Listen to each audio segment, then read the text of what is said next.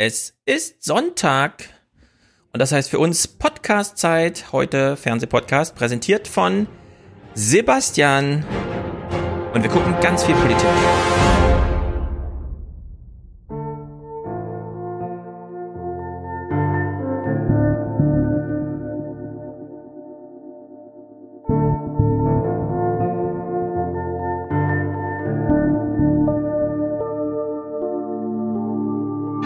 Mal folgende These aufstellen. Zehn entschlossene junge Menschen sind imstande, innerhalb von drei bis vier Jahren jeden normalen Kreisverband der CDU zu dominieren. Das ist Kampf, das sind ver Ja. verfestete und veraltete Machtstrukturen. Ja. Und ich finde, das darf es nicht sein, Ist aber weil so. wir haben Der, wenn die CDU einfach alles lässt, wie es ist, hat sie ein Problem. Weil alle vier Jahre sterben ja eine Million Wähler weg.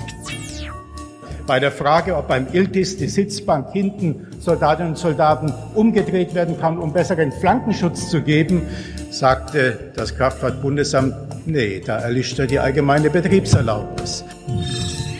müsste es nicht eine Frau sein. Und da kann ich auch nur sagen, ich kann nur als der kandidieren, der ich bin. Äh, Sie haben oft mehr Vorbehalte, Sie haben oft geringere naturwissenschaftliche Vorbildung. Daher muss man sich intensiver mit ihnen beschäftigen. Ich kann mich auch nicht daran erinnern, dass schon je ein Kampagnenbuch eines Spitzenkandidaten oder einer Spitzenkandidatin kurz vor dem Wahlkampf geholfen hat. I've read Mao Zedong. I've read I've read Karl Marx. I've read Lenin. That doesn't make me a communist. So what is wrong with understanding?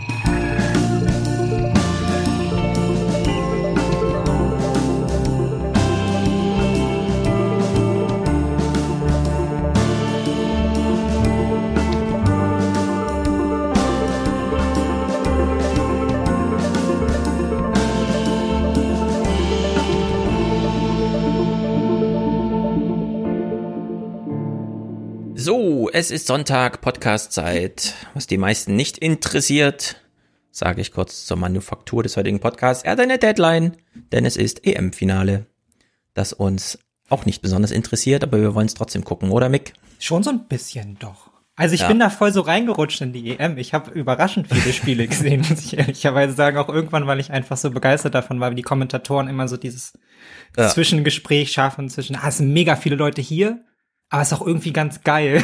so, Das hat mich sehr begeistert. Also ja, ich höre den Mhm. Ja, gleich Ende- gerne zu. Genau, am Ende wird ja heute auch noch entschieden, haben wir jetzt eigentlich gegen den Europameister verloren oder sind Genau, wir einfach ja. so rausgeflogen. Ja. Und in der Hinsicht drücken wir natürlich alle heute nochmal England die Daumen. Nein, es gibt zwei große Lager in Deutschland. Entweder nie wieder Italien wegen 2006 oder, also England nach 50 Jahren gönnen wir es ihnen jetzt immer noch nicht. Nee, die haben die Hymnen ausgebuht und das bedeutet für mich, sie dürfen Ja. nicht Europameister werden. Da Ah, ich siehst du, sind wir schon. Nein. Also ich bin nicht wirklich entschieden, aber da, da ist schon ein kleiner Dissens bei uns. Wobei ich das Fußballspiel heute auch nicht verpassen möchte, weil ich finde, dass die britische und die italienische Hymne wirklich die zwei schönsten Hymnen in Stadien sind. Und in Ja. der Hinsicht ist das Ich habe heute- den Italienern auch einfach unfassbar gerne dabei zugeschaut. Also auch einfach, weil ich so ein Nationalgefühl für mich nicht kenne, aber ich, ich Ah, mochte das sehr gerne. Diese Leidenschaft beim Singen und so, ich finde, die sehen cool aus. Und wenn die dann noch so ein bisschen rumschäkern miteinander und da locker unterwegs Ja. sind und so, also es hat mir viel Spaß gemacht, denen zuzugucken. Ja, ich erwische mich auch immer wieder dabei, wie ich, ähm, was weiß ich, es gab jetzt viele Elfmeterschießen, weil die Mannschaften dann doch so gut aufeinander eingestellt sind. Und ich erwische mich dann dabei, wie ich davor sitze und denke, cool, Elfmeterschießen, ich freue mich. Aber puh, zum Glück bin ich nicht allzu emotional investiert. Ja. Also in Ja. der Hinsicht kann ich auch sehr entspannt einfach äh, als Kulisse äh, Fußball gucken. Und ich freue mich sehr, dass es heute ein wichtiges Fußballspiel ist, bei dem ich mich einfach mal entspannen kann. Meine Frau hat schon gesagt, ich werde dabei malen. Also sitzen wir nachher im Wohnzimmer, sie malt und ich gucke ein bisschen Fußball nebenher. Ja, und ich habe wahrscheinlich so- noch Second, Third und äh, Fourth Screen offen oder so. Ich mag so Live-Veranstaltungen einfach, ist relativ egal, Ja, was das es ist. stimmt, Aber der das Gedanke, stimmt. dass da einfach wahnsinnig viele Menschen das jetzt mit mir gucken und wir das alle so teilen und man hört dann irgendwie aus dem Garten drei Meter weiter irgendwie so, ach, das Genau. war doch nix und so, das finde ich total schön, das macht mir sehr viel Spaß. Ja, genau. Das letzte Mal kamen bei uns auch die Nachbarn rüber und meinten, ruft nicht so laut, wir haben es hier nur per WLAN und wir hängen hinterher. Ja, ich weiß es auch immer schon vorher, ja. Ja, da mittlerweile jeder anders guckt, äh, ist das wirklich crazy. So, heute trotzdem volles Programm. Äh, Michel ist zum Beispiel nachher noch da. Das habe ich ja schon als Bundesfernsehtags und so weiter irgendwie Moment am Freitag. Äh, wir reden anderthalb Stunden über Afghanistan und über Mark Milley, den wir gerade im Intro gehört haben. Danach kommt ein spektakulärer Audiokommentar, von dem ich gerade nicht den Namen notiert habe. Es geht um nochmal um die Musik. Äh, Alexandra Kumpfe und äh, Billie Eilish, was ist jetzt hier und so, wie, wo kommt die Musik her? Ich habe ja so gesagt, Billie Eilish macht's mit ihrem MacBook, aber nein, da steckt doch auch ein bisschen mehr dahinter, zum Beispiel Zahnarztgeräusche, wie wir nachher hören. Und ich will auch nochmal ausdrücklich Lynn danken für den letzten Kommentar. Lynn hat sich auch nochmal die Zeit genommen, uns aufzuklären und auch ein bisschen, das finde ich immer sehr gut, abgeklärte Naturwissenschaftlerin, aber dann trotzdem nochmal eine ordentliche politische Meinung reingehackt. Das ist spektakulär. Genau dafür ist der Podcast da. Da habe ich mich sehr, sehr, sehr, sehr, sehr gefreut. Und jetzt bin ich sehr gespannt auf das, was wir jetzt besprechen, denn wir gucken Wahlkampf. Und eigentlich kann man ja jede Woche, also es ist jetzt nicht so wie beim letzten Mal, dass irgendwie Landtagswahl Sachsen-Anhalt, sondern es ist jetzt einfach so Wahlkampf, aber es geht da trotzdem hoch her. Und wir können diesmal kontrastieren, konkret Wahlkampf. Was ist Thema, wenn Nachrichtensprecher über die Kandidaten und Parteien sprechen? Und was ist parallel dazu, ohne dass diese Verknüpfung gemacht wird, auch noch Nachrichtenthema? Hashtag Corona, Hashtag Klima. Und ich habe auch überlegt, beim Clips machen, integriere ich das jetzt, um zu zeigen, okay, auf der einen Seite kommt wieder mal der nächste irgendwas, Baerbock, Laschet, irgendwas Clip. Und dann kann man ja als nächstes ruhig mal das, was eigentlich sonst zehn Minuten später in der Sendung kommt, was weiß ich, 48 Grad in Spanien ja, werden erwartet oder so. so ne? Ja, genau, miteinander verknüpfen. Aber nee, wir entkoppeln das heute auch entsprechend, aber machen eben große Blöcke draus. Und wir fangen an bei Klima, äh, bei Corona und EM, also das, was wir da gesehen haben, da sind ja auch politische Fragen drin. Äh, dann kommt der Wahlkampf und dann reden wir nochmal ausführlich über das Klima, weil das ist ja unglaublich, was da passiert. Und unter dieser Maxime, warum nicht, stolpern wir mit Klaus Kleber, so wie er in seine Sendung stolperte, hier auch ins Klima rein. Ähm, Klaus Kleber, wir verabschieden ihn jetzt auch so langsam. Wir das sehen das Zeit. alles nur noch bis Jahresende. Du hast gesagt, es wird Zeit. Ja, sehr gut. Ja, ja es wird auch ein bisschen Zeit. Ich will auch äh, mal gucken, wen sie nachliefern dann als nächsten. Ist ja, ist ja keiner mehr da, so, ne? Die sind ja alle schon bei den Privatsendern. Ja, das stimmt. Gerade jetzt, wo sie Klaus Kleber setzen müssen, wird hier wird's, abgeworben wird's und eng. weggelobt. Ja. Also in der Hinsicht, ein bisschen Kleber ist ja noch da. Also hier, Klaus Kleber stolpert mal über den Nürburgring oder so, keine Ahnung. Guten Abend. Am Ende werden wir uns gegenseitig viel verzeihen müssen, hat der Gesundheitsminister schon am Anfang geahnt. Corona-Politik war wie Autofahren lernen, während die Kiste schon über den Nürburgring rast. Mhm, kann man das so sagen? Naja, gut. Wir kennen alle den Nürburgring, zumindest von YouTube. Es gibt lustige Videos, wie alle nochmal den BMW von Vater schrotten. Ja, ist nicht so, als wüssten die das vorher auch so, ne? Wenn die auf den Nürburgring ja. gehen, dann fährt er zum ersten Mal dann so richtig ja. schnell. Auf der anderen Seite, was bedeutet es wirklich, wenn er das so sagt? Ne? Ich meine, es ist ja schon als Bild wirklich vernichtend für diejenigen, die da wie die Deppen plötzlich auf dem Nürburgring äh, rumdüsen. Und in der Sicht ist das schon nicht schlecht als Bild gewählt. Naja, Klaus stellt sich hier so ein bisschen doof, äh, denn er greift nochmal, oder sagen wir mal so, entweder er stellt sich doof oder er, er holt nochmal die Leute ab, wo sie sind, wenn sie Fernsehen hm, gucken. So nebenbei. Kann ja auch sein. Ja. Genau, ne, wählen wir mal die zweite Variante, das ist ein bisschen gutmütiger. Vor Entschuldigungen haben Bürger aber Anspruch auf Aufklärung. Warum wurde zu AstraZeneca erst Hü, dann Hot, dann wieder Hü und jetzt was ganz anderes gerufen? Kombi-Impfung. Das wird mal zu klären sein. Aber erstmal sind die neuen Regeln dringender und müssen überzeugen. Äh, hatten wir das nicht schon längst geklärt? Also wer Klaus Kleber ein paar Mal gesehen hat, der weiß doch, warum wir AstraZeneca erst nur für die Finde ich auch so ein bisschen befremdlich, dass er das anmoderiert und dann sagt, ja, aber heute Abend klären wir das nicht. Also wir ja, machen das dann irgendwann Zu später, Tag. Ja. ja, aber ich denke, nee, also das ist jetzt wirklich geklärt. Wer es jetzt noch nicht verstanden hat, warum wir das mit dem Astra so und so und dann doch wieder anders gemacht haben, dem kann man jetzt auch nicht mehr groß helfen. Also das habe ich aber generell so ein bisschen das Gefühl, auch das hat man auch später noch in anderen Clips, dass sie sehr, sehr einfach geworden sind in ihrer Corona-Berichterstattung ja. inzwischen. Also so sehr reduziert, sehr simpel. Also wirklich auch nochmal die Fragen stellen, die das in Anführungsstrichen gemeine Volk so interessiert, so, ne, die sich Sorgen machen, werde ich vielleicht zu viel geimpft oder so. Ja, ja genau. Also das hat meine, ganz schön an Komplexität eingeboost, so. Das stimmt. Kikole stemmt sich ja noch ein bisschen dagegen, lässt sich dann die Fragen immer wieder vorlegen von den Hörern in seinem MDR-Podcast und beantwortet die dann ganz ruhig immer wieder, aber bringt halt immer noch eine neue Konnotation mit dazu, wenn sich die Gelegenheit ergibt. Ähm, auf der anderen Seite war ich auch wieder ein bisschen erschrocken. Also ich war ja, Ankündigung war zu kurzfristig, um im letzten Podcast schon zu sagen, aber ich war ja im Saar Talk, also einer Talkshow, mhm. die 20.15 Uhr im SR, im Saarländischen Rundfunk ausgestrahlt wird, zusammen mit Heiko Maas und Peter Altmaier. und dachte auch, okay, das ist gut, eine Dreiviertelstunde, warum länger? Also das ist halt Fernsehen, so wie es ist, dass man da mal Gelegenheiten bekommt irgendwie. Und dann bin ich hier zum HR gefahren, habe mich dazuschalten lassen und äh, es war halt am Anfang ewig viel Gewirbel um bunte Blätter. Herr Schulz, ich weiß, das ist alles sehr kurzfristig. Haben Sie noch mal bunte Blätter? Ich so, ja, ich habe drei Kinder im Haushalt. Ich habe bestimmt im Keller alles voller bunter Blätter. Also habe ich viele bunte Blätter eingepackt. Dann kam noch ein Kurier angefahren, hat mir aus dem Saarland hergebrachte bunte Blätter geschickt. Dann kam ich beim HR an und dann hatten die da auch noch bunte Blätter für mich vorbereitet. Aus allen Richtungen bunte Blätter. Und am Ende war die Aufgabe, wie fühlen Sie sich? Zeigen Sie doch mal eine Farbe hoch. Ja, also wow. es ist, man muss sich schon immer so ein bisschen anpassen auch auf die Sendung, wie sie halt so ist. Ja, also Fernsehen ist halt, wie es ist. Es muss irgendwie für alle gemacht sein, aber manchmal bin ich auch ein bisschen überrascht, in was man so hineingerät. Bitte malen Sie das Tier, das Ihnen als erstes einfällt, wenn Sie, wenn Sie an die GroKo denken und so. Also lustige Spielchen halt. Aber Frage, Fernsehen ist, wie ja. es ist. Fernsehen ist, wie es ist, und das haben wir bei Klaus Geber ja auch eben gesehen. Aber trotzdem, thematisch geht's jetzt ans Eingemachte, denn es geht natürlich, deswegen diese Herleitung, Hü, Hot, irgendwann wird immer alles mal neu entschieden. Was macht die STIKO eigentlich um Kinderimpfung? Amerikanische Pendant zur STIKO hat ganz klar gesagt, man soll ab dem zwölften Lebensjahr sogar dringend impfen, gerade in Bezug auf die Delta-Variante. Und auch die American Heart Association, also die amerikanische Herzgesellschaft, sagt ganz klar, dieses Thema mit den Herzmuskelentzündungen ist eher vernachlässigbar, weil die treten zwar auf, sind aber alle sehr mild und sehr harmlos im Verlauf. Ja, da muss man echt sagen, so langsam wird's zäh. Das war jetzt ein deutscher Kinderarzt, also ein Hausarzt für Kinder wie man ihn kennt, absolutes Allgemeinmedizinertum, plus noch so ein bisschen, kommt auch gut mit Kindern klar, das ist ja aber noch eine besondere Herausforderung. Und der sagt jetzt, ja, man sollte die Kinder dann doch mal impfen, also so Lauterbachs Linie und amerikanisch, wie wir gerade gehört haben. Mit der Herzmuskelerkrankung, die dann im Zweifel kurzzeitig kommt, kommt man schon klar.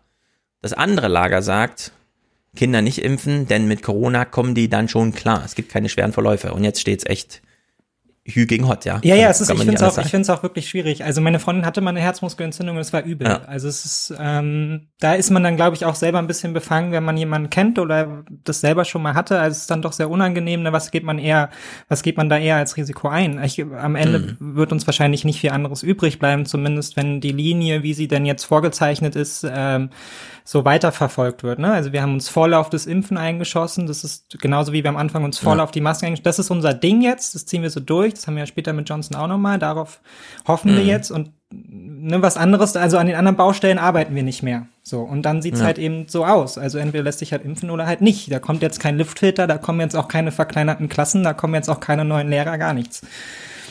Genau, und dann ist immer die Frage, ja, äh, wie wägt, also am Ende haben wir uns auch ein bisschen ich habe noch Winfried Kretschmann im Ohr, wie er im August oder so zugeschaltet ist bei Lanz und sagt, ja, irgendwann kommt die Impfung, wir haben das doch hier in Tübingen und dann ist auch mal gut mit dem Zirkus. Und jetzt sehen wir so, nee, die Impfung ist schon, ist schon ganz schön lange da jetzt und wir kommen auch so langsam ins, ja, also alle, die wollen, konnten sich jetzt auch impfen lassen ja. und die sind trotzdem nicht 100 Prozent.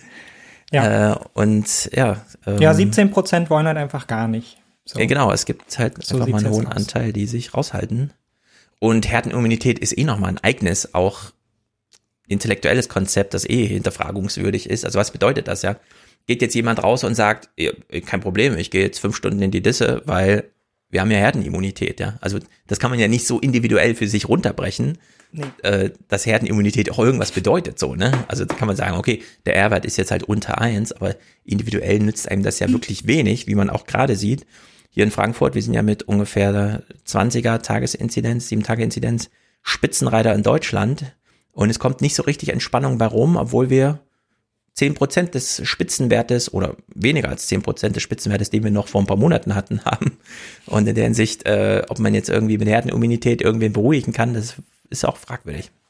Ja, es ist so eine ganz, ganz komische Situation, ne? weil man fühlt sich jetzt fast wieder so ein bisschen wie am Anfang der Pandemie. Man schaut sich diese Delta-Varianten an. Ähm, es kommen irgendwie wahnsinnig viele Studien rein, mal so, mal so. Ne? Man schwimmt ja. irgendwie dazwischen und ähm, ist so ein bisschen wie am Anfang halt eben auch. Man orientiert sich jetzt wieder so ein bisschen für sich selbst, was geht. Ich bin geimpft, naja, ich kann schon rausgehen. Ins Stadion jetzt bei der EM mit 60.000 Leuten würde ich vielleicht nicht gehen, so, ne?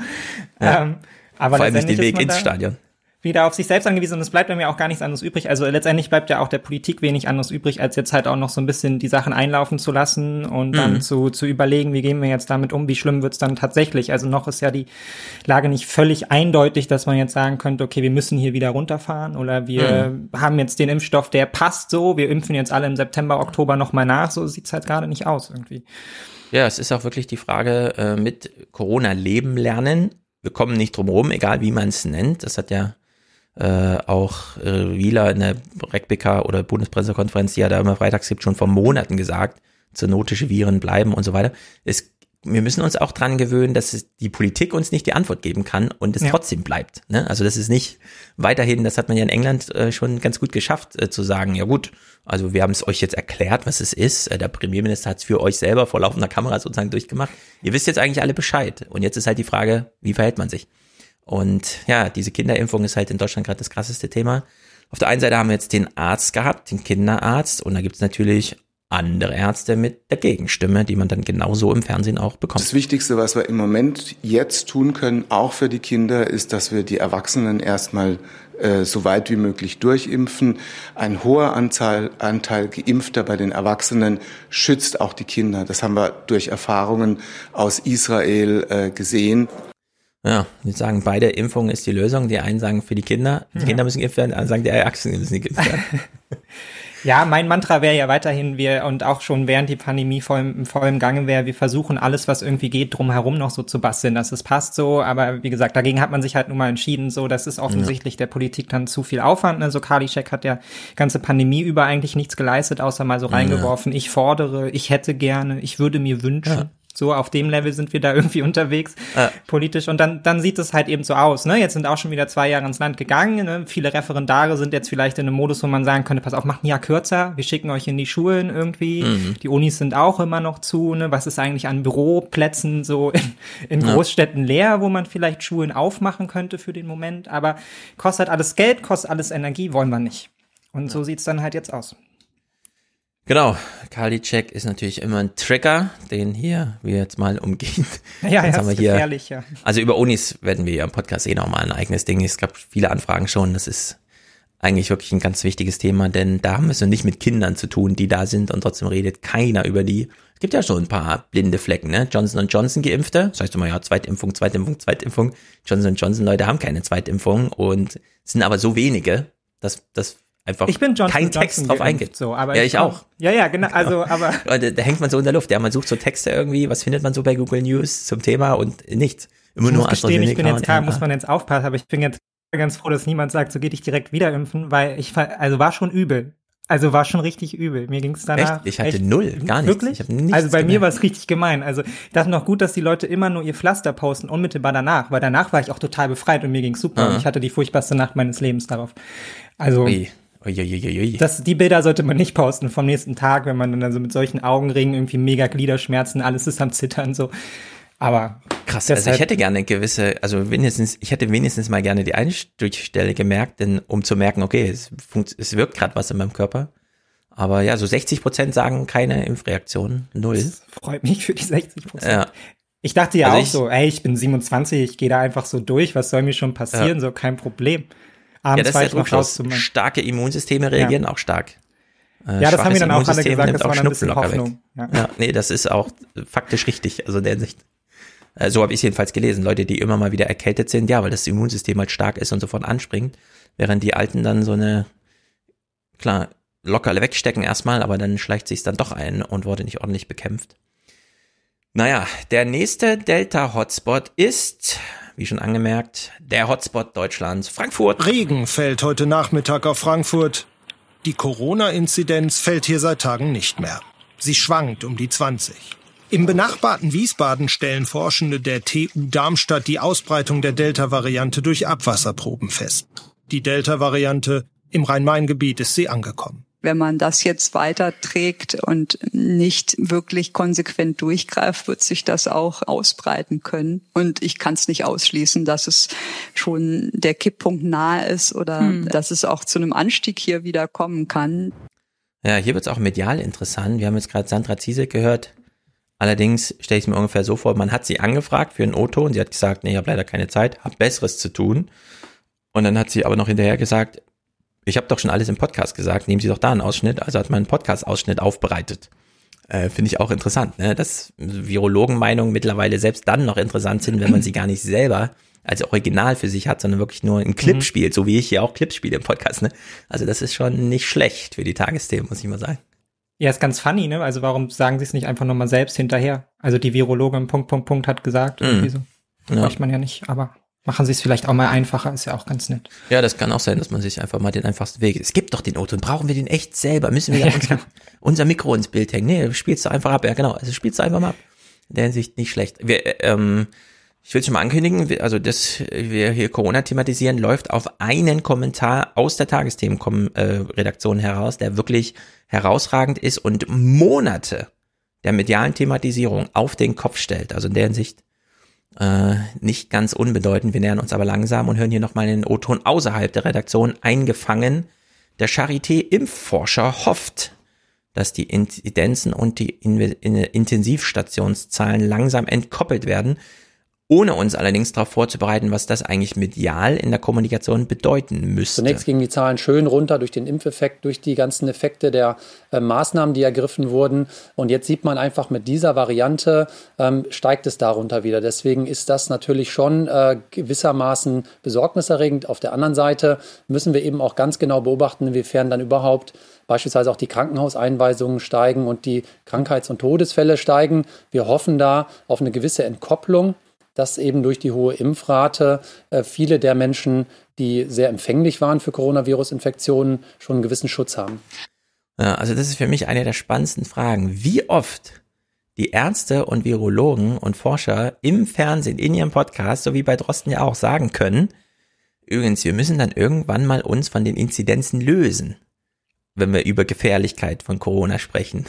Ja, aber was, Und- aber was haben wir dann? Also das ist ja so ein bisschen die Frage, ne? Also was, Ja, genau, was wir wird haben dann uns so daraus? auf die Inzidenzen eingeschossen, dass wir selbst solche Sätze, also großer Text in Spiegel, wie das jetzt in Israel alles wieder durch die Decke geht, der dann auch von Lauterbach retweetet wird mit irgendwas 7% schwere Verläufe, keine Ahnung. Äh, Und dann klickt man den Text an und da steht dann im letzten Satz, äh, die Zahl der schwer an Corona Erkrankten steigerte sich leicht auf 35. In ganz Israel, einem 10 Millionen Land, ne? Hm. Also da, so langsam, wir hören Ja, das immer wieder, diese Sprüche, aber die Einordnung fehlt dann immer so ein bisschen, dass man halt Ja. einfach sagt, okay, also müssen wir uns jetzt echt von Inzidenzen lösen. Und dann würde Herr Sander Nee. hier sagen von der Charité, ja, also im Grunde müssten wir uns dann wirklich mal von der Inzidenz lösen. Sie brauchen jetzt mal neue Kriterien, auch in den Nachrichten, um äh, Corona zu problematisieren. Also Naja, und alle gucken, sind davon dauert. erschöpft, ne? Aber es kann halt auch gut sein, dass wir ja, dass wir ja auch noch mal den ganzen Dreh machen müssen. Das heißt, wir sagen jetzt, naja, Delta-Variante, da macht das nicht so richtig Sinn. Wer weiß, was irgendwo sonst auf dem Planeten passiert. Dann haben wir halt irgendwie die, weiß ich Ja. nicht, Venezuela-Variante 3.0 und die sieht wieder ganz anders aus. Keiner unserer Un- Impfstoffe hilft, ja. Und Ja, dann und kehren wir dann wieder zurück zu dem wir alten Modus. genau. Also ist eine, ist eine mediale wieder- Aufgabe, das zu vermitteln. Ne? Genau. Und dann sagt Klaus Kleber wieder, er ist Hü, dann Hot und jetzt muss ich Ihnen schon wieder sagen, dass wir das Ja. dann morgen mal klären. Ja, genau. Also in der Sicht, alle hängen so ein bisschen in der Luft, aber er empfiehlt zum Beispiel auch schon mal die Auffrischungsimpfung, also Impfung Nummer drei, während ich und du wieder davor sitzen und denken, ja, was ist mit Impfung Nummer Und zwei? im Verlauf ähm, wird man ohnehin diskutieren, dass man ältere Menschen, Menschen mit einem schwächeren Immunsystem im Herbst schon wieder auffrischt. Und ich glaube, eine dritte Impfung dann auch für doppelt Astra-Geimpfte ähm, wäre dann eine Möglichkeit. Und da sehe ich eigentlich kein Problem, das auch im Herbst zu machen. Und jetzt kommt eine sehr gute Frage von Matthias Slomka, denn die taucht immer wieder auf, ist allerdings auch, wenn man Kikole hört, schon vor Monaten beantwortet worden, aber sie kommt dann halt immer wieder. Muss man sich da keine Sorgen machen, dass man dann zu viel Impfstoff im Körper hat? Nein, ich, äh, das ist eine Immunantwort, die richtet sich gegen ein bestimmtes Antigen, nennen wir das, eine bestimmte Stelle im Virus. Und äh, auch das Immunsystem hat einen gewissen Sättigungsbereich. Und dass man jetzt zu viel davon bekommt, das ist im Grunde genommen nicht möglich. Ja, also in dem Podcast war völlig klar.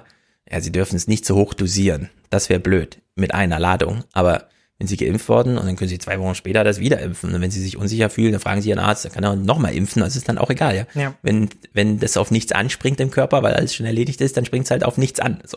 Ja, aber das ist ja Aber- hier ein anderes, anderes Publikum. Das Ja, merkt man ja, ja, auch genau. direkt. Also Das wäre halt eine Frage, das würde meine Großmutter genauso fragen. Hm. Ja, man muss es dann halt wirklich tausendfach wieder beantworten, bis es dann auch, das sieht man ja beim Impfen, ja, wie oft muss man den Deutschen sagen, lasst euch impfen, bis dann wirklich mal weitreichend Leute geimpft Ja. sind. Also in der Hinsicht, dass das bei, das kennen ja die Wahlkämpfer auch, ne? Da gab es jetzt auch äh, Monitor hier, äh, Georg Ressler hat mit Ricarda Lang, Wiebke Winter und äh, Kevin Kühnert zu dritt aus den jeweiligen Parteien, Grüne, CDU, SPD und er meinte irgendwann auch äh, Kevin Kühner zu mittendrin, ja, Sie wissen, das ist, Wahlkampf, das muss man alles tausendmal sagen. Also hat er auch kurz in die Manufaktur mal reinleuchten lassen, aber man darf nie gelangweilt dabei klingen. Ne? Also da tun sie mir auch alle leid, wenn sie immer wieder dasselbe sagen müssen. Ja, mir auch. Und Naja. vor allem noch so lange, ne? Also, wenn jetzt Ja, nichts Neues eben. aufkommt, dann wird's echt Genau, es ist ja nicht so, Also, dass der Wahlkampf im Juli losgeht, sondern geht ja im Januar los. Und dann Ja. ist Rambazamba. So, jetzt kriegen wir hier ein bisschen Aufklärung im Verlauf der Woche. Äh, wir haben ja eben gehört, Klaus Kleber, Kinderimpfung Pipapo, das war am zweiten. Äh, jetzt sind wir schon beim vierten und am siebten kam plötzlich die Megastudie aus Mainz. Mehr als eine Million Blutproben lagern in diesem Tiefkühltank. Für die Forscher der Unimedizin Mainz eine wissenschaftliche Goldgrube. Die frostigen Daten sind Grundlage für die breit angelegte Corona-Studie. Die Untersuchung leitet Philipp Wild. Seit Oktober werden Befunde und Angaben von mehr als 10.000 Probanden ausgewertet. Ein Ergebnis, Kinder sind keine Infektionstreiber. Aus Sicht des Mediziners kann diese Erkenntnis weitreichende Folgen haben. Ich denke grundsätzlich, dass man in der aktuellen Situation auf jeden Fall die Kitas und auch die Schulen ähm, öffnen kann im Herbst. Ja, er hat es dann nochmal so ein bisschen relativiert und so weiter, aber hier war erstmal der Satz, äh, ja, also Sie können jetzt echt mal im Herbst aufmachen. Äh, wir haben festgestellt, die Zahlen, und das ist auch wirklich überraschend, also die haben jetzt hier Millionen, also wirklich tausende Patienten und Millionen Daten in der Kontrollgruppe gehabt und haben zum Beispiel festgestellt, dass sehr viel mehr Menschen asymptomatisch das durchmachen, also nicht nur präsymptomatisch infizieren, sondern einfach asymptomatisch bleiben, es nie wussten, dass sie Corona hatten und dass die Ansteckung in den Haushalten, da hatte Streeck ja noch so ab 14 Prozent aufwärts für Heinsberg und Gangel damals, dass das jetzt insgesamt, wenn man das Panorama betrachtet, wirklich so auf 4,4 äh, in Haushalten, Haushalte mit Kindern 3,8, also nochmal weniger sogar mit Kindern. Und äh, so wie er eben schon sagte, ja, die Kinder sind jetzt kein Pandemietreiber, ist natürlich wieder dieses Trigger-Ding, das hat ja Drosten schon lange ausgeräumt. Was treibt schon eine Pandemie? Also was soll dieser Begriff? So, ne? Ja. Äh, wo finden Infektionen statt? Und jetzt ist eben wirklich die Frage, ähm, wenn man Kinder impft, und ich lese hier gerade im Chat Stefan und so schreiben, also Johnson Johnson, Gliederschmerzen, Schüttelfrost und den Fieber des Todes für 48 Stunden, also zwei Stunden, äh, zwei Tage lang wirklich da niederliegen, so wie bei dir dann auch wahrscheinlich, Ja. ist ja im Vergleich zu als Kind hat man kein Corona, äh, also es wäre ja dann echt eine Abwägungsfrage, ne? Äh, Ja. Was ist dann sozusagen, was nimmt einen mehr mit? Äh, die Impfung oder das Corona?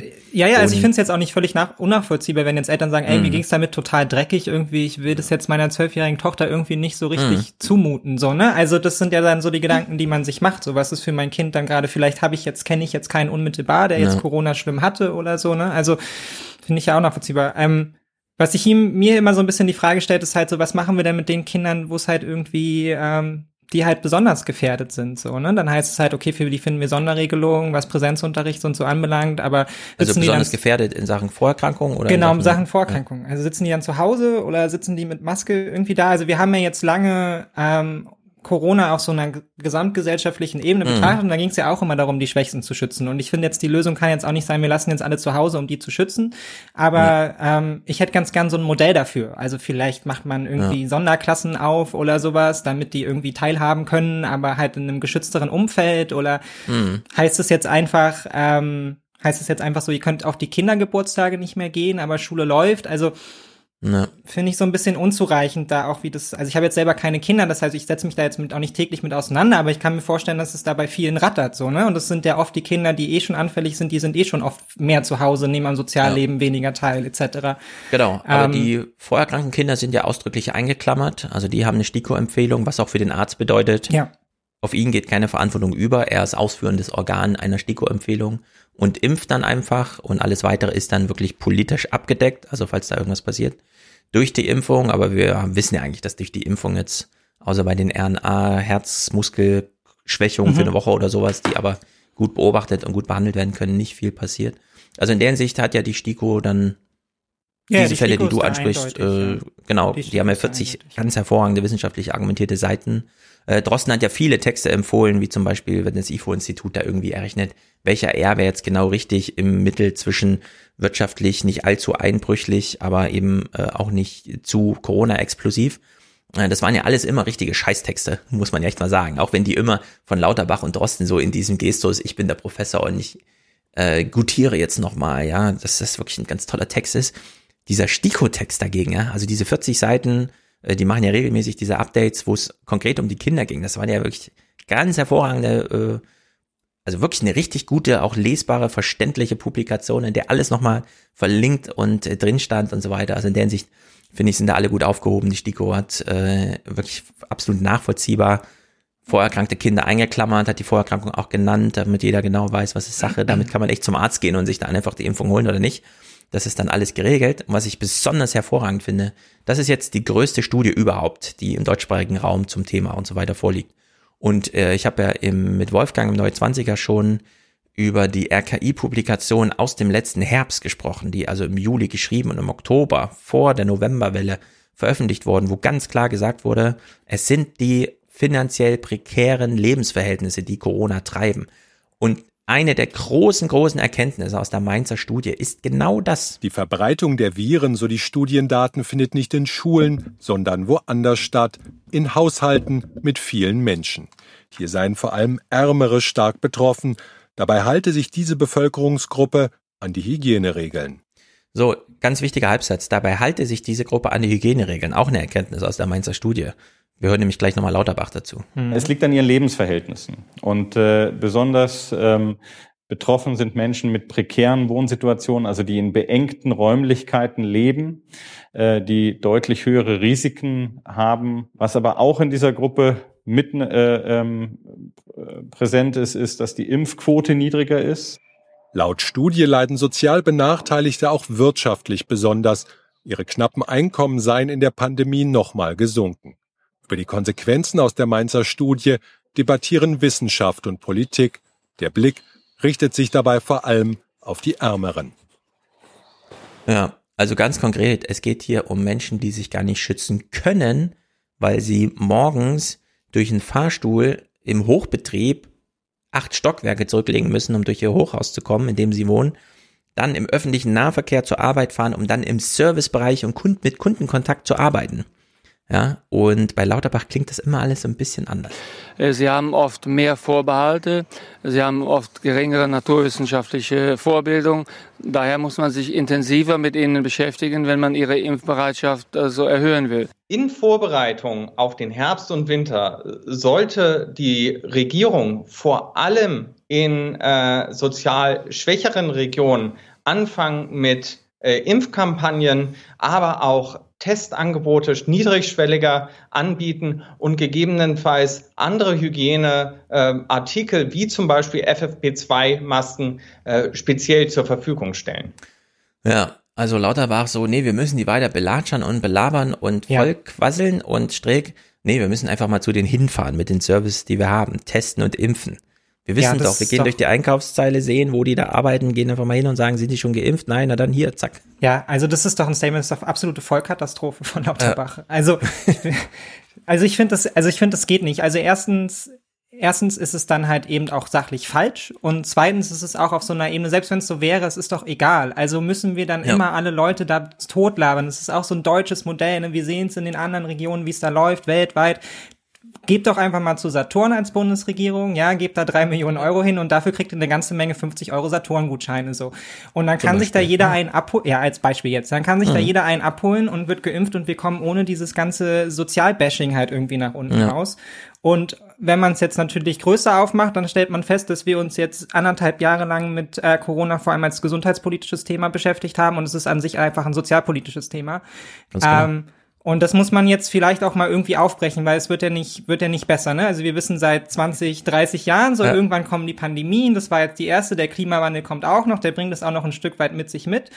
Ähm, und da muss man jetzt eigentlich ran. Und ich finde, da muss man dann halt auch gerade als SPD-Politiker oder als linken Politiker ran und diese Verbindung dann auch machen und schauen, Gesundheitspolitik ist heutzutage Sozialpolitik, wie gehen wir damit um, was finden wir da für mhm. Konzepte, um die Menschen besser zu schützen.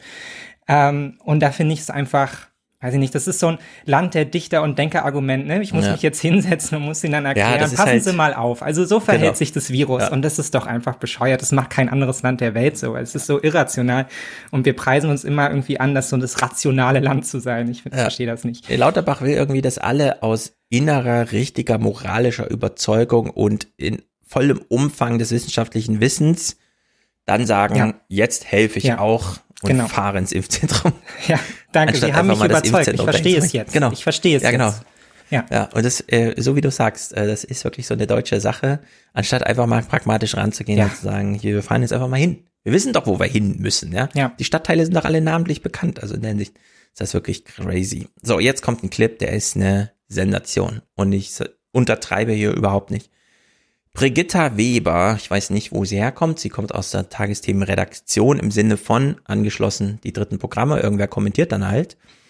Und wir wissen alle, wie wir Corona-Politik gemacht haben. Und ich will es ausdrücklich dazu sagen, ich habe ich diesen Clip, den wir jetzt gucken, den gucke ich auch mit gewisser Genugtuung, weil ich irgendwie finde, es war schon immer richtig so zu denken, man konnte das auch immer schon sagen, man hat dafür zwar viel in die Fresse gekriegt, aber solche Sachen wie in Florida, wir machen jetzt die Strände zu. Ja, wo man sich fragt, ey, warte mal, wir haben da einen Ort, Freiluft, Windstärke 5, durchgehend. Wo sollte man besser aufgehoben sein, millionenfach, als an einem Strand, wenn eine Infektionskrankheit da ist, ja? Äh, nee, der Strand muss zu, das muss hier alles geregelt werden. In NRW oder hier auch in Frankfurt Spielplätze gesperrt und der ganze Blödsinn. Und in der Hinsicht finde ich das einfach sensationell, dass sich äh, Brigitta Weber das hier traut, es zu machen. Und ich finde, man sollte das auch nochmal ordentlich thematisieren. Nicht nur so im Meinungsbereich einer Tagesthemensendung, sondern nochmal ganz ordentlich. Also was sie hier sagt, finde ich äh, wirklich mutig und auch sehr gut und absolut richtig. Und man muss da Vorwürfe gegen die Politik auch nachdrücklich nochmal formulieren. Wir haben gesehen und berichtet, wie Spielplätze dicht gemacht wurden, Schulen, Kitas, Kneipen. Dabei boten sie die Möglichkeit, der Enge zu entfliehen. Es waren Maßnahmen, die schützen sollten und die das Gegenteil bewirkten. Maßnahmen, die schützen sollten, aber das Gegenteil bewirkten. Ja, sie haben das Infektionsgeschehen vorangetrieben. Das zeigt die Mainzer Studie der Unimedizin sehr deutlich. Gerade Und das ist jetzt die größte, die wir haben. Wer da widersprechen will, der muss auch tausende Corona-Patienten und Millionen in der Kontrollgruppe mitbringen. Die Menschen, die in sogenannten sozialen Brennpunkten leben, haben zwar viel richtig gemacht, ihr Ansteckungsrisiko blieb aber einfach höher. Beengte Wohnverhältnisse sind ein Pandemietreiber. Das haben die Wissenschaftler eindeutig festgestellt. Eindeutig festgestellt. Also in der Hinsicht sehr gut. Diese Mainzer Studie muss jetzt intensiver gelesen und äh, wirklich reproduziert werden. Die muss jetzt medial Ja, ich- aufbereitet werden. Ich haben würde sogar so weit gehen zu sagen, dass die die Grundidee ja tatsächlich war, zu kontrollieren. Also gar nicht nur zu Mhm. schützen, sondern tatsächlich sowas Ja. wie eine gesellschaftliche Kontrolle herzustellen, dass man die Regeln so eindeutig setzt und auch so restriktiv, dass absolut, dass der Rahmen so eingeengt ist, dass man den quasi nicht mehr widerstehen kann. Voraussetzung, Ja. man hält sich quasi auch auf Grundlage dann von so Druckideen wie Bußgelder etc. halt eben an die Regeln, die gesetzt wurden. Und hat dabei Mhm. halt immer unterschätzt, dass es ja darum eigentlich nicht geht, sondern es ist immer die gleiche Sache wie bei anderen Gesetzestexten auch. Ich töte keine Menschen, weil das Gesetz mir verbietet, Menschen zu töten, sondern weil ich Ja. weiß, dass Menschen töten falsch ist. Und darauf Ja. kommen wir immer wieder zurück. Es ist wahnsinnig schwer zu kontrollieren. Auch so Ausgangssperre und so, das läuft alles ins Leere, weil wir haben die Kapazitäten dafür nicht. Es macht viel mehr Sinn, dann halt zu schauen, ähm, wie können wir quasi ohne diese Kontrollmechanismen Verständnis schaffen. Und das ist ja dann später auch eingerückt. Ne? Deshalb haben wir ja dann auch die ganzen Berichte gesehen aus den Intensivstationen etc. Ja. Ähm, das wurde auch besser, als man dann, also besser in Anführungsstrichen, ne? aber als die ersten Leute damit in Berührung gekommen sind und sich selber Sorgen gemacht haben, da setzte dann Mhm. Verständnis ein. So und das war letztendlich effektiver als, glaube ich, diese Kontrollmaßnahmen. Und wir haben ja, Ja. verschiedenste Regionen gesehen, das konnte hü und hot gehen, ne? wenn die Franzosen Ja, als genau. Land, was halt eben von seiner Polizei und vielleicht auch seinen Innenminister nicht so überzeugt ist, dann eben genau die gegenteiligen Entscheidungen getroffen haben und gesagt haben, nö, ich gehe jetzt raus, so die mit der Ausgangssperre, Mhm. ich mache genau das Gegenteil. Ich glaube der Politik hier nicht mehr. Genau. Und in der Hinsicht, liebe Journalisten, traut euch. Hier liegt einfach mal ein Mega-Thema auf dem Tisch und das kann man ruhig mal aufbereiten, denn es gibt einige, die sich langsam wirklich auch fragen, äh, ja, sollte man hier nicht nochmal äh, re reka rekapitulieren und auch nacharbeiten, was hier passiert ist, auch unter Vorbereitung auf andere Themen, die ja kommen. Jetzt habe ich gerade im Chat schon gesehen, Matthias ist auch schon investiert hier mit der Frage, Ja, Streeck gegen Lauterbach. Sie sind ja bei Ilna aufeinander getroffen und alle haben wahrscheinlich bei Ilna, die, also bei Twitter den Clip gesehen, wie Lauterbach und die Frau Dingsterbums von der Süddeutschen, mit der ich auch schon mal im Presseclub war, gegen Streeck argumentieren. Aber, wie Matthias darauf hinwies, es gab auch den Gegenclip, wie Streeck auch mal die Gelegenheit genutzt hat, sich bei Lauterbach zu beschweren, ihn wegen Stimmungsmache zu kritisieren und ihm auch vorzuhalten, dass er hier an einer gewissen Spaltung der Gesellschaft mitarbeitet. Und es ist nicht ganz unwichtig. Deswegen gucken wir das mal zwei, über zwei Minuten, zwei Minuten 09. Aber ich fand es jetzt auch schade, es zu kürzen. Erstmal muss ich sagen, ich finde, die STIKO arbeitet sehr transparent, wie sie arbeitet und kommuniziert das auch richtig. Also wenn man die, Mechanismen der STIKO versteht, das sind eben äh, viele Experten, die sich da wirklich den Kopf drüber zerbrechen, wie man da mit den Daten umgeht. Und da wird eben auch sehr viel diskutiert. Und so, und die STIKO hat übrigens bis jetzt immer gesagt, uns fehlen noch Daten bei den Kindern. Man hat jetzt durch die Mainzer Studie zum Beispiel ganz viele Daten. Ja, also man kann jetzt einfach mal abwarten, was die STIKO daraus macht im nächsten Update ihres Textes. Das ist die derzeitige Entscheidung der STIKO, keine Empfehlung auszusprechen.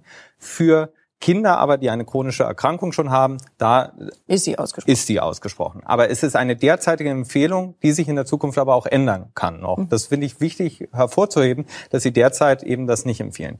Und ich finde eher, Herr Lauterbach, dass das ein wenig doch zur Spaltung der Gesellschaft, die wir haben, die sie da machen, diese Stiege so zu attackieren, äh, beiträgt. lassen, Sie mich, lassen, mich doch mal, lassen Sie mich doch mal kurz ausreden. Also ähm, ich finde es auch eigentlich äh, höchst unanständig, wie Sie mir zum Beispiel in Interviews unterstellen, äh, dass ich den Lockdown überflüssig finde. Ich habe dreimal, viermal gesagt, dass ich den Lockdown sogar alternativlos finde. Damit tragen Sie aber einmal auf der, zur Spaltung bei und ich finde, das hat so einen Wahlkampfstil, der einfach für eine Pandemie nicht angebracht ist. Da sind Leute, die sich um ihre Existenz Sorgen machen und ich bin nicht im Wahlkampf. Ich möchte pragmatische Lösungsvorschläge machen und das machen Sie nicht das erste Mal. Sie haben mir nach der letzten Illner-Sendung, wo ich war, gesagt, äh, ich würde, ich sagte, ähm, man darf nicht nur auf die Meldeinzidenzen, sondern auch auf die, muss auch auf die Hospitalisierungsraten äh, schauen. Und Sie tweeten raus, äh, ich finde es vollkommen falsch, nur auf die Hospitalisierungsraten zu schauen oder so paraphrasieren. Aber was ich damit sagen will, ich finde solche Angriffe und sich nicht richtig zuzuhören, auch was Herr Laumann ja gesagt hat vorhin, äh, er macht ja sehr genaue Tests immer in NRW. Er möchte ja die Inzidenz so weit runterhalten und wenn es nicht geht, dann geht es nicht. Dann gibt es wieder auch äh, härtere Maßnahmen. Aber das sind ja differenzierte Aussagen und Sie machen dann solche brutalen Nein, Aussagen daraus. Aber lassen Sie, mich, lassen mich trotzdem reagieren. Also zunächst einmal zu Sie. Ja, was Lauterbach da sagt, wissen wir alle. Und das müssen wir jetzt auch nicht hören. Aber es, äh, ja, es gibt auch Gegenclips zu diesem, wir falten jetzt wieder Streeck zusammen. Ja, Streeck kann sich ja auch wehren und macht es dann auch. Naja, ja, ist ja eh ja. die Frage, ob das dann noch auf so einer Ebene ist von, wir reden über die Pandemie, ne? Also da sind wir ja wirklich in so einem, ja, in so einem Stück weit in so einem Lagerkampf angekommen, wo ich mich aber auch immer frage, ob das dann auch tatsächlich nicht vielleicht was ist, was halt auf Twitter irgendwie halt eine, eine mhm. Relevanz hat. Ich weiß jetzt ehrlich gesagt nicht, ob sich Leute dann außerhalb von, ähm, von solchen Hü- und Hot-Sachen dann irgendwie damit tatsächlich beschäftigen und ob es denen jetzt wichtig ist, dass die beiden ja. sich da jetzt gegenseitig zerlegen oder so. Ne? Und man muss ja Lauterbach auch immer zugute halten. Ich glaube, er hat für äh, viele Deutsche eine wahnsinnig wichtige Rolle erfüllt, insofern, als dass er halt in einer Zeit, wo man ähm, sich sehr unsicher sah, war mit seinen Politikern und wie sie das Land führen und wo man einem Gesundheitsminister eh schon vorher nicht vertraut hat, ja eine Rolle eingenommen hat als vertrauenswürdiger Politiker, mhm. wo man das Gefühl hatte, man konnte sich an ihm festhalten ähm, und er nimmt einen irgendwie irgendwie mit und es gibt dort Menschen mit Vernunft. Ob das dann am Ende immer alles so stimmt, ist ja eine andere Frage. Mhm. Aber zumindest, dass diese dass die Demokratieverdrossenheit nicht, äh, nicht ex exorbitant nach oben geschossen ist, weil man so dachte, oh mein Gott, die sollen jetzt irgendwie uns da durch die Gegend führen. So, das kann ja, ja. nichts werden. So, ich, ich melde mich mal direkt ab. Ähm, ja. Ich hoffe halt so ein bisschen, dass sich das dann, äh, dass sich das dann auch wieder beruhigt. Ja, wenn sich ja, dann eben, die Gesamtlage auch so ein bisschen beruhigt. Und ich glaube, da müssen wir auch wieder hinkommen, weil es tut uns als Gesellschaft jetzt auch nicht gut, wenn wir uns die ganze Zeit über so medizinische Sachen irgendwie in die Haare bekommen. Es funktioniert schon bei sozialpolitischen Themen, die zum Großteil einfacher zu erklären sind, nicht so gut. Ja, genau. Und äh, Corona ist gerade nicht bei Inzidenz 200, ja. sondern im Spitzenwert bei 20 ja. in Frankfurt und ansonsten bei 5. Und bei Twitter ist das aber noch nicht so ganz angekommen, diese Entspannung. Der Hinsicht das richtige Plädoyer von dir, dem schließe ich mich da an. Und um diesen Corona-Block abzuschließen, bevor wir nochmal gleich einen Fußball-Special-Block machen, äh, Lanz fragt hier Thomas de Maizière und ich will nur mal die Frage hören, weil ich finde es schon ganz gut, dass Lanz dann auch einfach mal die Formulierung so ein bisschen auf die Spitze treibt, damit es eben nicht einfach zu leicht ausläuft. Wenn Corona dann vorbei ist, vergessen wir auch alles andere. Nee, wir müssen dann nochmal auf Spezialthemen wie zum Beispiel den Umgang mit den Kindern gucken. Wie sehr haben uns eigentlich, ich habe das Wort ganz bewusst benutzt, die Vokabel versündigt, wirklich an, an Kindern und äh, Jugendlichen, die in dieser Pandemie sehr, sehr lange zurückstecken mussten und die jetzt diese Bilder sehen, äh, volle Fußballstadien, feiernde Menschen in Innenstädten und so weiter und selber aber nach wie vor auf eine Impfung warten, vor geschlossenen Schulen stehen und so weiter. Ja, genau so kann man es dann durchaus mal formulieren. Und das Thema geht dann noch nicht vorbei, nur weil Corona vorbei ist. Matthias hat gerade hier nochmal geschrieben, er hat seinen Zusammenschnitt Zerstörung in Anführungszeichen von Streeck Lauterbach auch Twitter Edition genannt, genau wegen den Hinweis, wie du es auch sagtest. Ja, das ist ein Twitter-Thema, wobei bei Lauterbach immer dazu kommt, er schreibt einen Tweet, wenn er einen besonders krass Ja, der schreibt, wie zum schon Beispiel raus. die UEFA tötet oder so, Ja. dann wird er wieder als Zeitungstext aufgegriffen und dann greift er seinen eigenen verursachten Texte wieder auf und äh, dreht das dann selber weiter auf Twitter und so, ne? Ja, also in der Hinsicht hat er da immer doch eine gewisse Reichweite, denn ja auch 400.000 Follower oder so jetzt, die er da gesammelt hat. Naja, was ist los beim Fußball? Oder willst du noch zu? Ach so, nee, ich wollte auch nur sagen, ich meine, wir kommen ja später noch zum Thema Demografie und so und ich glaube, Mhm. dass es ähm, hier liegt, hier liegt was in Argen und hier ist, glaube ich, auch eine, eine Entwicklung im Gange, so wenn man wenn man darüber spricht, wie mit den Kindern und wie auch mit den jungen Menschen umgegangen wurde. Das kann man mal so im Hinterkopf behalten, weil ich glaube, es verschlechtert eine Gesamtsituation, wenn es darum geht, wie junge Menschen sich in der Politik wahrgenommen fühlen, wie viel Interesse sie selber haben, Politik zu machen. Ähm, und ähm, es betrifft Gott sei Dank inzwischen halt auch, und das ist vielleicht ein positiver Effekt des Ganzen, dann auch deren Elterngeneration, ja, also die, wo das auch so ein bisschen eingerückt ist. Also ich kann mich an, weiß ich nicht, jeder kennt vielleicht so ein bisschen die Gespräche mit den Eltern, wo es dann öfter mal so ist, ja, aber an sich leben wir doch in einem guten Land und so, ne, weil man aus so einem Mhm. ganz anderen Ja. ganz anderem Aufstiegsgedanken und so. Da ist ja auch viel möglich gewesen, so eine Zeit lang und so. Und ähm, das hat sich inzwischen aber zum Teil auch gedreht. So, da ist auch eine Enttäuschung im Sinne der jungen Menschen dabei. So, ich kann nicht nachvollziehen, wie mit euch umgegangen wurde. Und ähm, Ja. das bewegt dann vielleicht auch politisch was, aber ähm, ich glaube, die Tendenzen gehen eher in eine andere Richtung. Aber darüber können wir dann später beim Thema Demografie nochmal sprechen. Ja. ja, aber jetzt hast du mich auch ein bisschen getriggert, denn ich habe das ja mit Mars erst wieder jetzt erlebt im Saartalk, wie er da meinte, ja, schauen Sie sich doch mal um in Europa, Deutschland geht's doch gut. Wo ich dann so da sitze und denke, naja, aber Herr Maas, ja, weil Sie mit Ihrer Schuldenbremse diese scheiß Maastricht-Kriterien, die Maastricht-Kriterien, ja, passt ja noch, noch namentlich, äh, halt einfach exportieren. Und na klar, wenn sich äh, Frankreich, Italien, Portugal und Spanien da nicht rausverschulden können aus ihrer Misere, weil die Deutschen dann Finger drauf haben, natürlich glänzen wir dann im Vergleich dazu, ja. Aber damit kommt halt niemand von der Stelle und nur, dass andere noch schlechter von der Stelle kommen, ist dann echt kein äh, Beobachtungskriterien von, um irgendwie festzumachen, dass es jetzt besonders gut läuft in Deutschland. Nee. Also in der Hinsicht ist das Nee. immer verlogen. Ja, man Und muss auch verlogen- ehrlicherweise sagen, Deutschland, Deutschland geht's gut, reicht uns heute absolut gar nicht mehr, ja. Also Ja, wenn es Europa nicht gut geht, dann mehr, ist genau. es völlig irrelevant, ob es Deutschland Ja. gut geht. So, also Ganz genau. So, und verlogen ist eben auch dieser ganze Umgang mit Fußball und wenn auch nicht ganz so krass, was die äh, da mit äh, jetzt der anstehenden Tokio-Spiele Dings da machen. Es ist nämlich echt crazy, wenn man sich das nochmal anschaut. Also Fußball, hier ein Blick auf, und da muss man echt kontrastieren jetzt, ja. Wir haben jetzt anderthalb Jahre Corona mit ein Fall in irgendeiner Klasse. Gleich die Frage, aber hat er jetzt auch noch so und so viele andere angesteckt? Gab es hier einen Ausbruch in der Schule und so weiter? Und dann äh, nebenbei, ja, solche Sätze hier in den Fernsehnachrichten. So wie bei den beiden Spielen der finnischen Mannschaft in St. Petersburg.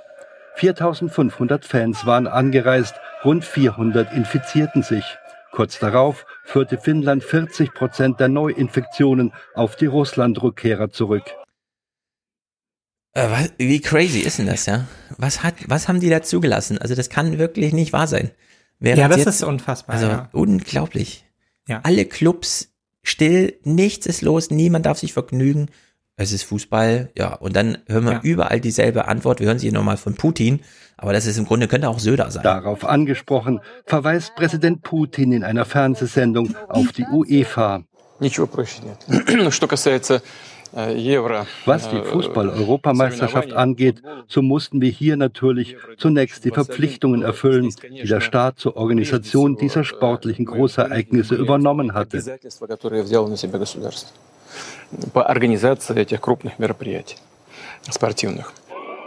Der Elfmeter-Krimi von St. Petersburg in der Fanzone. Abstand und Maske, auch hier Fehlanzeige. Ja, es ist beim Fußball immer wieder so irre. Es, also man weiß nicht genau, wer entscheidet denn da jetzt eigentlich, ja? Die UEFA, ne? die Politik muss entscheiden, aber die UEFA hat diese Kriterien angelegt. Dann hat die Politik halt so entschieden und dann Ja, aber ich meine, also halt so. ich habe ja jetzt auch nicht zwischendrin irgendwie mir vorgenommen, ich führe ein Theaterstück auf und dann kann ich einfach im Theater 600 Leute einladen. Also es ist ja, Ja. schon klar, wer dafür letztendlich die Verantwortung eben. zu tragen hat, nämlich die Politik. So, da kann man Ja. jetzt, also ich finde es auch süß, dass die sich da das so gegenseitig zuschieben und dass Putin dann nochmal sagt, ja, die mächtige UEFA, was soll ich machen? Mhm, Also ich habe hier ja. Verträge. So, ja, musst dich nicht daran halten, sondern gut, das, Ja. was hier passieren kann, ist natürlich, dass sie das Spiel dann verlegen. So, dann findet halt irgendwann alles nur noch in Belarus statt. So, das ist dann Ja. das Ergebnis. Im Sinne von zusteuert. Verträge, ne? Ja. Wir haben Mietverträge in Deutschland, wir haben Arbeitsverträge, wir haben äh, Business to Business, irgendwelche Lieferverträge, die waren alle im Zweifel nichtig. Einfach nur Ja. durch eine politische Entscheidung. Ja. Und wenn die UEFA hier, ja, da müssen wir uns, also das geht ja nicht, dass wir uns da nicht dran halten.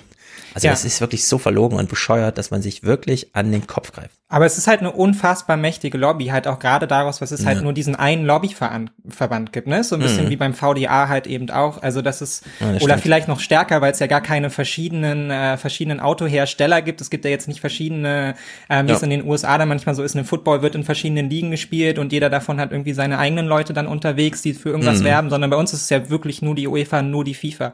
Und ähm, ich glaube auch tatsächlich, dass da bei, bei vielen auch, ja, ich will es Ihnen jetzt nicht unterstellen, aber gerade bei vielen älteren Herren, glaube ich, auch selber so eine Begeisterung für Fußball da ist, dass die sowas halt auch einfach mal wegnicken. So, Ja, das ja, das glaube ich auch. Weil die da selber Bock drauf haben, so. Und wenn dann Ja. der nette Funktionär von der UEFA kommt, so, und dann, ja, Corona trendet ja eh gerade raus und so, und dann tut man halt so, als wäre es irgendwie so ein Versuchsexperiment. Wir testen das jetzt mal mit den Ja, 60.000 genau. Leuten hier. Für die Mal gucken, wie es läuft. Ja.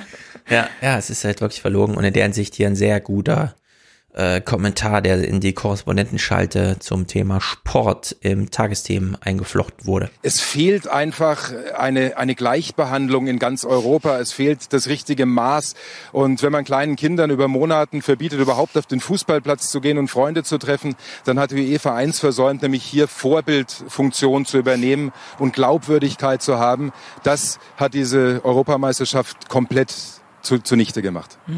Ja, da zögert er noch so ein bisschen, hat das die Obermeisterschaften komplett zunichte gemacht. Ich finde ja, äh, klar, man kann sich jetzt das Spiel heute angucken, so ein bisschen indifferent, aber irgendwie bleibt dann doch so ein, mh, und da muss man auch mal gucken, was die Effekte dann so sind, ja, aber es bleibt doch so ein Gefühl, also wenn die nächste Ansage der Politik kommt, ich soll mal irgendwas machen, sage ich, pff, UEFA, scheiß drauf, ich halte mich so wie die UEFA an irgendwelche Regeln, ne?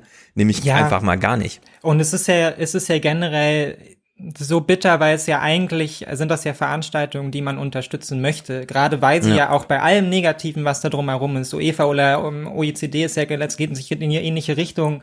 Ähm, an sich ist es doch eine tolle Sache, dass da eine Welt zusammenkommt und dass da auch ganz Europa zusammenkommt und dass man, wenn man sich das mal bewusst macht, 70 Jahre nach irgendwie Ja. Zweiter Weltkrieg etc. finden wir uns zusammen und feiern irgendwie die Ja. Fans friedlich miteinander und alle sind gut drauf und so. Das sind ja tolle Veranstaltungen, weshalb ich sie ja prinzipiell auch gerne unterstützen würde. Aber ähm, dass sie dann halt eben von so einem von so einem Lobbyverband gemanagt werden und da vielleicht nicht auch Politik eine höhere Verantwortung übernimmt und halt sagt so Leute, ihr könnt das nicht nach Katar geben, die nächste Weltmeisterschaft. Ja, also es läuft einfach nicht. Sorry, aber Ja. ähm, das finde ich halt hochproblematisch, weil es macht es halt kaputt und es macht diese Veranstaltungen, die eigentlich auf einem anderen Fundament gebaut sind, halt leider auch Mhm. immer wieder kaputt. So. Ja, und was mich auch noch ärgert und was hier nirgendwo thematisiert wird, diese Halbfinals und die Finals sind 21 Uhr. Äh, er hat jetzt angesprochen hier, dass die Kinder ja Jahre, also jetzt monatelang kein, nicht mal draußen Fußball spielen durften, ja, organisiert. Äh, das ist ja das eine. Aber dass wir jetzt ähm, eine Fußball-EM haben, bei der die Endrundenspiele, wenn möglich 21 Uhr, heute an einem Sonntag, ja, wo montags Schule ist, äh, wieso kann man das nicht mal familienfreundlich jetzt irgendwie für alle machen, Fußball für alle? Ja, glaubt man irgendwie, ah nee, die Leute haben 18 Uhr noch was zu tun, dann gucken die das nicht oder was? Das ist Fußball, ja, die Leute gucken das natürlich. Und da kann man ruhig mal sagen, ey, das machen wir mal 18 Uhr, ja, für alle.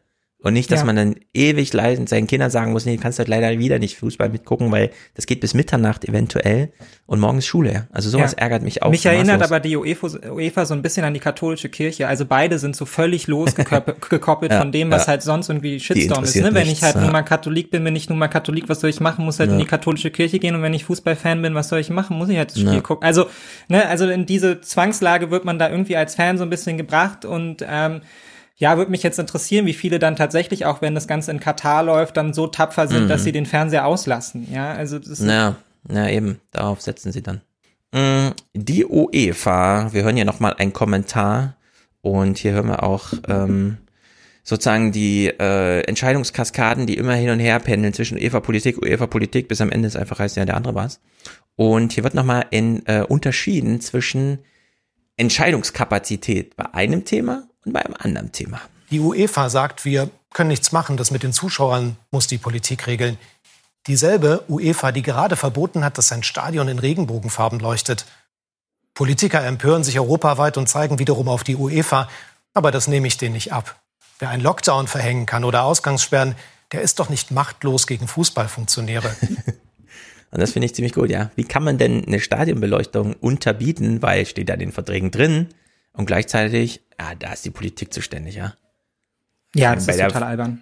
Bei der Stadionbeleuchtung geht es um Leben und Tod. Da muss halt einer entscheiden. Aber bei Corona, ja gut, da weiß man halt nicht so genau. Ja, das ist wirklich Also lächerlich, ja. krank ist das, krankes System. Und wir haben ja angefangen, diesen kleinen Fußballblock mit dem Blick nach Finnland. 40 Prozent finnischer Corona-Neuinfektionen gingen auf Fußball zurück.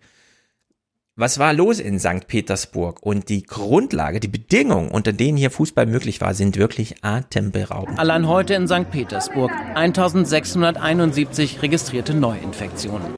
Also nur in der einen Stadt. Fans aus Finnland, Polen, Belgien oder der Slowakei und Schweden waren schon hier. Einige brachten Corona mit zurück in die Heimat. Heute kamen auch Fans der Schweizer und Spanier. España! España! Ich bin schon geimpft, aber ein bisschen ängstlich bin ich schon. Aber nicht zu sehr. Wir passen auf, vermeiden Risiken. Und ich hoffe, es nicht zu bekommen. Das ist nicht. äh, Ich meine, er sitzt da indoor in einer riesigen Kneipe mit völlig Unbekannten. gedacht, Ja, ich gehe auf Nummer sicher. Ich passe halt ein bisschen mein, auf. Ich tue mein Bestes, so mehr ist nicht drin. Ja, ist wirklich, äh, uns zu entscheiden, oder? Also, das ist ein heikles Thema. Besser bleibe ich beim, beim Fußball. Jeder hat Angst. Aber wir vertrauen, dass es uns erspart bleibt. Ihnen bleibt es nicht erspart. Die Krankenhäuser hier am Limit. Und jetzt Achtung, werden Zahlen genannt. Seit einer Woche über 100 Corona-Tote in St. Petersburg jeden Tag. Die haben 700 Tote pro Woche in Corona. Ja. Mehrere tausend im Monat. Nur in St. Petersburg. Ja, aber wir kommen ja auch noch auf Boris Johnson zu sprechen. Das ist ähm, ja jetzt genau. Das ist ganz ehrlich, das ist das, was Despoten bereit sind äh, zu riskieren, ja, an Ja. der eigenen Bevölkerung, um ihr eigenes Image abzupolstern, Mhm. um, um diese Events bei sich zu haben, glaube ich. So. Ja, während äh, man no- nochmal in Nuancen unterscheiden muss, dass in Großbritannien recht viele Len Menschen geimpft sind, während in Russland eigentlich substanziell noch keine wirkliche Impferfolge zu vermelden sind. Äh, keine Ahnung warum. Es wurde ja viel exportiert, Sputnik V, aber im Land hat es noch nicht so den Anklang gefunden. Also wir sind hier weit unter einem Viertel Menschen mit Erstimpfung und so weiter. Aber wie ist das jetzt in England? Also es ist wirklich interessant. Äh, wir hören hier Robert Jenrick, Jenrick, der ist Minister unter Boris Johnson und sagt Folgendes. Als gäbe es kein Corona, keine hochansteckende Delta-Variante. Englische Fußballfans gestern Abend in London. Delta breitet sich rasant in Großbritannien aus, doch die Regierung hält an Lockerungen fest. Sogar eine Aufhebung der Maskenpflicht ist im Gespräch. Wir alle sollten zwar darauf vorbereitet sein, dass die Fälle weiter zunehmen werden, aber wir müssen jetzt in eine andere Zeit eintreten, in der wir lernen, mit dem Virus zu leben. Ja, ist mir irgendwie zu viel des Guten, das bei Inzidenz 200 zu sagen. Ich finde jetzt, wir können das bei 5 in Deutschland mal anmerken, dass wir jetzt ne, mal schauen, was so passiert und nicht jedes Mal gleich in Panik verfallen. Aber bei einer Inzidenz von über 200 mitten im Großereignis im eigenen Land äh, plötzlich so zu kommen, äh, finde ich ein bisschen zu crazy. Und ich war ein bisschen überrascht, weil ich dachte, na gut, er kann das mal so sagen, ist ja nur ähm, Minister, aber was ist der Ministerpräsident bereit zu sagen? Und es ist wirklich crazy, ja. Also O-Ton Boris Johnson hier. Der britische Premierminister Johnson hat umfassende Lockerungen in zwei Wochen angekündigt. Dann soll in England die Maskenpflicht in Innenräumen ebenso fallen wie das Abstandsgebot. Diskotheken und Nachtclubs dürfen wieder öffnen. Für Sportveranstaltungen soll es keinerlei Einschränkungen mehr geben. Johnson sagte, dadurch werde die Zahl der Todesfälle wieder steigen. Großbritannien müsse lernen, mit dem Virus zu leben. Also er hat nochmal konkret dazu gesagt, ja, äh, ja, ich, ich weiß, es kostet Leben, aber. Ja, also zwei, zwei Sachen dazu. Nämlich erstens, also Mhm. wir haben offensichtlich nicht untereinander geklärt, was das bedeutet, mit dem Virus zu leben, so, ne? Also da kann man irgendwie ganz unterschiedliche, Ja. also es ist ja völlig richtig. So, wir müssen uns darauf einstellen, es bleibt, wir müssen damit einen Umgang finden, wie wir damit irgendwie so gut wie möglich, ohne, ohne Angst, ohne großes Risiko etc. halt irgendwie leben lernen. Mhm. Aber ich dachte, die Maske ist ein Teil davon, ehrlicherweise. eben. so, ne? Genau. Also, und das verstehe ich dann zum Beispiel nicht, weil für mich heißt mit dem Virus leben lernen jetzt nicht, es ist vorbei und wir kehren zur Normalität zurück. Mhm. Irgendwie, das ist dann nicht mit dem Virus leben lernen, sondern Ja. das heißt halt eben sich auf das Virus einstellen und schauen, was kann man wegfallen lassen, was muss man aber eben auch erhalten und wo muss man nachsteuern. Und ich glaube aber halt eben auch, dass Boris Johnson ist halt kein Überzeugungstäter jetzt in dem Sinne, sondern das ist halt ein krasser politischer Opportunist so und ähm, er scheint da, er scheint da irgendwie so ein Windgewitter zu haben, so ne. Ich glaube, dass Ja. es ähm, dass es halt eben jetzt vielen Leuten wichtiger ist, sie können jetzt den Sommer so verbringen, wie sie wollen. Die haben keinen Bock mehr auf die Maske, die wollen die nicht draußen tragen bei 30 Grad. Ähm, und auf den springt er jetzt halt einfach auf und da ist ihm relativ egal, wer hinten runterfällt. So, das hat er ja wahrscheinlich irgendwie interne Umfragen, was auch immer, haben gezeigt. So, den Engländern ist das jetzt also, egal. Genau, wir gucken nächste Woche ja auch wieder hier mit Thomas amerikanische und englische Nachrichten und Boris Johnson. Boris Johnson steht gerade nicht besonders unter Druck. Labour ist abgemeldet, aber ihm sind immer noch die kleinen Raumgewinne wichtig. Äh, rechtzeitig sozusagen. Mhm. Denn da weiß er, wie hoch die Potenziale sind. Also UKIP und so weiter, das ist ja alles, liegt ja nicht lang zurück, dass da irgendwie Parteien mit 30 Prozent und so abgerechnet wurden bei Wahlen. Und da will er gar nicht erst die Flanke aufgehen lassen. Und ähm, da muss man aber klar sagen, da haben jetzt marginale, extremen Einfluss auf Boris Johnson, der einfach für alle Briten entscheidet. Ja. Denn ich würde auch sagen, äh, mit dem Virus leben lernen, also da habe ich gar nichts dagegen, wenn das eben bedeutet, mit dem Wissen, wie Deutschland funktioniert und sagen wir mal ganz ehrlich, Abiturienten sind in Deutschland unter sich. Junge Menschen sind in Deutschland unter sich, alte Menschen sind in Deutschland unter sich, dass wirklich intergenerationale Haushalte zusammenleben, das ist super selten, kommt in den Innenstädten fast gar nicht vor, da sind es zu 50 Prozent Single-Haushalte. Da weiß man sehr genau, ja, wenn du jetzt die Clubmeile aufmachst oder die Kneipenstraße oder so, ja, dann sind da abends junge Leute. Ja. So, die können geimpft sein oder nicht, es drauf ankommen lassen. Also die werden nicht sterben oder sonst irgendwie. Aber so kühl, wie er hier einfach sagte, da werden Leute sterben. Also ich glaube, in Deutschland wäre dann man auch mal bereit, mit dem Virus zu leben, wenn es dann wirklich heißt, ja, aber wir haben die Altenheime dann auch wirklich mal abgesichert. Ja. Und 80 Prozent der Pflege findet im privaten Umfeld statt.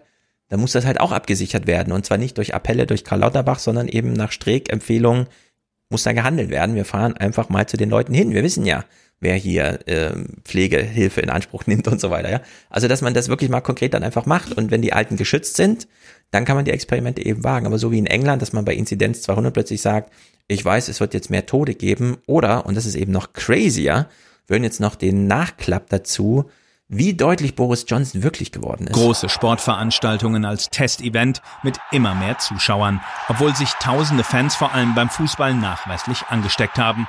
Was ein wenig an die Regierung erinnert. Trotz immer mehr Neuinfektionen sollen in zwei Wochen alle Corona-Beschränkungen aufgehoben werden, sogar Maskenpflicht und Abstandsgebot wegfallen, obwohl man bis zum 19. Juli mit 50.000 Neuinfektionen täglich rechnet. Diese Pandemie ist noch nicht zu Ende. und wir müssen uns damit vertraut machen, dass es mehr Corona-Tote geben wird, dass wir die Öffnung trotzdem wie geplant vorantreiben können in einer Situation, in der wir sonst Richtung Lockdown gehen würden. Das hat nur einen Grund, das weiterhin funktionierende Impfprogramm.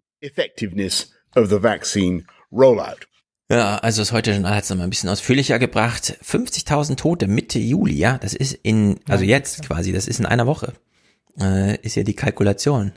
Dass man das aber dann sehenden Auges macht. Was bedeutet, ja, wir schränken dann aber trotzdem nichts weiter ein. Also in der Hinsicht ist das schon verrückt, da auch die Ansage ist, du hast es ja eben auch schon angedeutet, äh, keine Masken im öffentlichen Nahverkehr und so weiter, ja, wo ich mich frage, Ja. also Why? was ist das für eine Hürde, die da zu nehmen ist? Ja, kann man Ja. nicht einfach mal mit Maske Bus fahren? Da ist man im engen Raum, da ist man unter Unbekannten. Warum nicht einfach mal eine Maskenpflicht machen, ja? So das nicht, das ist ja dann das Problem, wenn du keine Maskenpflicht machst, die Hälfte will ja trotzdem eine Maske aufhaben und fühlt Ja. sich dann von den anderen bedroht. Und dann kommt es natürlich auch zu Spannung, 7 Uhr morgens im Nahverkehr. Und das nimmt man dann alles sinnloserweise da in Kauf. Also da null Verständnis.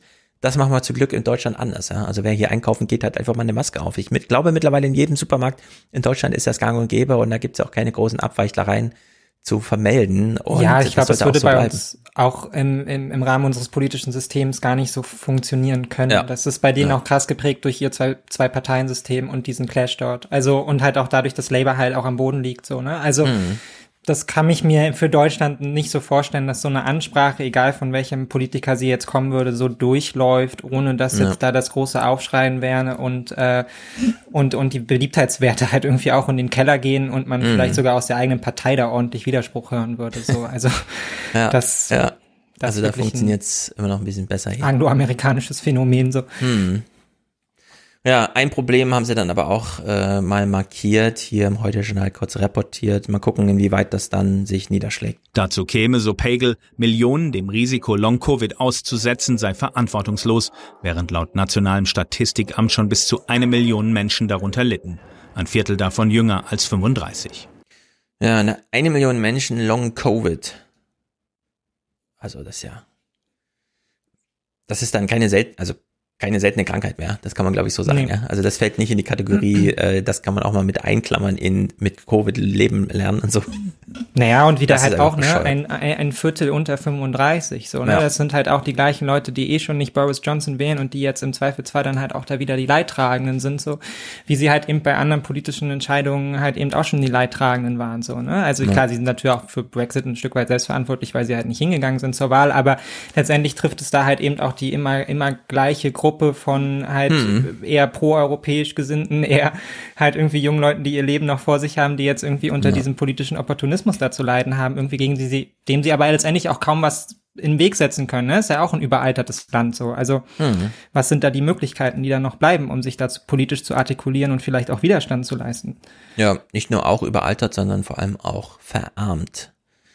Also Ja, das noch krasser in Deutschland äh, als in Deutschland, weil die da eben grundsätzlich auf einem niedrigeren Niveau auch durch Brexit und so weiter da jetzt gelandet sind. Naja, Olympia macht's ein bisschen besser. Es wird stattfinden, allerdings nur als Fernsehereignis. Anders als bei der Fußball-Europameisterschaft haben die Veranstalter heute entschieden, nicht nur ausländische Fans werden ausgeschlossen, nun auch die einheimischen.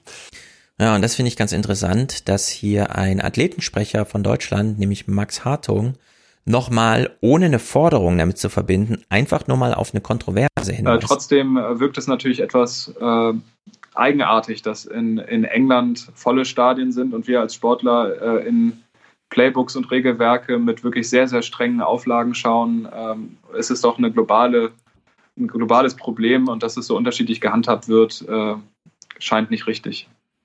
Ja, ist auch nicht richtig und äh, das sollte man auch genauso explizit dann dazu sagen, dass Ja. diese der Umgang mit dem Fußball war ein ganz großer Fehler einfach. Ja, aber hier haben wir es ja wieder auch, ne, Corona als Brennglas. Es ist ja eine Auseinandersetzung, die der Mhm. anderweitige Spitzensport mit dem Fußball in ähnlicher Form auch seit Jahrzehnten ja eigentlich führt, ne? Also Ja. auf der einen Seite die totale Unterfinanzierung, man muss dann irgendwie Bundeswehrsoldat werden etc.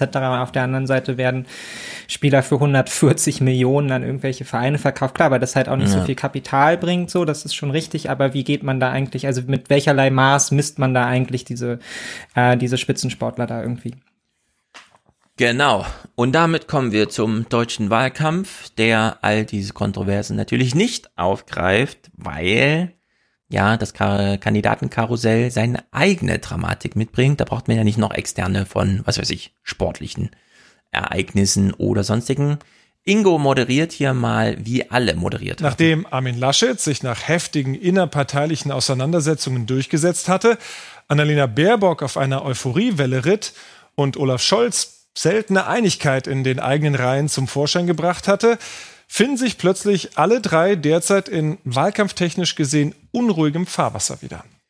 Ja, das ist wirklich interessant, inwieweit der Journalismus, ohne es zu merken, mittlerweile nur noch politisch selbstreflektiv ist. Ja. Also sich nur noch um sich selber dreht. Die drei sind im Wettkampf miteinander, haben ja alle so ihre eigenen Probleme, also wird genau das thematisiert und dass Politik eigentlich die Aufgabe hat, Politik externe Themen, nämlich aus den anderen Funktionssystemen aufzugreifen und dann zu einer politischen Entscheidung äh, zu formulieren. Null davon, ja. Das wird überhaupt nicht mehr reflektiert. Das ist so grausam auch zu sehen. Ja, es ist wirklich, wirklich bitter. Also es ist wirklich ja. bitter. Es ist ein Wahlkampf, der in, in der Hinsicht auch irgendwie wehtut, so dabei zuzuschauen. Ja, ich finde auch, also wirklich, auch, auch wirklich wahnsinnig auf so medialer Ebene wehtut, ja. dabei zuzuschauen. Ne? Inzwischen machen auch alle tapfer mit. So, und man kommt eigentlich gar nicht mehr bei den Themen an. Ne, also bis mhm. dahin dringt man gar nicht vor, weil die nächste Welle an Bullshit halt irgendwie schon wieder auf einen zurollt, wo man sich jetzt halt irgendwie mit den einzelnen Kandidaten auseinandersetzen muss. Und ähm, angesichts der, ich meine, wir sehen später die Klimabilder, angesichts dessen ist es ja mhm. wirklich erschütternd, dass wir uns irgendwie auf dem, auf dem Level bewegen. Und das ist, finde ich, in erster Linie auch ähm, auch ein mediales Problem, nicht nur so sehr ein politisches Problem da Genau, Stelle. also wir, jetzt beginnt sozusagen der Kontrast. Wir gucken jetzt, wie ja. der Wahlkampf thematisiert wird und dann, wie die Welt thematisiert wird, vor allem Klima. Und was ich auch dramatisch finde, für die, die es sehen, äh, wir sehen hier Ingo Zamperoni, der die Moderation von eben gemacht hat, im Hintergrund sitzen Laschet, äh, Baerbock und Scholz bei diesem Triell. Also ich bin mir ziemlich sicher, das ist nämlich eine der wenigen Veranstaltungen, wo sie mal zusammen waren dieses Triell mit Wolfgang Ischinger von der Münchner Sicherheitskonferenz und Tina Hasel, die nochmal so ein bisschen moderiert hat, wo die alle Themen durchgegangen sind. Die Jemen, nachher mit Michel bespreche ich es nochmal, wie sie da sagt, äh, ja, also da hat Europa auch äh, wirklich versagt, einfach bei Jemen zu helfen, wo jetzt neue Hungersmeldungen und so weiter kommen.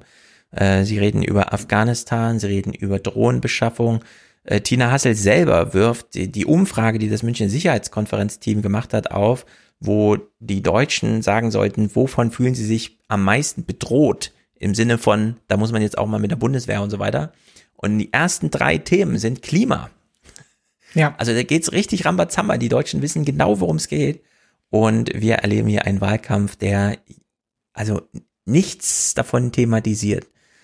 Und schlimmer noch, ist diese Selbstreflexion, die da halt noch drin steckt die ganze Zeit. Hier hören wir zum Beispiel, es geht weiter in der Moderation, äh, wie offen die CDUler mittlerweile einfach sagen, ja, also mit Maßen, ja, pff, müssen wir halt klarkommen. Und ihr auch. Eine Art Gesinnungstest für Tagesschau-Redakteure. Mit dieser Forderung provoziert Hans-Georg Maaßen am Wochenende. CDU-Chef Laschet will heute dazu nichts sagen, lässt andere sprechen. Ich finde, da muss sich der Bundesvorsitzende nicht dazu äußern. Es äh, gibt viele Äußerungen und nicht alles muss man kommentieren. Möglichst wenig kommentieren, zumindest nicht öffentlich, so der Umgang mit der Causa Maßen. Ja, muss man nicht kommentieren. Da fragen mich so ein bisschen, äh, warte mal, was? Haben wir jetzt in Deutschland eine Geschichte aufzuarbeiten oder nicht? Und können wir hier irgendwas mal nicht zulassen? Können wir einfach mal rote Linien ziehen? Ja, wie, und ich meine, dann ist das Thema auch beendet, so, ne? Also wir haben den passenden O-Ton irgendwie nicht bekommen, ne? lassen wir es mal ja. sein, reicht jetzt ja, genau, auch für die anderthalb Minuten. So, also, und ähm, ich finde es ja auch schon in der Wortwahl immer, immer irgendwie komisch, wenn es dann heißt, er versucht hier zu provozieren und so. Nee, was ist, wenn er das halt einfach genau so meint? Also ja, genau. der, ist, der will das so. Ist? Das ist keine Provokation, der stellt es jetzt hier einfach nicht in den Raum. Also ich glaube auch, da fühlt man sich halt ähm, dann in dieser Medienblase auch manchmal einfach zu sicher, dass sich hier irgendwie bestimmte politische Dinge dann nicht doch mal verändern können und so. Und mhm. dass, äh, dass das halt irgendwie alles nur noch so politische Chose ist. Ne? Man behauptet halt mal in die eine Richtung, man behauptet mal in die andere Richtung und schaut halt, was verfängt. Nee, das glaube ich bei Hans-Georg Maaßen ehrlicherweise nicht, dass der so drauf ist, sondern ich bin mir relativ sicher, dass die Aussagen, die er da trifft, das meint er schon so. Mhm. Genau, also wir haben es hier echt mit einem kleinen Problem zu tun. Äh, du hast es richtig markiert. Und in deren Sicht, wie Laschet sich hier äußert, ist auch einfach bekloppt. Das ist nach unserem Parteiengesetz Aufgabe der örtlichen Ebenen. Ich erwarte nur, dass sich jeder an diese Regeln, die ich vorgebe, hält. Auch der Kandidat im Wahlkreis Suhl-Schmalkalden. Ja, ich habe doch Regeln aufgelesen. Da hält sich jemand nicht dran. Also ich hoffe einfach mal, dass es jetzt, ja, das ist wie hier bei den ganzen Masken und so ah, habt ihr, habt ihr eine Million verdient, illegal? Ja, also müsst ihr jetzt mal die Partei verlassen, aber nee, könnt ihr behalten. Ja, ja so ist, ungefähr. Ja, ne, also man, halt man, man wirft der CDU ja viel vor, so, aber dass es da auch, dass es da auch kein Eigeninteresse gibt, dass da nicht irgendjemand sagt, so Leute, wollen wir wirklich mit dem später mhm. in der mhm. Fraktion sitzen? Der sitzt hier in unseren ja. Reihen vier Jahre lang. Der wird immer wieder diese Statements machen. Mhm. Ja, Stellt also, sich raus. Deine Antwort aufgegriffen. Die Antwort ist ja. Und für ein Parteiausschlussverfahren gegen Maaßen, wie es manche fordern, fehle bislang die Grundlage. Man muss auch wissen, das dauert äh, Monate, bevor so etwas entschieden wird. Und so könnte Hans-Georg Maaßen für Laschets CDU im Wahlkampf ein Problem bleiben. Hm, wird halt ein Problem bleiben. So ist es halt. Kann man gar nichts gegen tun. Ja, bedeutet halt auch, ne, es dauert Monate. In Monaten ist der Wahlkampf dann auch vorbei und dann ist ja auch egal. Mhm. So, ne? Also dann ja. müssen wir uns ja damit nicht mehr beschäftigen, weil dann werfen wir einfach irgendwelche neuen Themen auf und so. Dann ja. wird das schon vorbeigehen. Man wird sich an Maßen schon gewöhnen und so. Und es ist genau diese Verschiebung, das ist genau diese Verschiebung von Themen, die halt so gefährlich ist an der Stelle, ne? Dass man halt mhm. das erstmal laufen lässt und dann irgendwann findet das bei anderen Leuten gefallen und dann hast du, wenn du Pech hast, irgendwann eine ganze Menge von diesen Leuten, die das eben genauso sehen, aber die hat man halt immer mitlaufen lassen, weil man an keiner Stelle gesagt hat, Leute, hier ist Schluss, so. Hier könnt genau. ihr nicht mehr weiter, hier ist dann auch das Ende der Partei erreicht. So. Mhm. Und das Heute-Journal macht es so ähnlich wie die Tagesthemen. Es sind ja drei Kandidaten, also dreht sich ja mal alles nur um das eine. Guten Abend. Die SPD hatte Tilo Sarrazin. Die Grünen haben Boris Palmer. Die Linke das Ehepaar Wagenknecht-Lafontaine. Und die CDU Hans-Georg Maaßen. Die Muster ähneln sich zumindest. Ja, also reden wir mal nur über Politik und ja, Sie kennen ja die Daily Soap von früher noch. Heute ist einfach Staffel 17, schließt jetzt daran an. Und wie Paul Ziemiak hier verteidigt, ist einfach lame. Die CDU verortet sich selber gerne in der Mitte. In der Mitte gewinnt man Wahlen. Und so findet der Generalsekretär heute klare Worte gegen einen vermuteten Angriff auf die Pressefreiheit von rechts außen. Die Pressefreiheit, übrigens auch die Freiheit des, ähm, äh, des Rundfunks äh, stehen haben Verfassungsrang. Das ist für uns eindeutig. Und da gibt es auch keinen Zweifel. Das Problem für die CDU ist, dass hm. ausgerechnet einer der ihren fragwürdige Ansichten über Journalisten verbreitet hatte. Der Thüringer CDU-Direktkandidat Maaßen hatte am Wochenende wieder mal für einen Eklat gesorgt. In einem Interview wirft er NDR-Journalisten Verbindungen zur linksextremen Szene vor. Ja, also Ziemiak sagt einfach, ähm, ja, ihr habt ja recht, aber ich tue dann trotzdem nichts. Es ist halt, wie es ist. Ja, also, aber ich verstehe da auch, ja, ich verstehe da auch nicht diesen, diesen, diesen trockenen Ton, den da dann irgendwie das er selbst an den Tag legt, sondern ihr ja. seid angesprochen, Leute. Ja. Ihr seid angesprochen und ihr, und ihr sendet es runter wie jeden anderen Text halt irgendwie auch. Hier hat jemand gesagt, wir holen zwei O-Töne ein, fertig, so. Also, was passiert denn bei euch, wenn ihr darüber nachdenkt? Was macht es denn mit euch? Fühlt ihr euch da mhm. angesprochen oder, weiß ihr die Vorwürfe von euch oder sorgt das nicht auch für eine gewisse Frustration? Und das finde ich irgendwie schwer, schwer nachvollziehbar, dass man da nicht auch mal aus seinem, seinem Schneckenhaus der immer gleichen Berichterstattung mhm. rauskommen kann und sagen kann, also wo ist denn der Kommentar dazu, der sagt, Leute, so geht's aber nicht irgendwie. Ja, ich glaube, sie haben die Wahl in Sachsen-Anhalt inklusive der vorherigen Kontroverse um die AfD will den Rundfunkbeitrag nicht mit erhöhen, also machen wir das auch nicht. Und die vor einem Jahr stattgefundene Sache da in Thüringen, wo ja Maaßen jetzt antritt, einfach ausgeblendet und sehen das als, will ja nur provozieren. Dass da ja. eine materielle Gefahr ja. drin steckt, wird einfach ignoriert. Äh, ich würde auch sagen, ja, das ist hier ein Thema für die Chefredaktion. Und die ja. will man dann auch mal kurz vom, ja. vor der Kamera da sehen. Es tut auch keinem gut schon im, im, im Vorrein dazu zur Anmoderation, dass jetzt einfach so diese, diese Kandidaten da irgendwie aufzuzählen und da aus allem jetzt die gleiche Story zu machen, so nach dem Motto, es wird schon ja. wieder vorbeigehen. Also auch Sarrazin, es ist genau. nicht so, dass der Landesverband in Berlin gesagt hätte, jetzt von der SPD, naja, Sarrazin ist unser Mann hier, den wollen wir als Direktkandidaten. Und auch bei Sarah Wagenknecht und Oskar Lafontaine würde ich sagen, die sind jetzt bei Weitem noch nicht so weit abgedriftet wie, wie Hans-Georg Maaßen. Also es fällt schwer, dann doch auf dem Level Personen zu finden, die offensichtlich die Unterstützung eines mhm. Landesverbandes genießen, der bewusst bereit ist, hier auch eventuelle Koalitionsverbindungen zu, zu vorher schon zu kappen und äh, ja. das dann einfach so irgendwie runterzuspielen, nutzt, glaube ich, mhm. keinem an der Stelle. So, außer der CDU. Ja, der, und ich finde, eigentlich ist auch ausreichend thematisiert, dass ähm, das Buch von Thilo Sarrazin wirklich die Grundsteinlegung für die AfD war, um zu zeigen, Nee, man muss, man gilt nicht mehr als irre, wenn man so argumentiert, ja. sondern man, das kommt aus der Mitte der Parteien. Also in dem Falle äh, mit Regierungsverantwortung in Berlin und so weiter. Ja, also ganz konkret Sarrazin ja, damals als Finanzsenator und so weiter und so fort. Und das wird ja einfach übersehen. Also da finde ich auch, das ist so ein kleines Defizit, das hier noch vorliegt. Das muss dann auch mal abgearbeitet werden. Naja, das Heute-Journal sammelt dann zumindest noch ein paar kritische Stimmen innerhalb der CDU, aber außerhalb der Berliner Blase, glaube ich, soweit. Für die CDU Deutschlands, für die CDU Niedersachsen ist Wobei der Altusmann auch schon ziemlich Berliner Blase ist, wenn auch in Niedersachsen. Ganz klar, wir grenzen uns äh, von Ja, genau. Also er sieht auf jeden Fall nach Berliner Blase aus. Allen Tendenzen, die nicht äh, fest auf unserem Fundament, nämlich unserem Grundgesetz und den Werten der Union stehen, ab. Wer diese nicht teilt, muss als Kandidat erst gar nicht antreten. Andere gehen weiter. Ein CDU-Europaabgeordneter nennt Maaßen einen selbstradikalisierten, verbitterten Mann. Ein CDU-Landesfraktionschef fühlt sich an dunkelste Zeiten erinnert, fordert Maaßens Rücktritt und ein ehemaliger Generalsekretär gar ein Parteiausschlussverfahren. Auch im Wahlkampf. Ja, also Ruprecht Polenz nochmal auf Twitter, das ist ja mittlerweile auch eine sehr fragwürdige Rolle, die er da hat und nochmal so immer so vorzutäuschen im Sinne von, ja, es gibt doch noch so gewisse Gewissen in der ja. CDU, aber das, also er spielt ja auch nicht jetzt im Zentrum der CDU eine Rolle, sondern wirklich nur als Twitter-Heini mit der größten Reichweite der CDUler.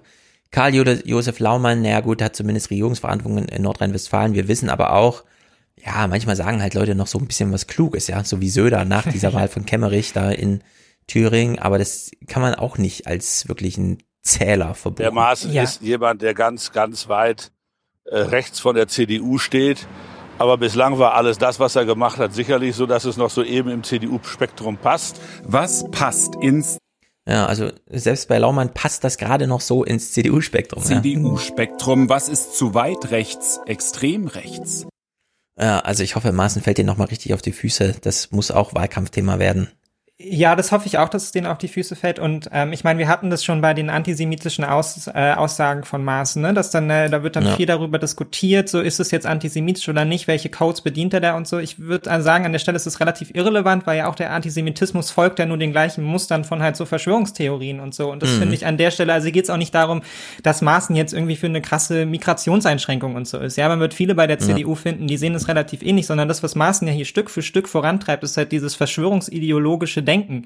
Ja, also es gibt halt eben nur das Maximum, es gibt nur die zwei Lager, es gibt halt, es gibt halt die Dunklen, die da an irgendeiner Stelle äh, mhm. irgendwie die die Fäden in der Hand halten und das ist ja das gleiche mit der Unterstellung gegenüber den Journalisten und das macht er immer wieder und das ist ein ist ein anderes Problem als jetzt nur er ist halt irgendwie zu weit Rechtsausleger. Nee, hier geht's um ja. was, da hat jemand schon den den Boden von so einem demokratischen Diskurs vollständig verlassen. Also der ist wie gesagt, er ist halt ja. rausgetreten so und das kann eigentlich mit keiner Partei mehr übereinstimmend sein so. Ja, ja, genau. Also einfach, oh, ich sehe gerade Jürgen im Chat, Jürgen von letzter Woche. Nein, Jürgen, du bist nicht zu spät. Wir haben früher angefangen, weil Argentinien, Gratulation, heute wird aber erst in Europa gekürt. Das wollen wir natürlich alle sehen, 21 Uhr. Ja, genau, es ist, wie es ist. Und äh, ich meine, Maßen, also wenn Maßen unterstellt, die öffentlich-rechtlichen Redaktionen hätten sich nicht so unter Kontrolle, dass sie nicht verhindern könnten, dass im MDR linksradikale Kräfte arbeiten, ja dann ist das einfach eine Unterstellung, die muss man wirklich mal ernst nehmen, weil wir nicht genau wissen, wie auch in Thüringen demnächst regiert wird und klar, er ja. kandidiert für den Bundestag, aber er gehört dann mit dieser zu dieser Thüringer CDU, die dann ja. wahrscheinlich Regierungsverantwortung übernehmen ja. könnte, ja, wenn es alles schief geht. Also in der Hinsicht äh, echte Gefahr. Letzter Clip zur CDU. Laschet ist also, ja, wo ist er denn? Äh, bei Gala, beim Bunte, irgendwo im Boulevard-Interview, hat er eine kleine Runde gemacht. Auch da wird er auf Maßen angesprochen. Es dauert eine halbe Stunde, dann soll er sich auch zum Problemfall seiner Partei äußern, Hans-Georg Maaßen. Nach dessen Angriff auf den öffentlich-rechtlichen Rundfunk weiter kein explizites Machtwort. Den Namen von Maaßen spricht Laschet nicht aus. Und ich habe einfach nicht die Absicht, jetzt zu jeder Bemerkung, die der im Laufe äh, der nächsten Wochen macht, jedes Mal das aufzuwerten durch eine Positionierung, die ich selbst dann dagegen halte. Ja, und sie haben dann nicht gesagt, ja, aber es ist doch nicht nur so eine Bewertung, Bemerkung, sondern es ist doch hier. Naja, ja. die Grünen. Kommen wir mal zu den Grünen, denn es ist auch ein bisschen traurig, aber naja, warum auch nicht. Sie sind ja auch ein bisschen selbst schuld. Baerbocks Kontroverse, Grüne, Rufmord, Rechtsweg, Pipapo. Und man, mittlerweile stellt man sich ja doch Zumindest eine konkrete Frage. Sie wolle endlich über Inhalte sprechen, sagt Annalena Baerbock. Aber seit letzter Woche hat sie auch noch Plagiatsvorwürfe am Hals. In ihrem Buch Jetzt, wie wir unser Land erneuern, soll sie unter anderem aus einer und das ist halt dieser typische Journalismus, der dann so, ja, das ist in tausend Texten schon thematisiert worden. Ja. Man muss das nicht in diesem Sing sagen, Ach, und dann hat sie ja auch noch das an der Backe. Vielleicht haben Sie davon noch nichts gehört. Ich sage es Ihnen jetzt nochmal. Und da ich Sie gerade am Telefon habe, sage ich Ihnen auch nochmal, was gestern und vorgestern vorgefallen Studie ist. der Denkfabrik Agora Energiewende abgeschrieben haben. Es gebe Zitate ihrer Parteikollegen Fischer und Trittin, wie alles andere ohne Quellenangabe. Was gerade mit seiner Kandidatin passiere, sei Rufmord, sagt der grünen Geschäftsführer heute. Man gehe seit letzter Woche gegen Teile der Vorwürfe vor. Ja, und da man hier schon Hü sagt, dann muss man auch nochmal historisch Hot sagen. Es könnte ja sein, dass es jemand nicht mitbekommen Dass Annalena Baerbock zwischen 2018 und 2020 25.000 Euro Bonuszahlungen von ihrer Partei bekommt, okay. Warum aber hat sie das erst im März an die Bundestagsverwaltung gemeldet? Und dann Baerbocks Lebenslauf, der dreimal nachkorrigiert werden musste, bis er stimmte. Ein Masterstudium in London zum Völkerrecht ist eben kein deutscher Abschluss in Jura. Die Überschrift regelmäßige Unterstützung wurde hinzugefügt, nachdem sich herausstellte, dass sie unter anderem der UNO-Flüchtlingshilfe zwar gespendet hat, aber nicht deren Mitglied war. Ja, und das ist natürlich die Falle, äh, in die ist ja Merkel auch reingerannt. Es wurde ihr dann irgendwann alles immer wieder angehangen und sie sollte nie wieder irgendwas vergessen, bis sie sagte, ich gehe.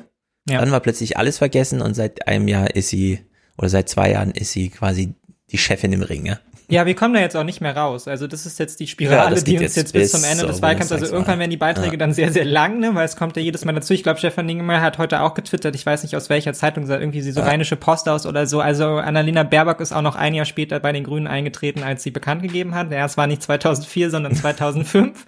ja, und von da aus können wir das jetzt immer so weiter stricken irgendwie. Ähm, ja, was ich halt daran auch so ein bisschen problematisch finde, ist ja, dass es die Gegenseite ja ein bisschen genauso macht mit den Armin Laschet-Texten so, ne? Also da haut mhm. ja jemand vor den Kopf, ja, guck mal, sie hat abgeschrieben und dann machst du weiter, ja, aber Armin Laschet hat ja auch schon mal abgeschrieben und dann bewegst ja. du dich auch nur noch genau. in diesem, was ist denn jetzt ein Plagiat und was ist denn kein Plagiat? Dann sind wir alle im infiniten Regress gefangen. Ja, genau. Und damit kommen wir dann aber halt auch einfach nirgendwo mehr bei den Inhalten an. Also ich glaube, das ist so ein bisschen ja. abgefahrenes Thema, so. Ja, und da müssen auch die Journalisten sich jetzt irgendwann mal überlegen, ja. wann setzen sie jetzt einfach mal voraus, dass alle Bescheid wissen und ja. gehen mal einfach den nächsten Schritt im Wahlkampf. Ja? Das ist ja ein bisschen wie in Berlin. Äh, Giffey tritt halt an. Es wissen jetzt alle, dass sie zurückgetreten ist als Bundesministerin wegen Plagiatsdingern, allerdings in der Qualifizierungsarbeit. Ne? Das ist echt nochmal zu unterscheiden hier, auch wenn es schön wäre, wenn man die Quellen nochmal Wobei ich eh mich frage, wie kann man es ohne Quellen schreiben? Also eigentlich hat man doch Citavi offen und macht dann. Mausklick und dann ist die Quelle drin. Ne?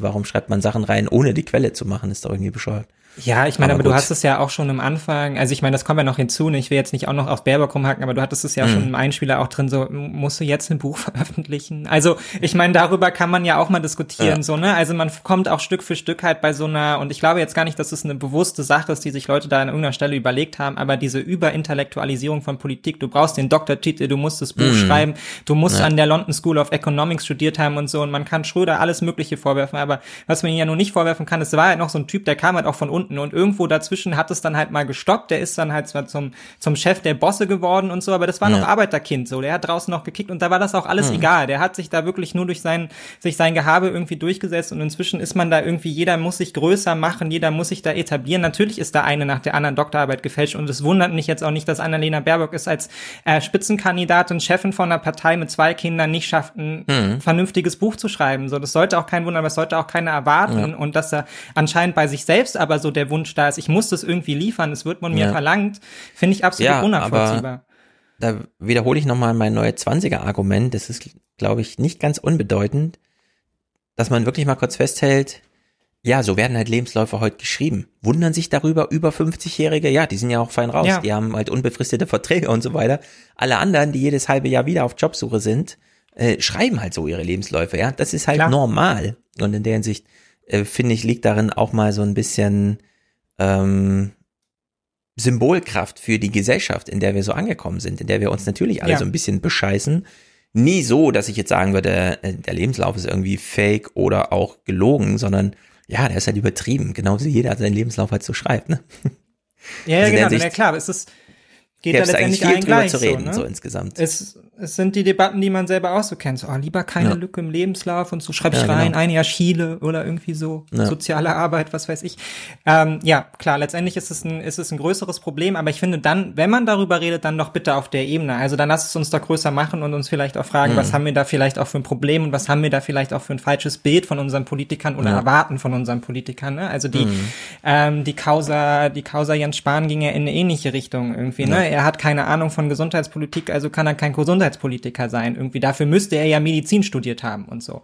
Was dann halt auch immer, also ist es jetzt ja. zwingend dafür ein guter Gesundheitspolitiker sein? Ist er jetzt genau. unfähig, weil er halt nur eine Verwaltungslehre gemacht hat, so, ne? Oder genau. geht's da nicht vielleicht auch um andere Dinge so? Und, und da finde ich, da muss man ein, auch aufpassen.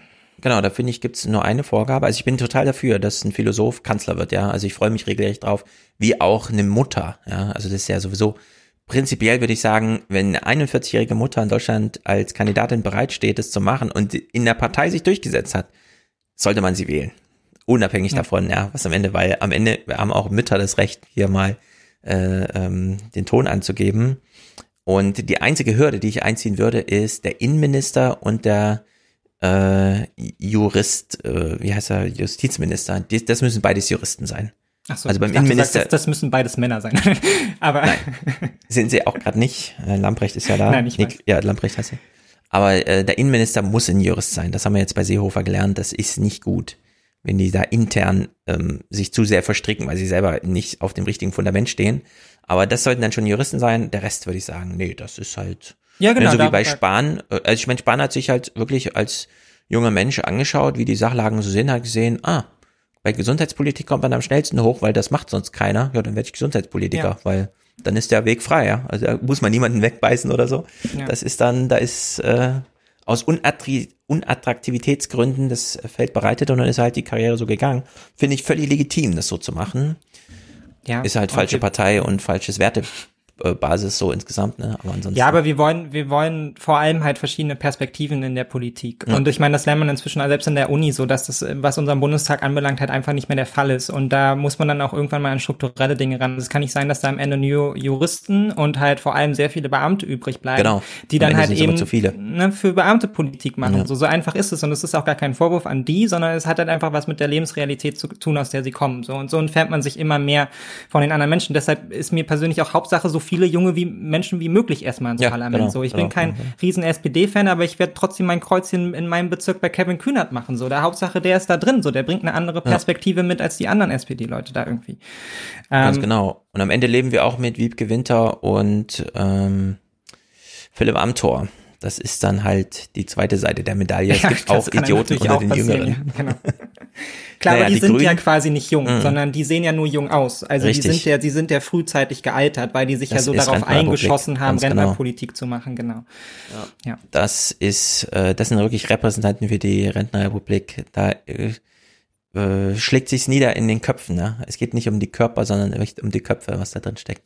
Die Grünen müssen jetzt jedenfalls immer wieder aktiv betonen, ja, natürlich halten wir an Baerbock fest. Und das ist natürlich schon ein Problem, dass diese Frage überhaupt aufkommt. Der Geschäftsführer muss heute noch einmal betonen, dass man trotz allem nicht vorhabe, die Kandidatin auszuwechseln. Wir gehen als Team, als grünes Team gemeinsam in diesen Wahlkampf mit Annalena Baerbock an der Spitze. Was ist das für ein Ton, Herr Kellner? Ich wünsche mir hier so gerne, dass Sie einfach mal sagen, was haben Sie mich gefragt, ob wir jetzt einen Kanzlerkandidaten austauschen? Haben Sie ja, eine Meise? Sind ja, Sie genau. politischer Journalist? Haben Sie sich schon mal mit der Sachlage befasst? ja. Oder einfach gehen. Einfach gehen. Ja, ja, einfach mal so winken und sagen, thank you, ciao, ciao. Ja. Bitte stoßen Sie sich nicht, wenn Sie die Tür durchlaufen. Also das ist wirklich, auf der anderen Seite, Marietta Slomka, finde ich, hat traurigerweise adäquat moderiert. Manchmal ist es am besten, man schaut einfach nur still den Fehlern der anderen zu. Und dann am besten auch selbst gar nicht zu sehr draufhauen, sondern joviale Milde heucheln. Das tut dem stolpernden Gegner oder Gegnerin noch mehr weh und demoralisiert deren Abwehr.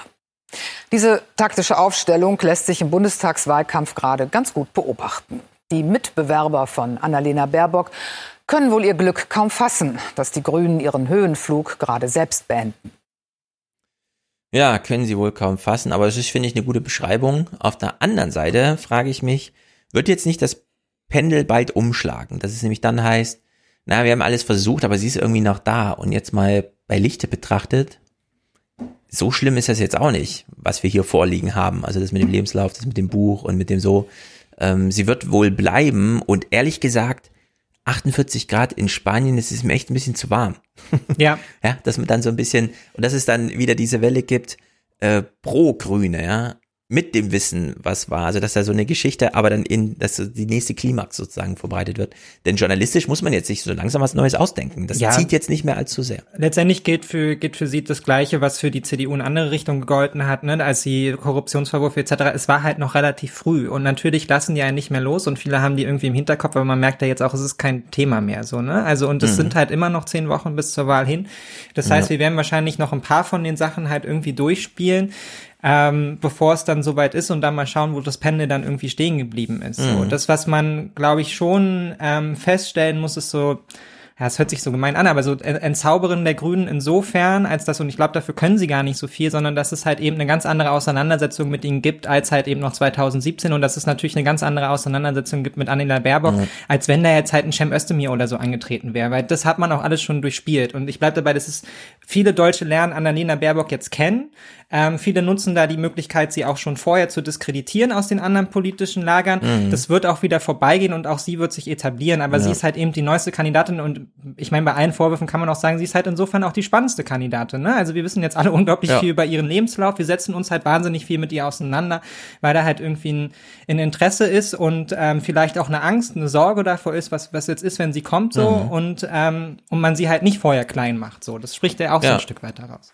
Genau, und ich finde, sie kann auch, sie hat eine Geschichte vorgelegt, an die sie anschließen kann, denn als kurz bevor die Entscheidung im Raum stand und die Grünen haben ja lange angekündigt, am 19. April entscheiden wir uns, wer es wird und so. Und da war ja vorher immer so der Ton, ja, Habeck irgendwie ganz belebt, aber Annalena Baerbock ist sattelfest. Und diese Sattelfestigkeit thematisch, die ist ja auf jeden Fall noch gegeben und die kann sie ja auch noch ausspielen. Ja. Also irgendwann wird's ja ähm, Trielle nicht nur fachmäßig geben, dass sie dann im Internet mal so ausgestrahlt werden zur Sicherheitspolitik, sondern da wird's dann zur Wirtschaft und Klima ans Eingemachte gehen und es wird dann auch im Fernsehen laufen. Und da wird man dann auch als Laschet äh, langweilen, wenn man mehr als ein, zwei Mal aktiv ja, nachhakt, was war da jetzt mit dem Buch und so. Und selbst so Halbsätze werden dann nicht mehr sehr gut äh, transportiert werden können, weil es einfach ein totes Pferd ist auch, was ja. man dann reitet. Und dann kann sie da wieder trumpfen und dann dreht sich das auch wieder ganz schnell. Also ich hab, bin immer noch beeindruckt, wie das damals war, als äh, Donald Trump in Amerika Präsident wurde und alle schon so ein bisschen abgekotzt haben. Und dann plötzlich hat er seine Rede da im Kongress gehalten, seine erste State of the Union, und plötzlich meinten alle, ja, das war der Abend, wo er Präsident geworden ist. Also jetzt hat er uns überzeugt. Er kann ja doch Präsident. Das war ziemlich präsidial und so, ne? Von heute Stimmt, auf morgen, ja. wo man sich fragt, äh, wieso, ja? Muss ja. jetzt echt Don Lemon irgendwie im Fernsehen sitzen und mir sagen, dass das jetzt der Moment war, wo er auch mal kurz eine Träne verdrückt hat, als äh, der zurückgekommene Soldat da oben seine Familie begrüßte während Rede und so ein Scheiß, ja. Also das haben wir alles durch. Und in der Hinsicht weiß man ja auch, wie ähm, weichgespült so ein politisches Publikum ist und äh, wie formbar auch. Jetzt brauchen die Grünen halt eine gute Idee. Ich fände auch, wenn sie jetzt einen Aufschlag machten, wäre es noch ein bisschen zu früh.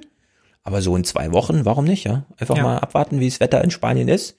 Und die ersten Urlaubsflieger dahin fliegen und die Leute dann sagen, ey, das war so scheiße heiß. ja. Ich glaube, der äh, Kanan hat Brecht in seinem Buch, jetzt fliegen nicht mehr die Nordeuropäer nach Südeuropa, um Urlaub zu machen im Sommer, sondern jetzt kommen die Südeuropäer nach Norden, um mal entspannt Urlaub zu machen. Ja. Ja, gar nicht mal ja, nur also das, das so, ne? Also ich, ich sitze hier gerade im Haus meiner Eltern, wo es irgendwie vor einer Woche durch den Hagelschäden halt irgendwie das halbe Dach hm. zerlegt hat. So, das ist auch ja, neu, sowas. so in der Art. Ja, ne? Also sowas, genau. ähm, das Bittere ist ja so ein bisschen und ähm, ist ja nicht nur ein mediales Mantra, sondern auch ein politisches Mantra, dem wir da folgen. Wir kommen aus diesem Gesinnungswahlkampf, glaube ich, zumindest hm. von Seiten der CDU nicht so richtig raus, weil sie haben ja, ja einfach nichts anderes reinzubuttern. Das ist halt so ein bisschen das Problem. Das heißt, die werden, das heißt das Problem, aber die werden dabei bleiben, weil sie haben nichts anzubieten, inhaltlich irgendwie. Ähm, ja. Und also im Programm ich, steht nichts mit dem Nee, nee, ich habe heute auch noch mal reingeschaut, weil wir ja über Klima sprechen, weil ich was kann, ich dachte ich, vielleicht kann ich noch irgendwas rausziehen an Ideen, aber es ist nichts da. Also es ist wirklich, es ist wirklich ganz, ganz komisch irgendwie. Auch, also die Wirtschaft ähm, soll halt unterstützt werden, äh, ja. dann doch mal irgendwann Klimaziele zu erreichen. Ne? Aber ja. mehr ist ja nicht. Also das Wort unterstützt Technologie ist alles, und Innovation. Habe ich. Genau, wir machen das mit marktwirtschaftlichen ja. Mitteln und äh, um technischer Unterstützung. Steht aber auch nicht drin, ja. welche Technologie oder welche Innovation. So. Genau. Schließen ähm, wir mal die Grünen ab. Ja. Ähm, Robert Habeck hat sich heute oder gestern nochmal geäußert. Das ist jetzt also Nachrichten von gestern. Diesen Halbsatz. Ich frage mich, will er hier so ein bisschen sticheln oder versucht er das Feuer gewaltvoll, aber dann auch wirklich mal auszutreten. In einem Interview mit der Süddeutschen Zeitung sagte Habeck, die Grünen hätten Baerbock gerade erst mit nahezu 100 Prozent zu ihrer Kanzlerkandidatin gewählt. Jetzt gehe es darum, aus diesem Vertrauensvorschuss, den sie von der Partei bekommen habe, das Beste zu machen. Ja, er betont, das Beste zu machen, so als wäre das ein Zitat von Habeck, was ich jetzt mal einfach unterstelle. Und das ist natürlich schon, er hat ja schon mal so einen Spruch gemacht, wo es, ja, bin ich nicht mehr im Hinterkopf, aber äh, so dieses, ja gut, jetzt haben wir sie gewählt, jetzt machen wir mal das Beste draus. ist schon vom Ton her so ein bisschen, hm, naja, aber, aber gucken, die müssen, die, die müssen ja auch nicht Best Friends sein. Also das Entscheidende ja, das steckt stimmt. ja da drin, nämlich sie wurde von 100 zu 100 Prozent von ihrer Partei gewählt und das ist auch erstmal mhm. das Entscheidende. Also eine Partei tritt ja nicht an und bastelt sich da. Das ist halt das, so stellt sich die CDU das vor. Ne? Eine Partei bastelt sich so lange zurecht, bis man möglichst breite Schichten halt irgendwie abgreift ja. an Wählern und für alle einigermaßen attraktiv ist. Deshalb versucht man auf der einen Seite irgendwie an Maßen mhm. festzuhalten und auf der anderen Seite macht man es dann mit Leuten wie mit Günther irgendwie in Schleswig-Holstein und so. Ähm, aber das ist halt nicht zwangsläufig jetzt die Grüne Partei. So, die hat eine viel engere Basis. Ähm, so, die stehen da auch, glaube ich, äh, auch, glaube ich, geschlossen hinter ihr. Und das ist mhm. erstmal das Entscheidende. Solange jetzt nicht irgendwie in der Grünen Partei da dieses große Flattern losgeht, klar wird die das machen. Also. Ja, weil du jetzt gerade sagst, sie müssen nicht Best Friends sein. Da habe ich eine ganz wichtige Empfehlung für alle, die sich wirklich dafür interessieren. Fabio De Masi war im Politik-Podcast vom Deutschlandfunk und hat dort mal über seinen Abschied aus dem Bundestag auch so gesprochen. Und er meinte, da gibt es so eine Szene, das werde ich mir jetzt Clip auch nochmal bereitlegen, mit Wolfgang mal besprechen, äh, wie er sagt, manchmal sitzt man so nach getaner Arbeit, irgendwelchen Ausschusssitzungen mit den Kollegen aus der anderen Fraktion zusammen und dann wird es ganz plötzlich so ganz persönlich im Gespräch. Und dann wollte er so fragen, also wieso besprichst du das mit mir? Ich bin da nicht in deiner Partei und so weiter, ne? Äh, und dann meinten die Kollegen so, ja, das können wir nicht mit unserem Parteikollegen besprechen wir sehen uns morgen wieder in irgendwelchen Gremiensitzungen, wo wieder ausklamüsert werden muss, wer hier Rederechte und so weiter und so. Es gibt wirklich keine äh, echten Freundschaften innerhalb der Fraktionen im Bundestag. Das ist alles nur Kampf, Konkurrenz um jeden Scheiß Raumgewinn. Also vor allem kleine Rederechte im Parlament in Minuten abgerechnet. Wer setzt seinen Namen ja. auf welches Thema? Wer wird der wie thematisch zugeteilt? Wer kann wie irgendwo nochmal Fernsehminuten abgreifen und so weiter, sich in Stellung bringen, um dann Sprecher zum Thema so und so zu werden. Und es muss wirklich ganz brutal sein. Und in der Hinsicht, davor sind auch die Grünen dann nicht gefeit, glaube nee, ich. Das natürlich da, das trifft also, da genauso zu. Man macht ja, man macht ja bei den Grünen, tut man ja auch immer so ein bisschen so, als wenn die jetzt irgendwie da nur aus Zuneigung und Liebe die beiden ja. nach oben gekommen, so, ne? Auch ein Habeck und auch eine Annalena Baerbock, die sind intern knallhart, so, wenn die müssen. So, die können ja. sich da schon durchsetzen, so, ja. sonst wären sie nicht da, wo sie jetzt sind. Und ähm, ich bin mir auch sehr sicher, dass Annalena Baerbock auch damit umgehen kann und auch in gewisser Weise diesen, äh, diese Shitstorms irgendwie erwartet hatte, so. Das wird die jetzt nicht überraschen, so. Das ist, mhm. und da hat die wahrscheinlich intern auch schon ähnliche Sachen durchgemacht, die in eine ähnliche Richtung gingen. So, da haut man sich dann halt auch mal ordentlich was um ja. die Ohren. So. Ich finde es auch sehr gut, wenn Politiker Familie haben. Äh, es gibt ja viele, die, bei denen ist das nicht so. Also auch Kinderlose. Es gibt ja viele Kinderlose, äh, weil man dann doch vermutet, dass sie emotional woanders abgesichert werden als nur im Erfolg ihres mhm. Berufs. Äh, das ist ja zum Beispiel bei Altmaier so. Und das finde ich auch immer ein bisschen traurig zu sehen, wenn man sich überlegt, nach getaner Arbeit geht der wohin denn? in so einen Single-Haushalt, in ein Hotelzimmer und am nächsten Morgen geht's halt wieder los. Ja. Der redet da mit niemandem, der hat diese Supervisionsschleife privater Natur da irgendwie nicht drin. Also es sind jetzt so Unterstellungen und Vermutungen von mir, ne? Aber ich will es trotzdem mal so formulieren als Problem, dass ich das, ähm, ja, also da fehlt dann irgendwie so eine Komponente, die so wichtig mhm. ist in der Politik. Für was macht man das eigentlich, ja? Es ist auch sehr interessant, äh, jetzt sich die letzte Bundestagswoche nochmal anzuschauen. Ich habe es mir jetzt aus Gründen so wirklich mal viele Themen und Debatten, weil ja dann ganz zufällig jemand nochmal dasteht, der sagt, und weil es heute meine letzte Rede ist, ja, und dann kommt nochmal so fünf Minuten Verabschiedungsworte, und wie viele dort wirklich auf die Familie zu sprechen kommen, weil es ihnen leid tut, zu lange nicht da gewesen sein, ja. weil sie sich freuen, jetzt endlich Zeit zu haben. Fabio De Masi ja auch, ja. Hat irgendwie einen 16-jährigen Sohn oder so und hat dann irgendwann festgestellt, der fragt gar nicht mehr nach mir. Als er ja. noch nach mir gefragt hat, konnte ich das immer irgendwie deichseln, aber jetzt merke ich, nee, jetzt muss es von mir ausgehen. Sonst ist er einfach weg, so als Mensch, ne? Und das sind halt so Erkenntnisse, die dann selbst so jemanden wie Fabio De Masi, der das wirklich, und das kann man ja nachvollziehen, aus purer Leidenschaft macht, ne? Der ja. dann einfach sagt, nee, mache ich nicht mehr. Also in der Hinsicht, äh, dieses Gespräch da im Politik-Podcast ist wirklich sehr gut. Sowas wünsche ich mir mal, lieber Deutschlandfunk, als Interview der Woche. Ja, sowas, statt diese Themenscheiße, die da abläuft. Die SPD können wir hier ganz schnell abhandeln, denn wir gucken einfach mal in die allerletzten Sekunden der Phoenix-Runde vom 7. Juli. Das zeichnet auch einen sehr guten Kanzler aus und dass er neben wichtigen Themen wie Klimaschutz und Wirtschaftspolitik vor allem auch für eine klare Migrationspolitik steht, die illegale Migration bekämpfen möchte und legale Migration steuern möchte. brauchen alle. Äh, Olaf Scholz haben wir hier gar nicht angesprochen, möglicherweise kein Zufall, aber Stehvermögen für Annalena Baerbock und für Armin Laschet. Und dann werden wir weitersehen. Wir verfolgen das hier natürlich. Ich bedanke mich. Ja, das ist Wahlkampf SPD. Man guckt eine ja. Dreiviertelstunde so eine Phoenix-Runde und am Ende sagt er, wir haben Scholz gar nicht angesprochen und man denkt so, stimmt. Ciao. Ähm, ja, egal. ich fand es auch, also insofern hat, stimmt ja auch nicht das, was Marietta Slomka gesagt hat, ne, weil Armin Laschet kann sich das jetzt mal angucken und denkt sich so, ah ja, nice, sie kriegt irgendwie ein bisschen auf den Deckel, aber mhm. Olaf Scholz kann das eigentlich nicht, also der kann sich jetzt nicht ja. daneben stellen der und gewinnt so, da nichts. Ja, jetzt werde ich jetzt hier irgendwie doch noch Kanzler. Also, also die müssen dann da schon auch noch ja. ein bisschen arbeiten. Also so einfach funktioniert dann zumindest bei der SPD gerade nichts, dass man das so mhm. machen könnte.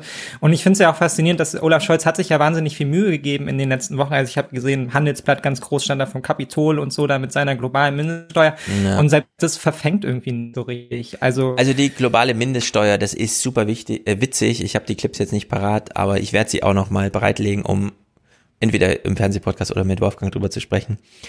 Ähm, vorgestern hieß es in den Nachrichten, ja, dann kann es ja morgen schon verabschiedet werden, wenn sich die Finanzminister treffen. Dann höre ich gestern Nachrichten, da heißt es, jetzt gibt es nur noch ganz wenige Sachen zu klären vor dem nächsten G20-Gipfel im Oktober.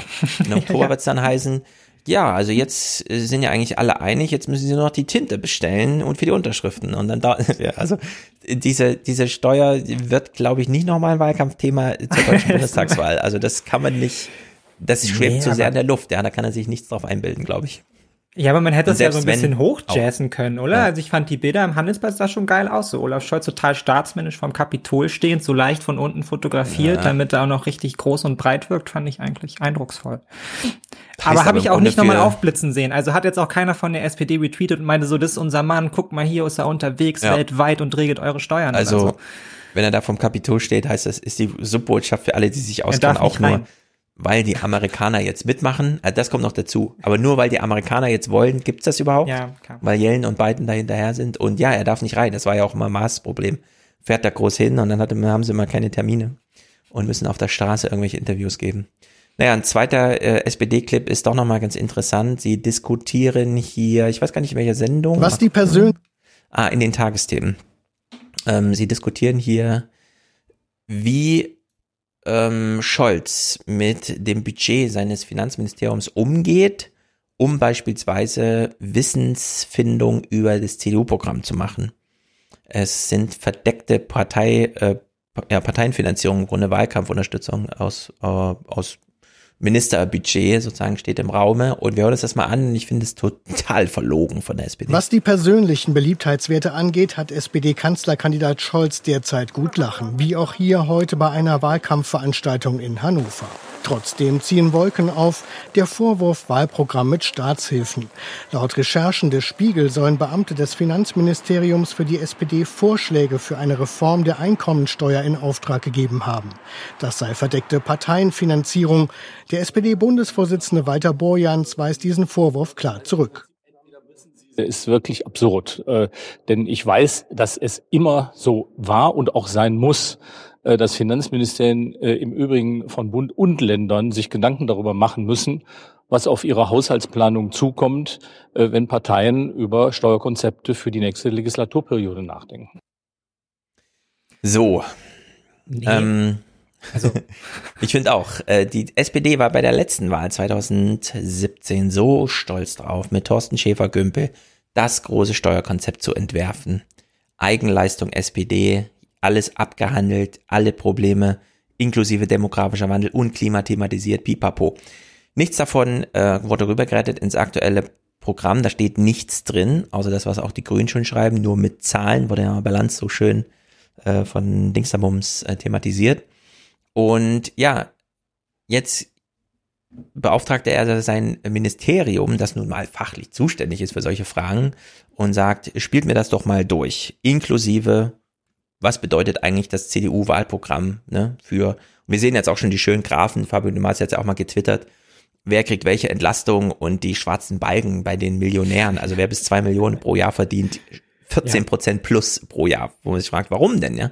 Warum kann man da nicht ein bisschen was wegnehmen? Nee, da muss noch drauf gezahlt werden.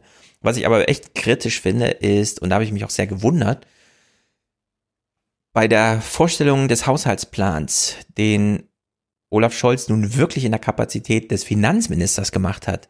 In der Bundespressekonferenz hat er zweimal die CDU kritisiert für ihre Steuerpläne.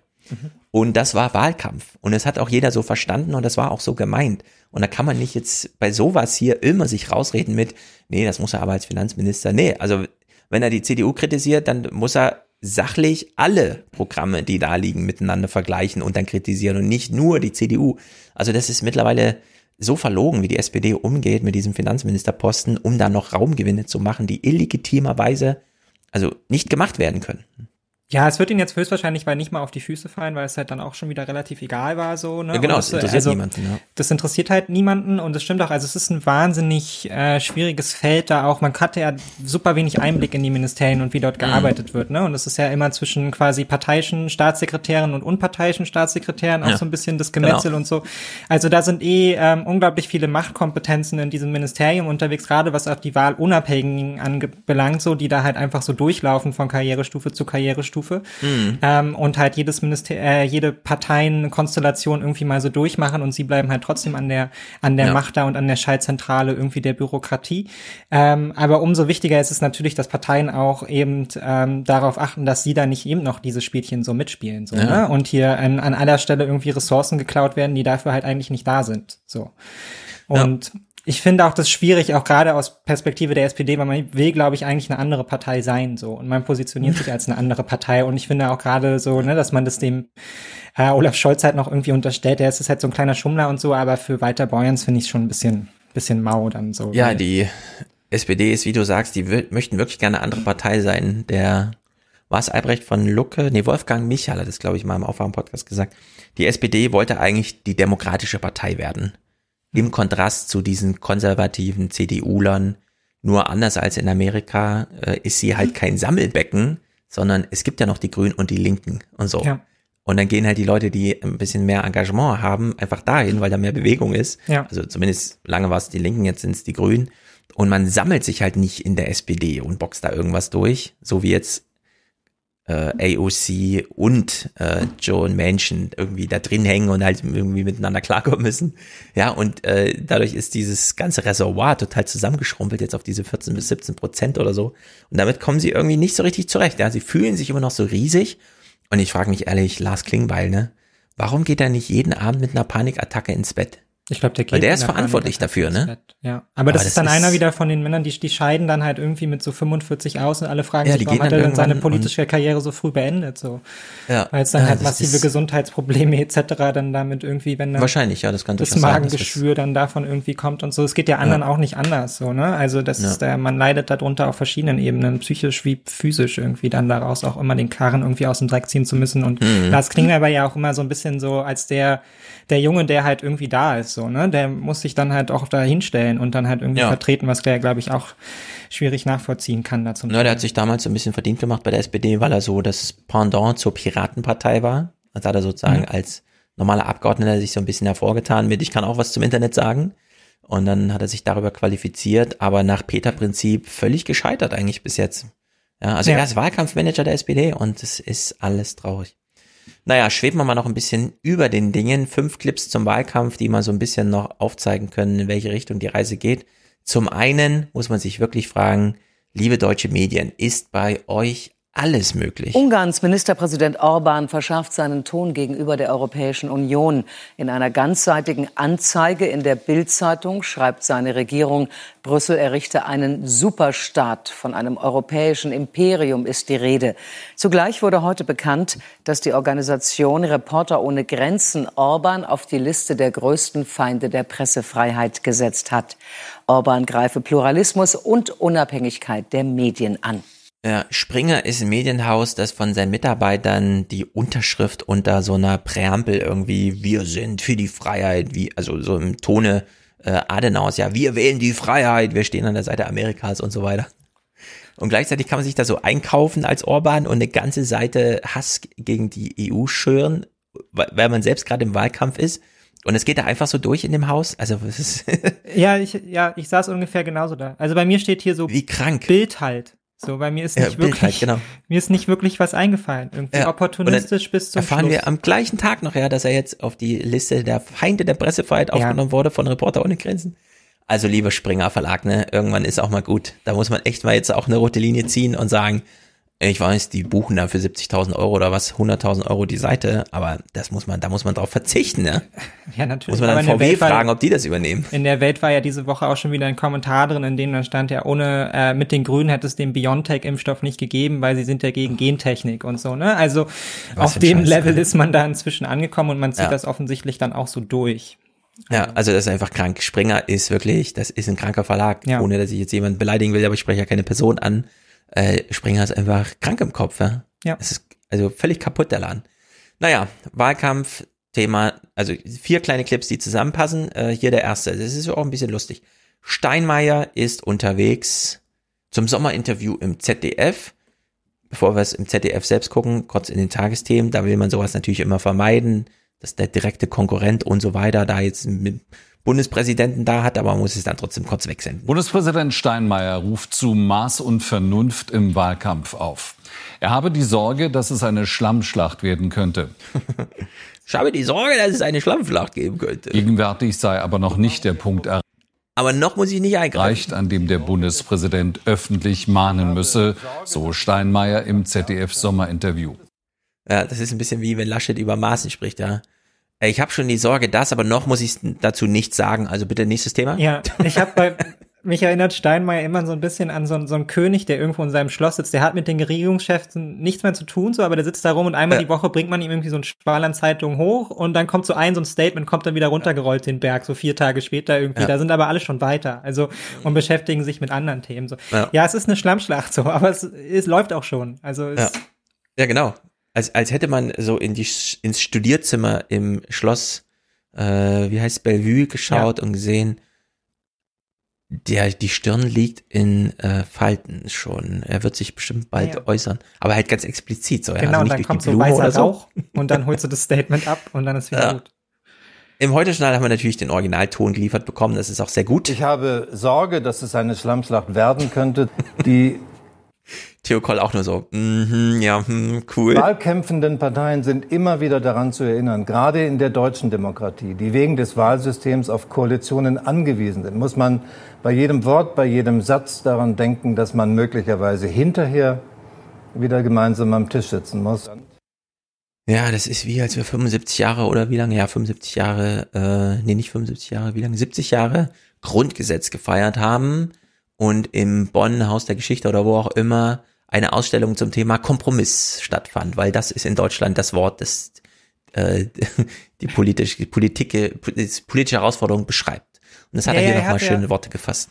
Ja, ja, er hat ja sogar, er hat ja sogar recht, ne? Also unsere Demokratie ist ja, ja schon Damit hat man immer recht, ja. Genau, aber äh, das Problem ist halt so ein bisschen, was er halt ja auch nicht erkennt, ist, dass so ein Maßen ist ja genau dafür da, weil er das eben nicht will, sondern mhm. er will ja, ja, er will ja die Schranke zumachen. Er will ja eben nicht koalieren, sondern mhm. was die Thüringer da gemacht haben und was ein Hans-Georg Maaßen macht, ist, sie sind die, sie sind die Sperre, die von diesen Koalitionen abhält im Zweifelsfall. Mhm. Sie positionieren sich genauso, weil ihr wichtigstes Anliegen ist halt eben keine Koalition mit den Grünen, so weil ja. die sind der Feind. Keine Koalition mit der SPD, weil die sind zu links. Keine Koalition mit wem auch immer, der noch auf dem linken Lager halt irgendwie sein könnte. So, das wollen die ja alles nicht. Und da ist der Zug dann auch abgefahren zu sagen, so, Leute, jetzt mäßigt euch mal, weil das, das wollen die nicht. Das ist nicht in deren Interesse, mhm. da irgendwie mit, mit den Grünen oder der SPD wieder friedlich zusammen zu regieren, wenn der Wahlkampf vorbei ist. Das ist für die der Endgegner, so. Genau. Und obwohl es so viele inhaltliche und innere Probleme gibt, wie du sie gerade aufgezählt hast, äh, ist die Losung von ihm, von unserem Bundespräsidenten, folgende. Die Landtagswahl in Sachsen-Anhalt lief noch, da ging es schon los. In sozialen Netzwerken zweifelten Nutzer das Ah, ist gar nicht mehr Bundespräsident, aber es ist jetzt Tenor Massenmedien das Ausland. Wahlergebnis an. Auch in einschlägigen Telegram-Gruppen wurde ohne Beweise Wahlbetrug behauptet. Der Vorwurf ist ein Abklatsch dessen, was nach der Präsidentschaftswahl in den USA von Trump-Anhängern verbreitet wurde. Und es ist ein Hinweis darauf, wie auch die kommende Bundestagswahl Ziel von Desinformationskampagnen werden könnte. Also die deutsche Bundestagswahl äh, steht im Fadenkreuz verschiedener Desinformationsakteure, sowohl inländischer Gruppen, rechter Gruppen, AfD-nahe Gruppen, als auch ausländischer Regierungen, wie vor allem der russischen Regierung, die mit äh, ja, staatlichen Medien schon lange eine Desinformationskampagne gegen Deutschland fährt. Ja, das ist immer gut, aber ähm, Vorsicht vor zu viel Angst vor ausländischer Manipulation, während gleichzeitig der Umgang mit Maßen unklar ist, ja. ja, genau. Also, also da muss man einfach ein bisschen aufpassen. Ja, es waren auch in den USA halt jetzt auch nicht die bösen Russen, die Putin zum Präsidenten so gemacht ja. haben. Ne? Also das allein reicht dann halt eben auch nicht, sondern man genau. braucht dann halt auch schon die ganzen Akteure, die da halt auch inländisch mitmachen und so. Ne? Also ja, also Facebook ja. hat mal für 100.000 in Rubel abgerechnete Dollar äh, Wahlkampfdinger gemacht, aber jetzt nichts Gravierendes. In der Hinsicht ist es interessant, wie sich Facebook auch hier in Deutschland nochmal äußert. Für die Bundestagswahl ganz konkret gibt es ein, ich nenne es mal ein rotes Telefon zwischen dem BSI und Facebook, zwischen den zwei Lagezentren. Das heißt, sollten wir feststellen, dass äh, es eine Desinformationskampagne gibt, die auf die Bundestagswahl abzielt, auf Facebook, werden wir diese entfernen. Wir werden dann unmittelbar das BSI informieren. Bla bla bla. Also das, äh, die Rolle von Facebook ist eigentlich mal zu über hinterfragen und nicht so sehr, also klar ja. auch der Akteur auf Facebook, aber Facebook selbst auch, ja. Wenn ja. Facebook jetzt so eine Wahlkampfbeobachtung macht, wie sie sonst niemandem gelingt, und dann informieren sie das BSI darüber. Also ich, mein Vorschlag wäre, Facebook öffnet sich mal für alle deutschen Forschungseinrichtungen, die sich zum Thema interessieren und dann lässt man da mal Forschung zu, ja. Anstatt selber, ja, wir haben jetzt was beobachtet, jetzt gehen wir mal ins BSI. Also so, ja, so klug sind jetzt beim BSI auch nicht, dass sie das alles abarbeiten können. Nee, ich meine, Facebook macht es sich hier natürlich auch leicht, ne, dass, dass mhm. man halt sagt, es geht hier um Desinformationskampagnen. Dabei ist ja das Medium selbst, lässt sich ja auch von den Parteien genau dafür nutzen. So. Und ja. ähm, von Jahr zu Jahr steigen die Summen, die halt investiert werden, genau in diesen digitalen Wahlkampf. Und das ist jetzt, weiß ich nicht, das manchmal in jedem Wahlkampfforschungsseminar steht am Ende die Aussage, so das ist ex extrem gefährlich, wenn wir irgendwie gar nicht mehr auf demselben, mhm. auf demselben genau. Punkten da stehen, sondern wenn halt die SPD mir ein Angebot macht, was ich total gut finde, und dann macht die SPD dir aber ein komplett anderes Angebot Angebot, weil sie ja. einfach unsere Daten ausgewertet hat oder halt mhm. ähm, Facebook im Dienste dieser Parteien die Daten ausgewertet hat. So und dass die Parteien sich darauf einschießen, ist klar so, weil man kann halt viel viel einfacher damit auswerten und sie nutzen die Tools halt gerne, um gezielten Wahlkampf zu machen, aber die Gefahr, die davon ausgeht, ist jetzt nicht kleiner als von den Desinformationskampagnen mhm. von irgendwelchen russischen Bots oder so. Also genau. Und da steht also dann aber Facebook auf. selbst im Fadenkreuz. Ne? Dann geht's dann nicht ja. um Facebook wird hier missbraucht oder so, sondern es ist genau das, was Facebook den Parteien anbietet. Ja, mhm. also. ja, also ich bin total dafür, einfach zu sagen, Forschungsfragen, die an Facebook eingetragen werden, sind erstmal prinzipiell, wenn eine, was weiß ich, die Deutsche Forschungsgesellschaft oder so sagt, das ist legitime Fragestellung, dann muss sich Facebook da öffnen, ja. Also das ja. ist einfach, da muss Bewegung möglich sein und nicht nur dieses, ja, wir haben was beobachtet, dann sagen wir das mal irgendwo Bescheid und wenn wir was übersehen haben, kriegt es keiner mit. Ja, kommt man aber ganz schwer ran. Deshalb, ich habe gesehen, dass Böhmermann jetzt tatsächlich das auch äh, seinen Zuschauern angetragen hat. Also sagt uns mal, welche Werbung mhm. kriegt ihr dann und so, damit die ah, das ja, dann das auswerten können. So. Also ja, ich glaube, so die planen das halt auch da, ja.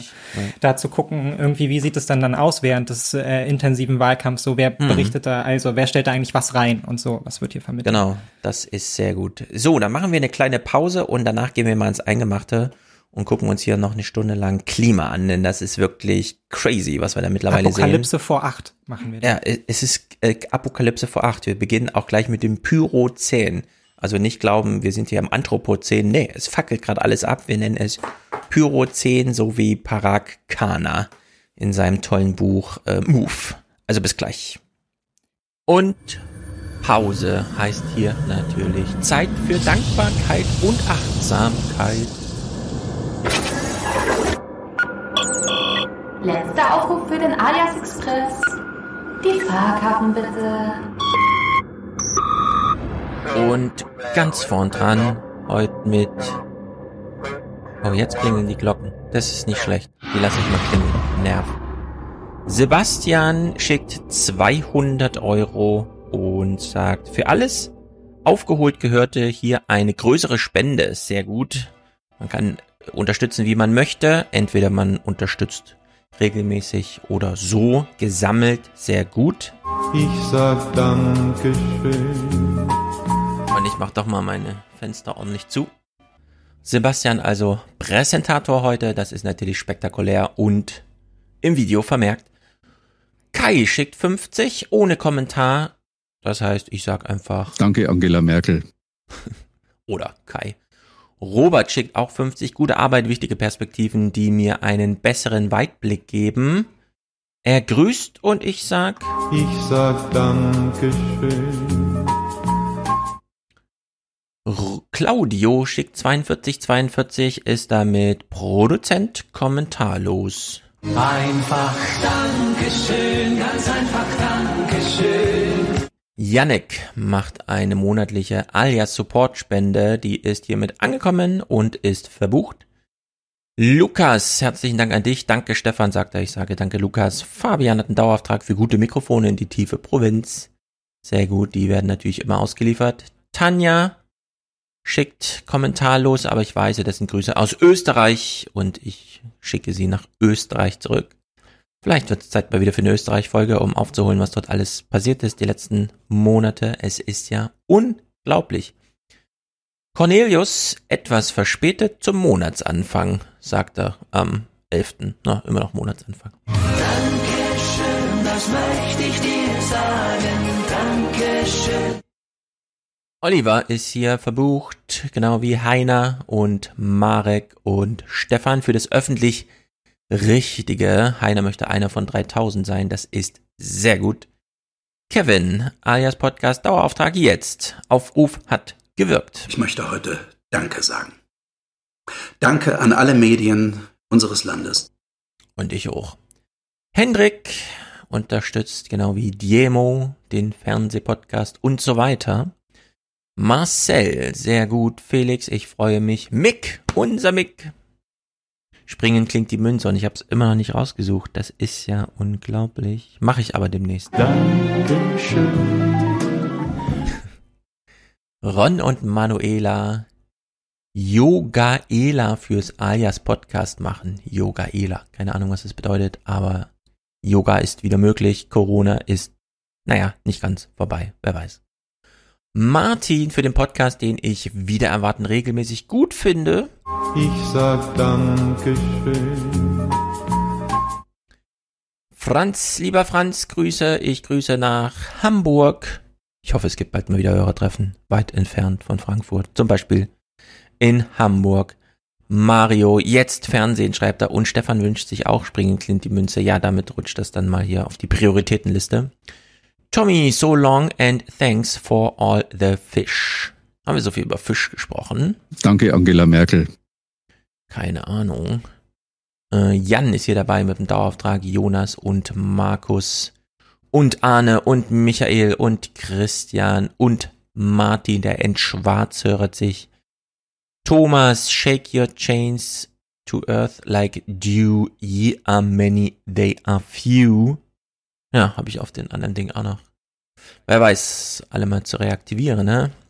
David Stefan will auch einer von 3000 sein. Tom, Tagesschau as a Service. Ja, so viel Tagesschau schauen wir ja gar nicht. Aber sehr gut. Johann macht eine, hat eine alias Spacekarte 250 gebucht. Für 2,50 Euro. Das ist ziemlich gut. Miriam und Johannes und Michael. Damit alle genannt, die hier in der Liste stehen, Mitte des Monats. Ich wünsche mir natürlich mehr weibliche Unterstützerinnen und in der Summe dann bald mal 3000. Davon sind wir aber noch ganz weit entweg, entfernt. Ich würde hier erstmal sagen, Zurück in den Podcast.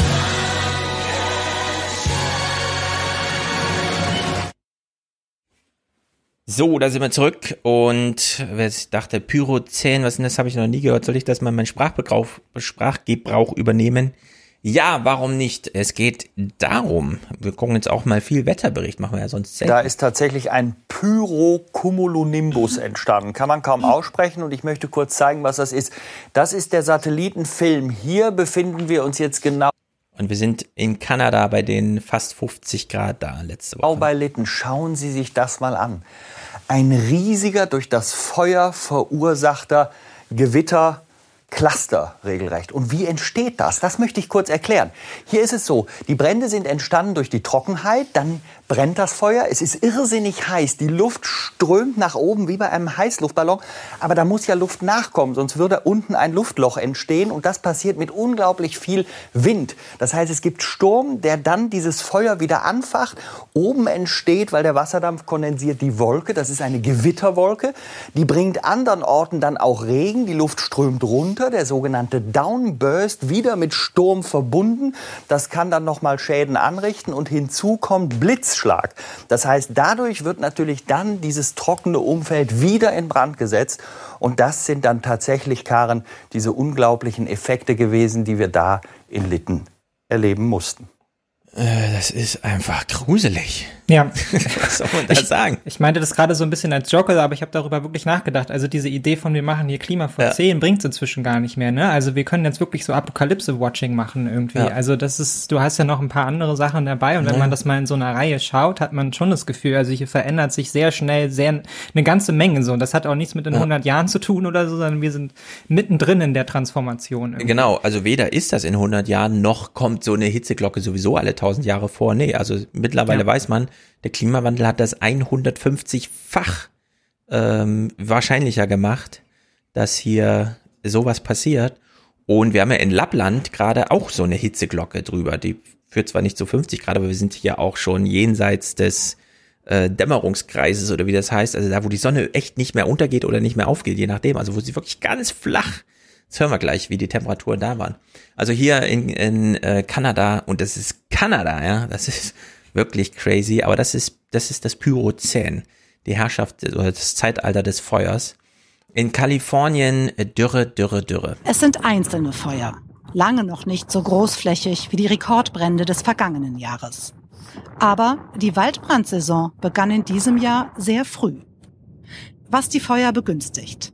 Im Westen der USA herrscht eine enorme Dürre, die schlimmste seit zwei Jahrzehnten. Neun Bundesstaaten sind betroffen, knapp 60 Millionen Menschen. Für einen Großteil Kaliforniens hat Gouverneur Gavin Newsom den Dürrenotstand verhängt. Für ihn ist die Ursache klar. Kalifornien erlebt schon wieder ein Jahr mit Rekordtemperaturen und Trockenheit. Der Klimawandel ist da. Aus den Bergen kommt in diesem Jahr extrem wenig Schmelzwasser, weil es im Winter zu wenig Niederschlag gab. Die Kanäle ausgetrocknet, die Grundwasserspiegel sinken immer weiter.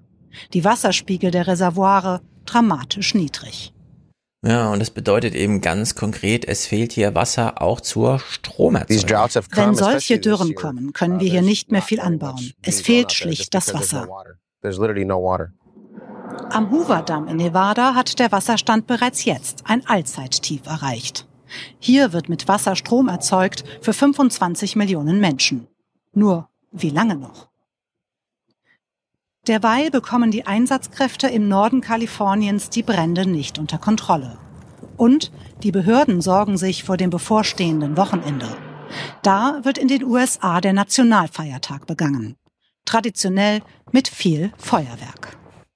Ja, kommt dann so eine Komponente noch dazu, Feuerwerk, aber klar, das kann man hier immer noch unter nicht wir, nicht hier Journalismus verbuchen, aber irgendwie wird es einem doch ein bisschen mulmig. Das sind ja nun Regionen, die kennt man irgendwie ja aus Film oder sonstiges. Ja, so also mir wird's dabei auch ähm, extrem mulmig, weil ich meine, es, geht, es wird halt nur schlimmer.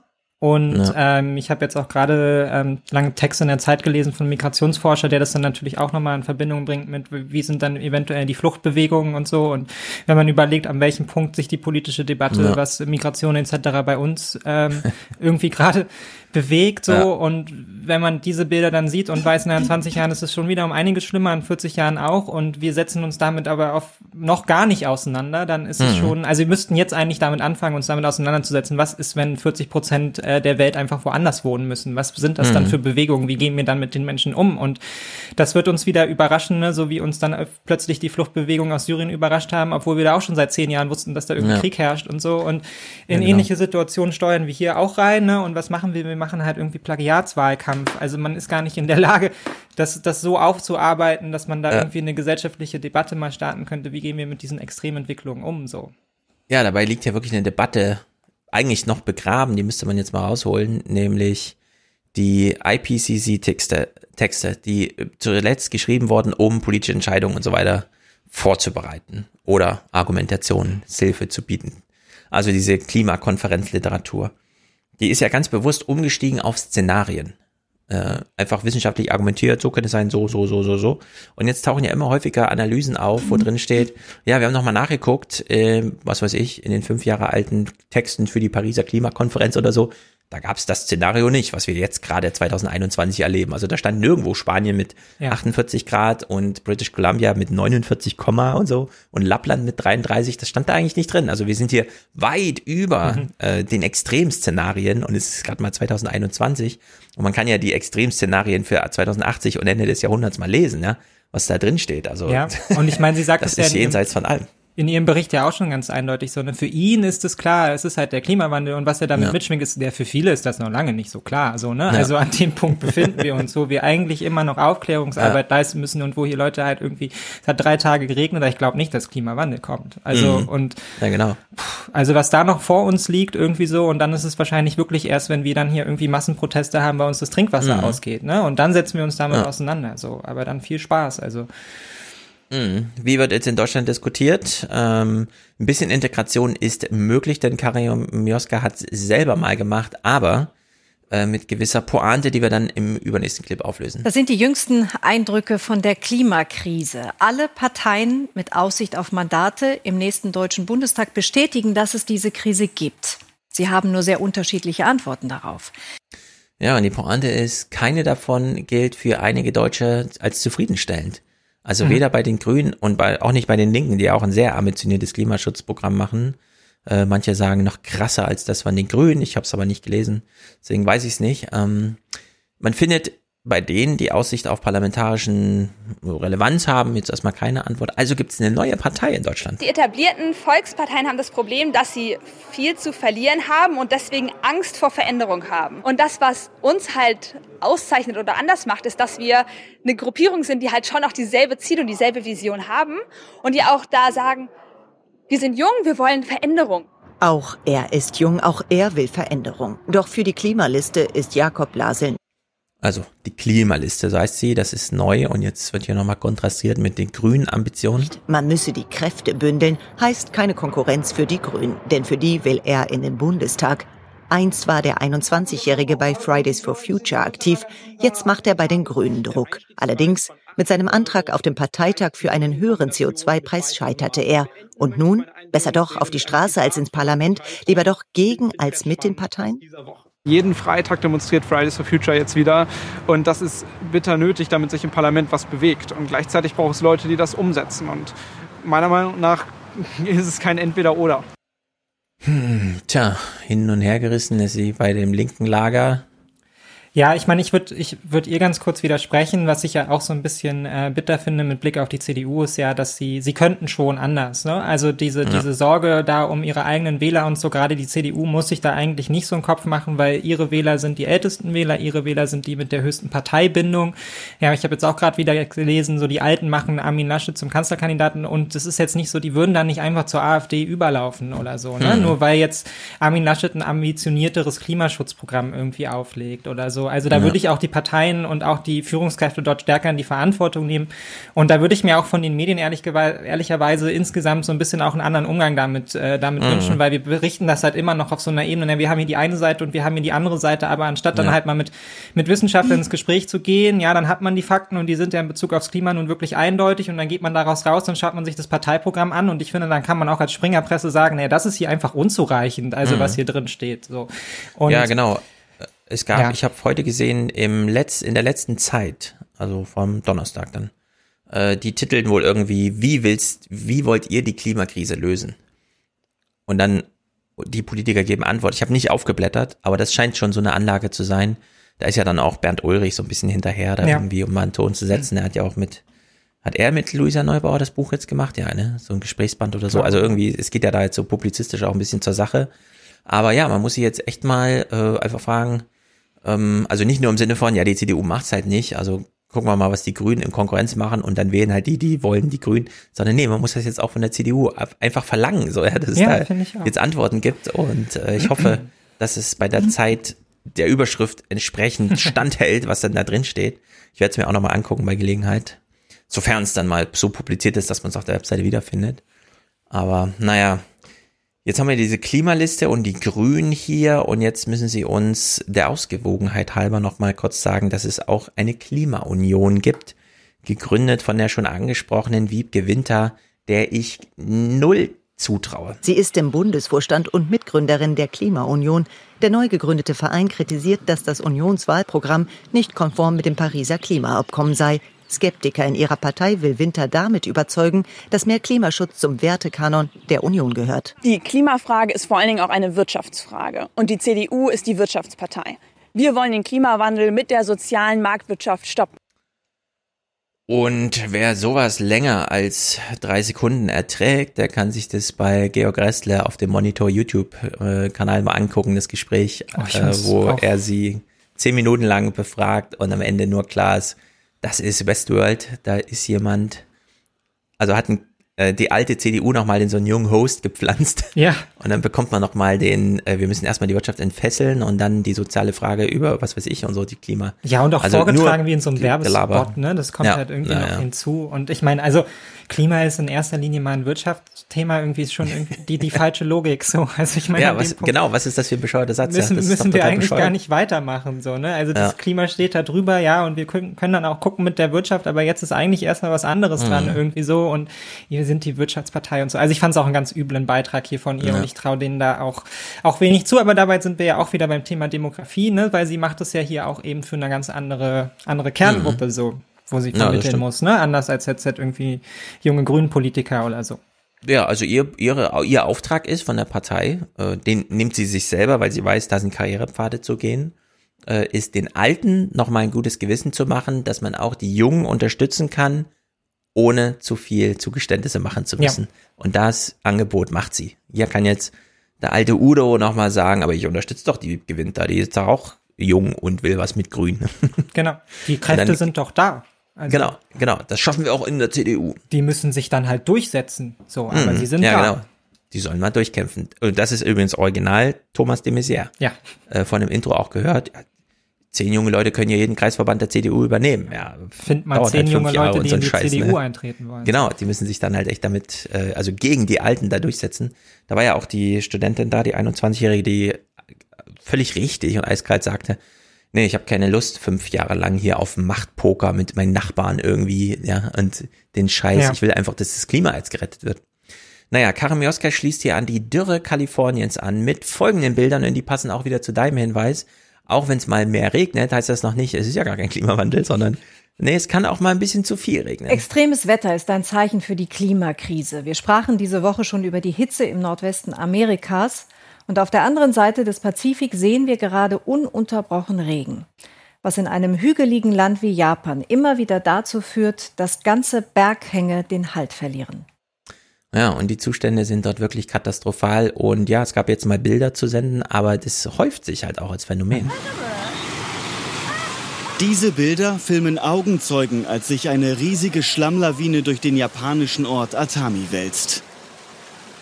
Häuser werden zerstört, Autos begraben, noch immer werden Menschen vermisst. Ich konnte nicht entkommen, also kletterte ich eine Leiter hoch. Es war ein unvorstellbares Geräusch. Ich wusste, dass es ein Erdrutsch war. Die zu dieser Jahreszeit in Japan normalen Regenfälle werden immer stärker. Die Zahl der Erdrutsche hat sich in den letzten zehn Jahren fast verdoppelt. In dem Küstenort suchen Helfer nach Überlebenden im Wasser und an Land. Am Abend konnten mehrere Menschen gerettet werden. Zehntausende Haushalte in der gesamten Region sollen sich in Sicherheit bringen. Die Behörden gaben die höchste Warnstufe aus, denn für die kommenden Tage ist weiterer Regen vorhergesagt. Ja, ich habe da Bilder von Tik bei TikTok gesehen, das ist wirklich gruselig. Also zum einen gut, Tagesthemen, dass ihr Bewegtbilder davon zeigt. Wir hören das beim heute Journal gleich ganz anders. Und das ist so crazy, weil du hörst es, also stehen Leute einfach am Fenster und filmen so ihre Straße, ne? Ja. Und du hörst, da kommt irgendwas. Und dann filmen die so hoch und du siehst, okay, das ist ein richtig hoher Berg. Also das ist so Alpenniveau, hier geht's einfach ein paar Kilometer nach oben, so, mindestens zwei. Und dann hörst du es erst und dann kommt so ein, so ein Schlamm einfach an, schafft's aber dann nicht durch die engen Straßen, immer flacher und kommt dann irgendwann zum Erliegen. Und der Lärm hört aber nicht auf. Also die Bewegung hört auf, man denkt, es ist vorbei. Der Lärm hört aber nicht auf. Und ab dann drückt das Wasser von hinten immer mehr, bis es wie so ein Korken und dann Ja. explodiert das so richtig in die Dörfer rein.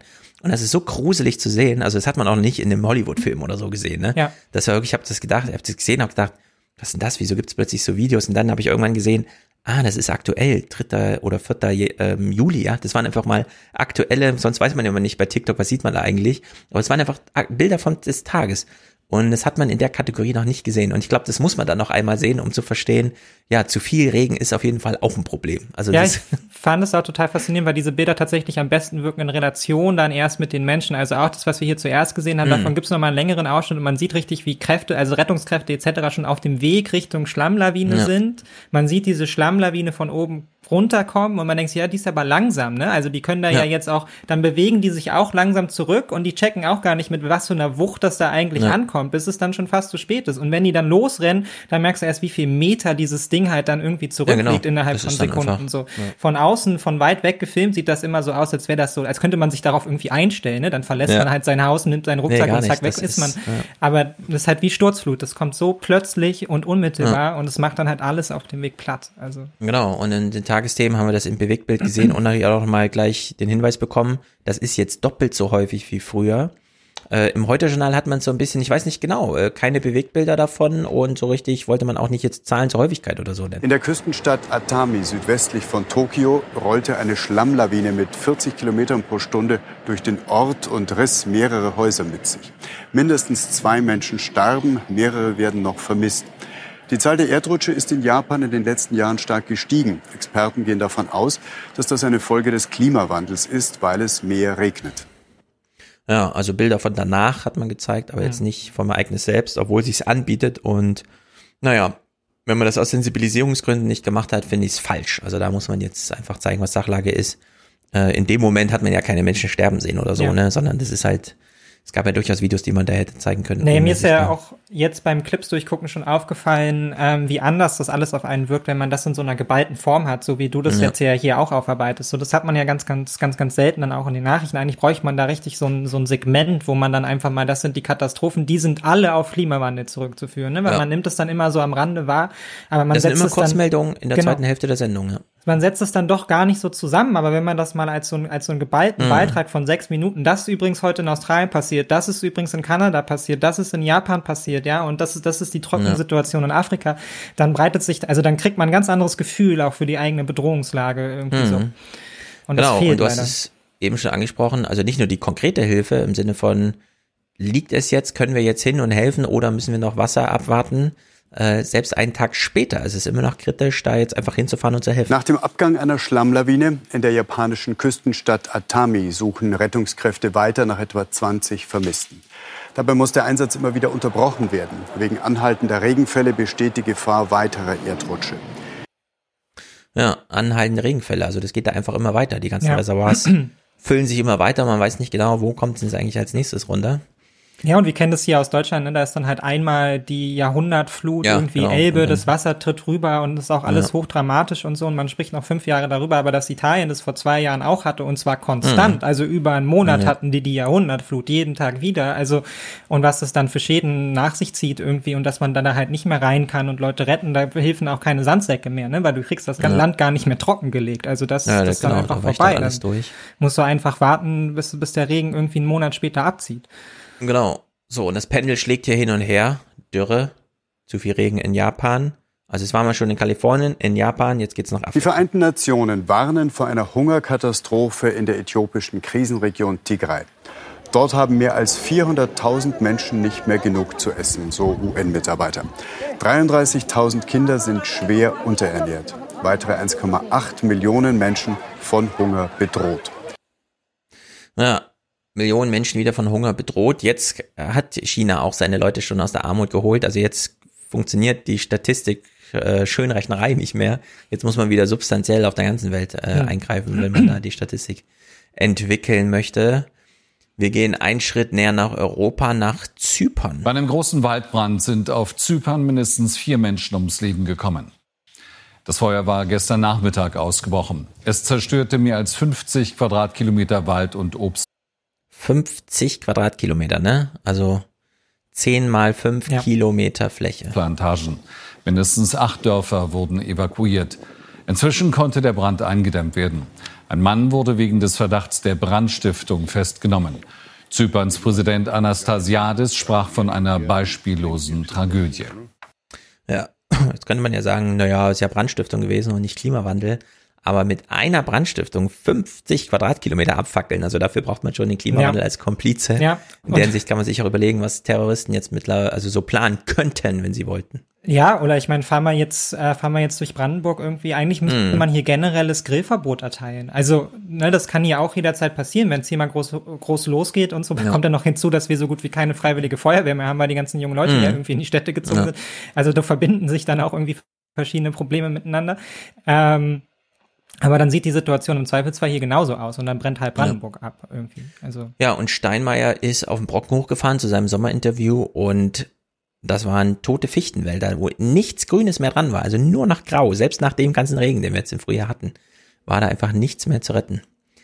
Wetter in Deutschland, äh, Regen, ja, es kann auch in Deutschland mal richtig viel Wir Regen. müssen uns über Unwetter unterhalten, die es heute vor allem erneut wieder einmal im Westen unseres Landes gab. Hier die sechsstündigen Regenmengen von heute Nachmittag von 12 bis 18 Uhr. Wir sehen hier mehrere rote Flecken. Dort fiel sehr viel Regen, so viel, dass eben örtlich Straßen überflutet worden sind oder Keller Er sagt gleich nochmal, wie viel Regen konkret. Also er vergleicht zwei Zeiträume miteinander und das ist wirklich crazy. vorgelaufen sind. Der meiste Regen kam im Kreis Unna und zwar hier unter diesem Fleck in Fröndenberg herunter. 140 Liter pro Quadratmeter waren es. Das ist etwa die Menge, die normalerweise dort in zwei Monaten fällt, aber nicht innerhalb von nur zwei Stunden. Entsprechend sind auch die Bilder, die uns erreichten. Autos wurden von den Wassermassen mitgerissen. Die Feuerwehr musste 260 Mal rausrücken und es äh, waren Straßen gesperrt, Eisenbahnlinien.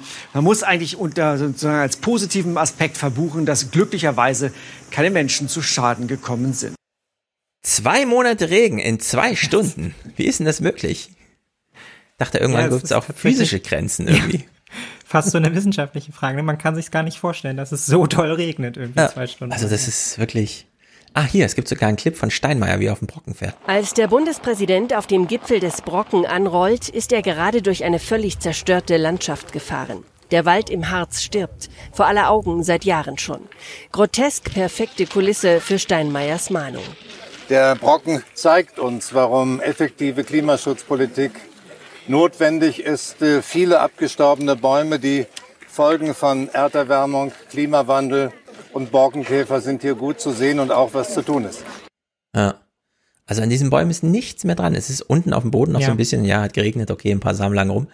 Aber äh, Kleine, nur kleine grau. Randnotiz, das macht Steinmeier natürlich mit dem Audi A8 mit 500 PS. Das darf nicht Und fehlen, so, das ist wichtig. Das ZDF fährt da mit LKWs hoch, Ja, ja, weil genau. der Tisch und der Stuhl und das Licht Klar, und die Kameras. Klar, klar, klar. Die kommen dann mit dem großen gemieteten Ja, Wagen an. das ist Ähm, einfach- Ja, aber dazu, dazu ganz positiv, ne, weil ich daran denken musste. Siemens hat jetzt gerade Mhm. massiv umgestellt. Die wollen ihre, wollen ihre Verträge mit Daimler und sowas, die ganzen Leasingsautos, Leasingautos angibt, alle aufgeben, weil sie festgestellt haben, erstens kommt es bei der Bevölkerung nicht sonderlich gut an und auch beim eigenen Ja. Personal nicht mehr. Die stellen jetzt auch so Konzepte um mit Elektrofahrräder hier, da mal ein Elektrokleinwagen Mhm. und so. Also Ja, es geht auch gut. anders. Auch Politik könnte hier vielleicht ein bisschen vorbildhaft sein. Ich bin mir sicher, auch in einen Mitsubishi Elektro kriegt man irgendwie ein bisschen Sicherheitstechnik Mhm. rein, damit der, damit der Bundespräsident irgendwie geschützt ist. So, da muss man nicht mit seiner Limo da oben hochfahren und alle denken sich wieder, ja, aber Statussymbol muss schon sein, wenn ich hier irgendwie Vorstandschef bin. Ja, ich habe ja mit äh, Wolfgang im Salon äh, Baerbocks Buch gelesen. Und da macht sie ja den Punkt ganz klar, gerade bei der Automobilindustrie, da sagt ja die Bundesregierung gerade nur viel Glück. Wir können ja noch so ein bisschen was für euch machen, keine Ahnung, ne? Protektionismus und so weiter. Aber am Ende seid ihr eine Exportwirtschaft und ihr müsst halt in Ländern verkaufen, wo wir jetzt keinen äh, ja, mitentscheiden Ja. können, wie hier welche Regeln. Und ja, jetzt haben natürlich alle für 2035 angekündigt, also bei uns gibt's dann keine Verbrenner mehr zu kaufen, müsst ihr euch dann umrüsten. Und sie fordert das ganz eindeutig, macht das ganz klar. Und es ist auch echt eine Prämisse, und eine, wo sie sich unterscheidet von der CDU. Klimapolitik heißt zuerst die Politik und dann die Wirtschaft. Mhm. Denn dass jetzt Siemens von alleine draufkommt, ja, das hätte man echt vor zehn Jahren auch schon mal so Ja. als Anreiz machen können, Klar. statt jetzt bis auf den letzten Drücker zu warten, dass Siemens dann auf die öffentliche Meinung von irgendwelchen Käuferschichten und Ja. der eigenen Mitab Belegschaft sozusagen kommt, ja.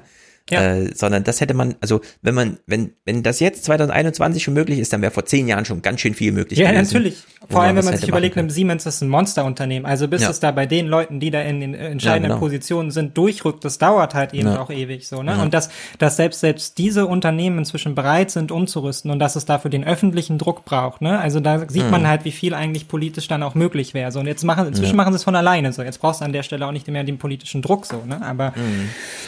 Die, die Ja, ist CDU einfach ist ja immer noch auf dem, auf dem Weg von irgendwie, alle müssen hier gemeinsam und wir Ja. nehmen da auch noch die Schwelle. Also das fand ich ja auch so abgefahren. Ich glaube, du hast ja auch noch irgendwo eine Zahl drin von Afrika ist für 4% unserer Ja, CO2-Emissionen richtig, das weltweit hören wir ja mal. verantwortlich. Ja, das ist Ja, und in, was man dann beim CDU-Parteiprogramm liest, ist ja, alle müssen mitmachen. Und jetzt ist auch wichtig, Ja. dass wir die Schwellenländer in Verantwortung genau. nehmen, etc., etc. Und dann heißt immer, ja, China ist ja der Größte hier, der machen ja am meisten so. Ja, China hat auch 1,4 Milliarden Menschen und China hat auch die größten Kapazitäten an Windkraft, die größten Kapazitäten an Wasserkraft, ja, An und das ist eine ja. gelenkte, das ist ein gelenktes politisches System, die drücken da von oben so hart rein, bis das halt irgendwie läuft, so. Und das, Ja. passiert in Deutschland halt null, aber ich würde sagen, wir sind jetzt halt mal langsam dran. So, nee, die Amis machen es ja auch mit ihren massiven Investitionen da in dem Mhm. Bereich. Ja, es ist einfach grotesk. Ja. Wir wechseln nach Nordeuropa. Wir bleiben also in Europa, eigentlich hier, aber nicht so ganz wir. Und hier bei dem Clip, ich glaube, es ist Sven Plöger von den Tagesthemen, ist es auch interessant, mal auf den Ton einfach zu hören, mit dem uns das vorgestellt wird. Wir hatten letzte Woche, da werden sich alle noch dran erinnern, natürlich den kanadischen Ort in British Columbia in Lytton. Auf dem 50. nördlichen Breitengrad gab es eben noch nie knapp 50 Grad, genau 49,6 Grad. Dann ist ja der Ort tragischerweise abgebrannt. Und jetzt machen wir eine Reise und gehen mal in den Norden Skandinaviens, drehen die Erde dahin. Und da befindet sich Bannak auf dem 70. nördlichen Breitengrad. Das heißt, nachts gibt's da natürlich jetzt Mitternachtssonne. Die Sonne steht vier Grad über dem Horizont. Und heute gab's dort 34,3 Grad. Ich wiederhole das nochmal, 34,3 Grad auf dem 70. nördlichen Breitengrad. So warm war es auf einem solchen Breitengrad seit Messbeginn in Europa noch nie. Ja, also 70. Breitengrad heißt, da geht die Sonne nie unter. Das heißt, da geht die Sonne aber auch nie richtig auf, sondern die schwirrt nur einmal am Horizont entlang. Ja. So zwischen 4 Grad, wenn sie eigentlich unten ist und was weiß ich, 20 Grad, wenn sie dann am Zenit steht, ja, also am Zenit. Äh, das ist 34 Grad. Wie geht denn das, ja? Also da fragt man sich wirklich mittlerweile 20, zwei Monate Regen in zwei Stunden und 34,3 Grad, obwohl die Sonne da so flach durch die Atmosphäre einmal durchscheint. Ja. ja das ist wirklich krass, ja. Also da kriegt man dann doch ein bisschen Angst. Und hier kommt der Clip aus äh, zu, zu den afrikanischen Ländern. Die Länder Afrikas etwa verursachen nur 4% des CO2-Ausstoßes, bekommen Klimaveränderungen aber mit besonderer Härte zu spüren. Ja, das ist ein Ausschnitt aus der Vorstellung des Films, der zu Roger Williamsons letzten Buch, Wer wir waren, sein unvollendetes kleines Heftchen, äh, gemacht wird. Ja, also ähm, mittlerweile tun hier tote Intellektuelle mehr fürs Klima als Ja. regierende äh, Ja. Äh, äh, Volkspartei, ne? Also Ja. das ist wirklich äh, bestürzend. Naja, wirklich crazy wird's jetzt. Und da muss man auch noch mal kurz sagen, das ist. Na, wir hören uns erst den Clip an und sagen danach was dazu. Die Zukunftskommission Landwirtschaft empfiehlt einen massiven Umbau des Agrar- und Energiesektors. Das Gremium übergab nach rund zehnmonatigen Beratungen Bundeskanzlerin Merkel ihren Abschlussbericht. Damit die Landwirtschaft nachhaltiger werde, müssten unter anderem die Preise für Agrarprodukte erhöht und der Fleischkonsum reduziert werden. Zudem sollten Förderungen für Landwirte an umwelt- und klimapolitische Kriterien geknüpft werden. Ja, ich habe das im Salon auch schon mal kurz aufgegriffen, weil ich es nicht glauben konnte. Aber wir hatten, und das habe ich auch schon mal in 29er besprochen, dass es eine gemeinsame Euro europäische Agrarpolitik gibt, die GAP, gemeinsame Agrarpolitik.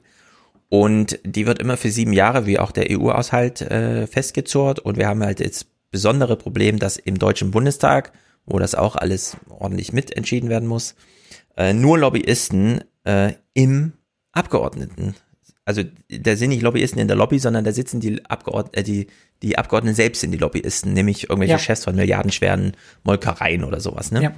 So, und jetzt ist es so, dass die es geschafft haben, jeden Pfeffer aus der gemeinsamen Agrarpolitik rauszunehmen, also Klimapfeffer, der ein bisschen was äh, rettet, und sich jetzt nochmal die ganzen Hunderte von Milliarden Subventionen aus der EU zugesichert haben, ohne auch nur irgendwas Substanzielles fürs Klima tun zu müssen, die nächsten sieben Jahre. Und eine Woche nach dieser Entscheidung kommen die, der Bauernverband, ja, also da ist der Bauernverband mit drin in diesem Gremium und sagen, ja, wir haben jetzt rausgefunden, die Landwirtschaft, die wir machen in Deutschland, hat Folgekosten von 90 Milliarden Euro pro Jahr.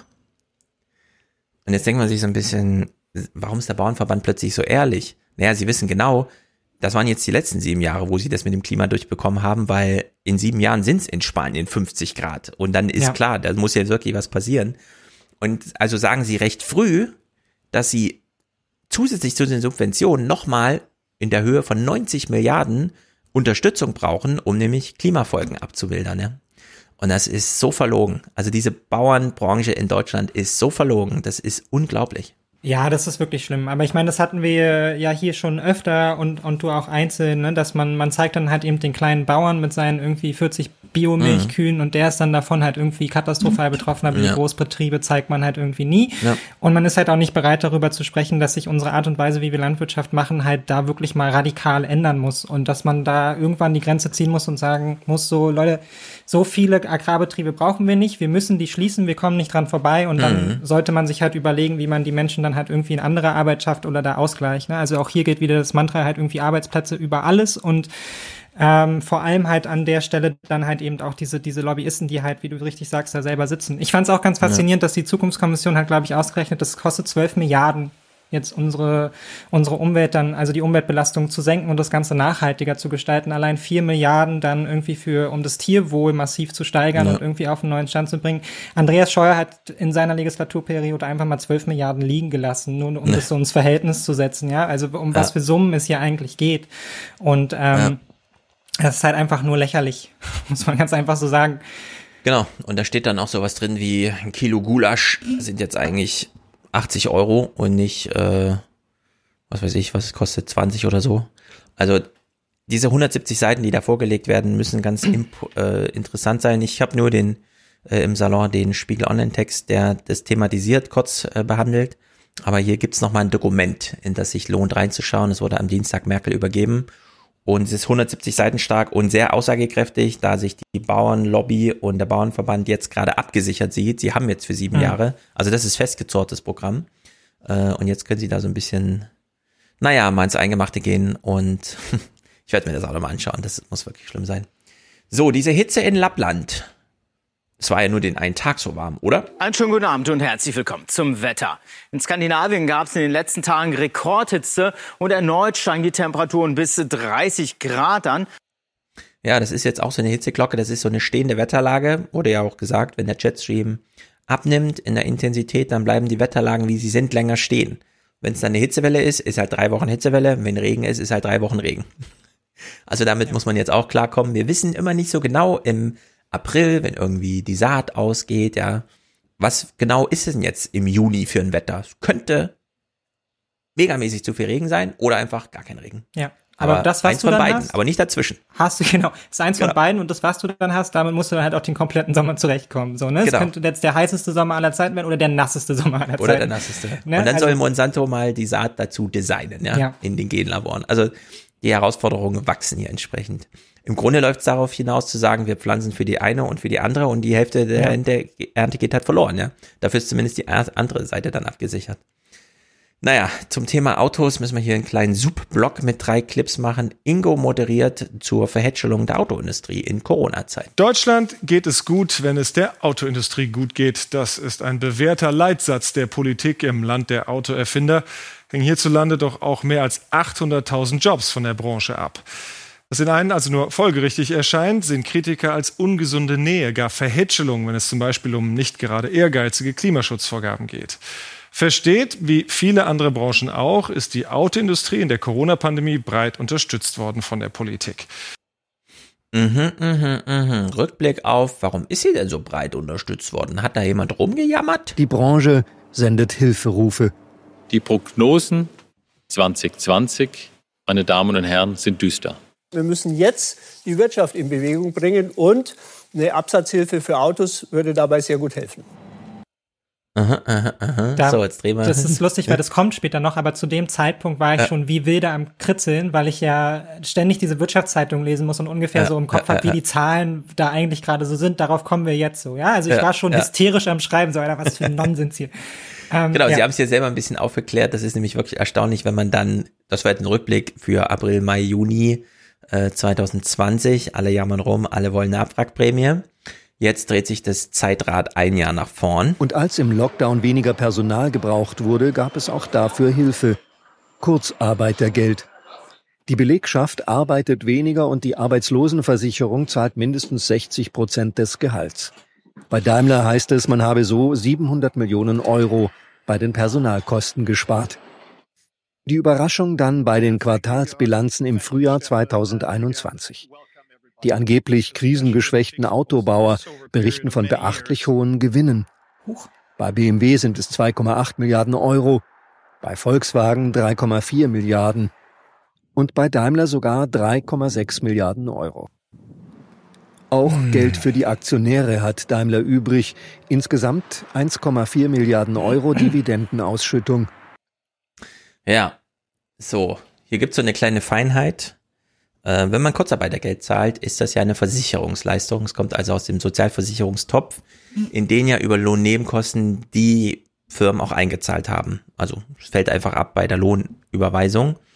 Nun ist es aber so, dass das Kurzarbeitergeld ja nicht gereicht hat, der Topf, sondern äh, damals hat ja der Staat entschieden, also damals 2020, egal wie hoch die Summen ist, wir bezahlen das erstmal auch aus Steuermitteln.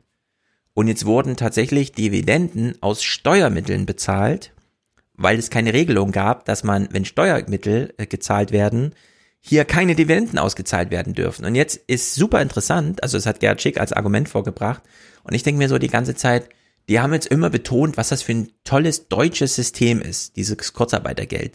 Stellt sich aber raus, nee, wird auf der ganzen Welt genauso gemacht Ja. mit dieser Kurzarbeit, dass der Staat das übernimmt, also die Sozialversicherungsdinger. Nur in jedem Land der Welt gibt es eine Regelung, also wenn da zu viel gezahlt wird, mehr als das System selbst hergibt, nämlich Steuergeld, dann werden natürlich keine Dividenden gezahlt. Was Ja. macht Deutschland?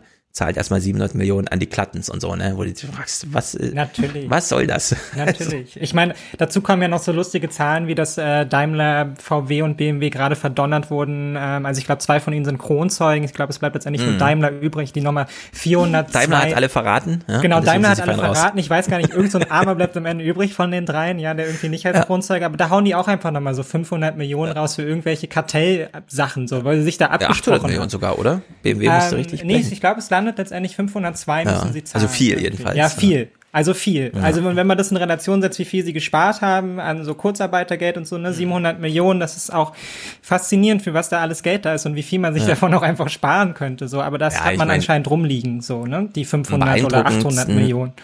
Ja, am wirklich beeindruckendsten ist doch, dass es VW geschafft hat, gleichzeitig den Dieselskandal mit 30 Milliarden Strafzahlungen in Amerika und so weiter zu stemmen und diese komische Wende zur Elektromobilität mit diesem ID3 zu machen. Ja.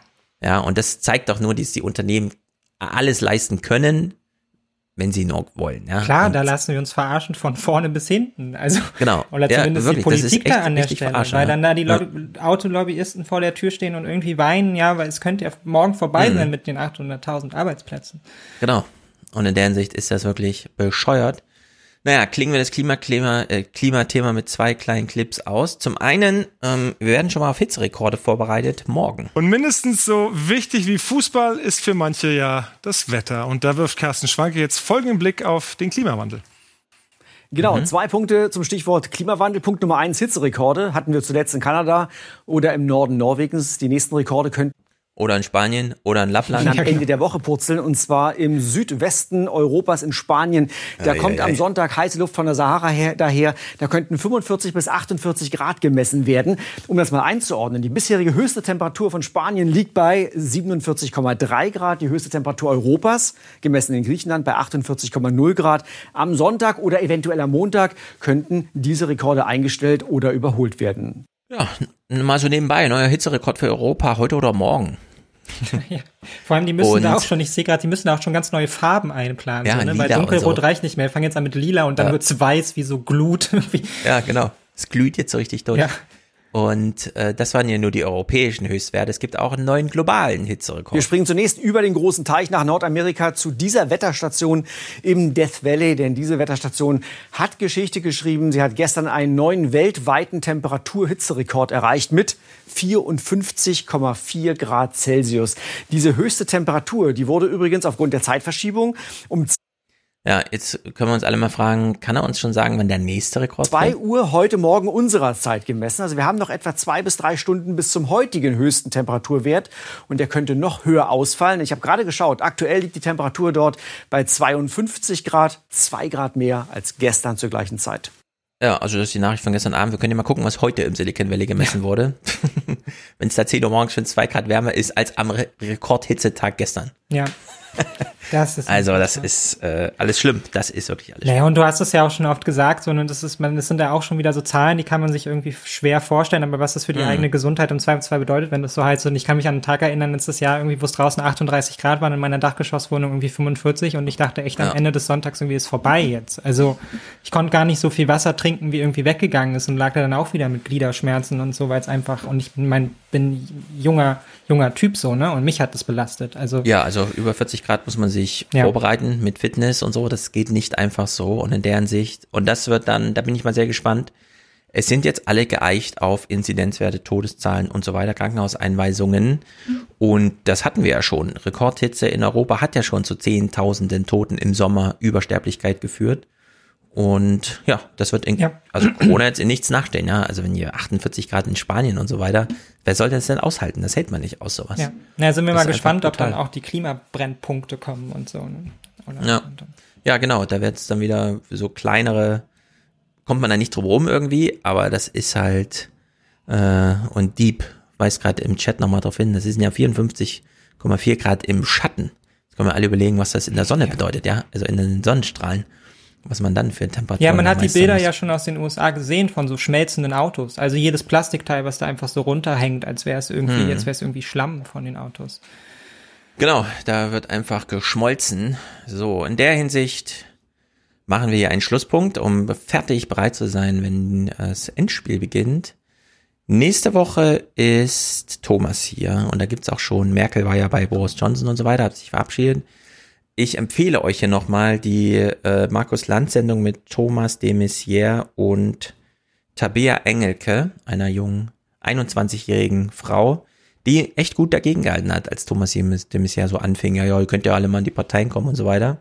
Das ist die Landsendung vom 8.7. Denn wenn wir jetzt hier Clips spielen, dann habe ich wieder Angst, dass es bei YouTube gesperrt wird. Alles gut, das ist aber, muss dazu auch sagen, wir würden uns jetzt einfach nur aufregen. Ja, wir würden uns nur aufregen. Guckt euch das über meinen Gänse an und ja, macht euch ein eigenes Es ist selbst, die, selbsterklärend eigentlich. Also. Genau, die Clips sind aber hier und können immer mal eingeflochten werden oder so im Intro versteckt, je nachdem, genau.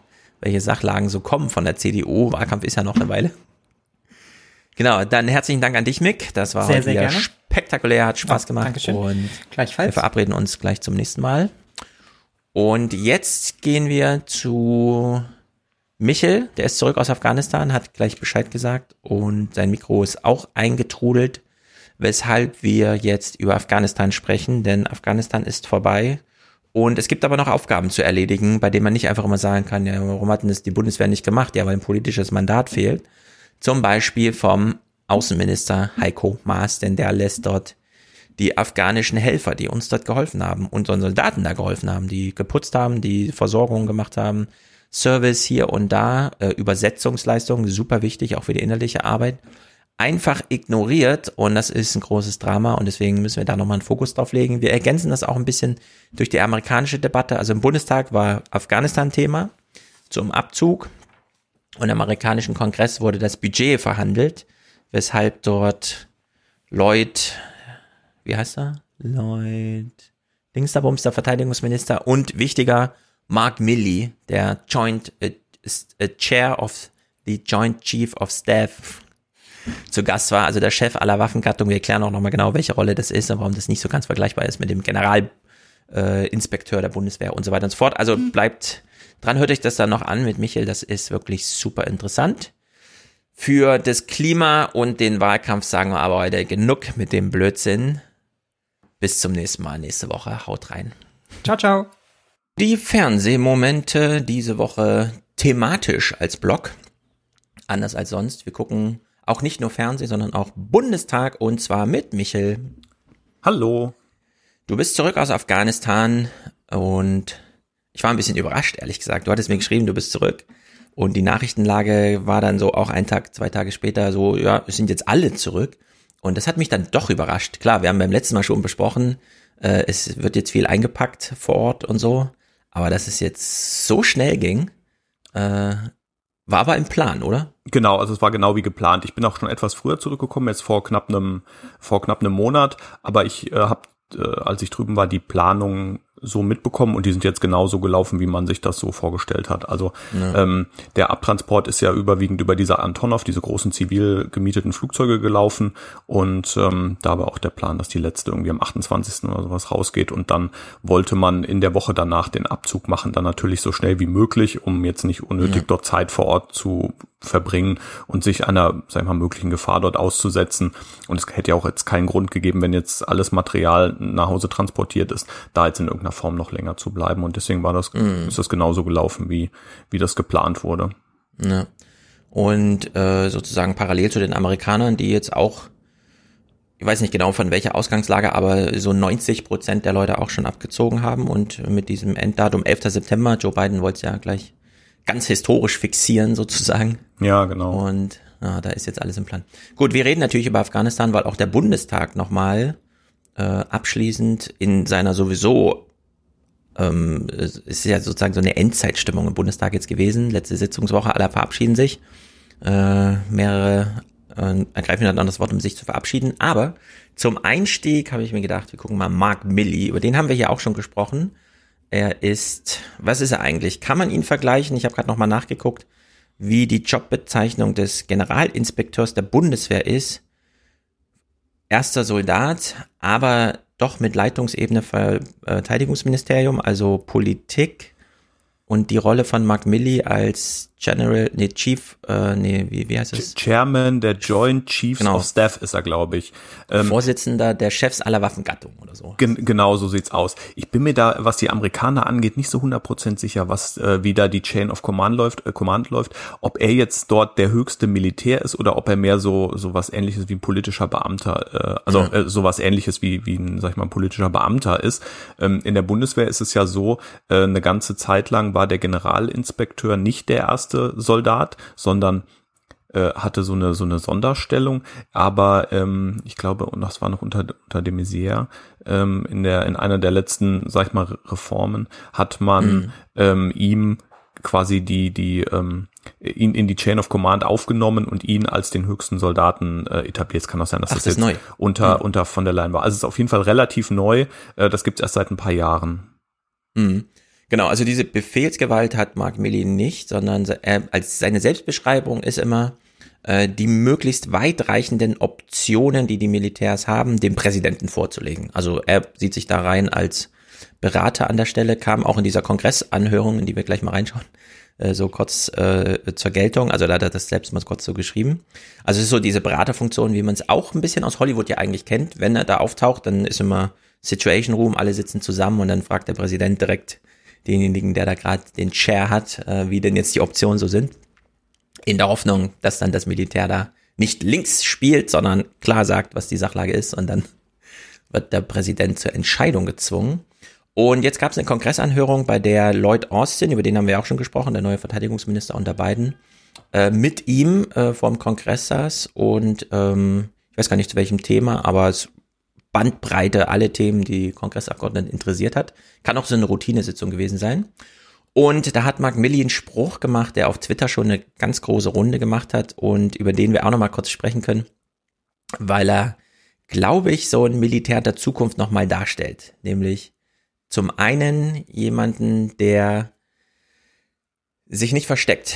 Also ich weiß nicht, wer der Generalinspektor der Bundeswehr gerade ist oder sein Vorgänger. Äh, bei den äh, Chair of diesem Joint Chiefs of Staff weiß ich so ein bisschen, da habe ich sie zumindest vor Augen und dieser Mark Milley ist uns ja auch nicht zum ersten Mal als öffentlich äh, untergekommen. Er wurde zum Beispiel von Donald Trump damals, ähm, um irgendeine Sachlage in Washington DC äh, zu sichern, eingesetzt, weil ja der Präsident äh, in DC Bürgermeister, Bürgermeisterbefugnis hat aber gleichzeitig äh, auch höchster äh, Befehlsgeber ist, hat er sich äh, sozusagen Mark Milley genommen, um da Patrouille zu Fuß zu laufen durch Washington DC. Also ganz absurde Bilder eigentlich. Ja, genau, diese Foto, ob wo er da zu dieser Kirche gegangen ist Ach, und genau, dann diese Bibel das, hochgehalten ist, hat. ja. Ich weiß aber auch gar nicht mehr, was der, was der genaue Tag dazu war, aber das Ja. war auf jeden Fall äh, schon relativ krass, wobei er sich dann danach, äh, meine ich so ein oder zwei Tage später dann doch von dieser Genau. ganzen Aktion da deutlich äh, distanziert hat.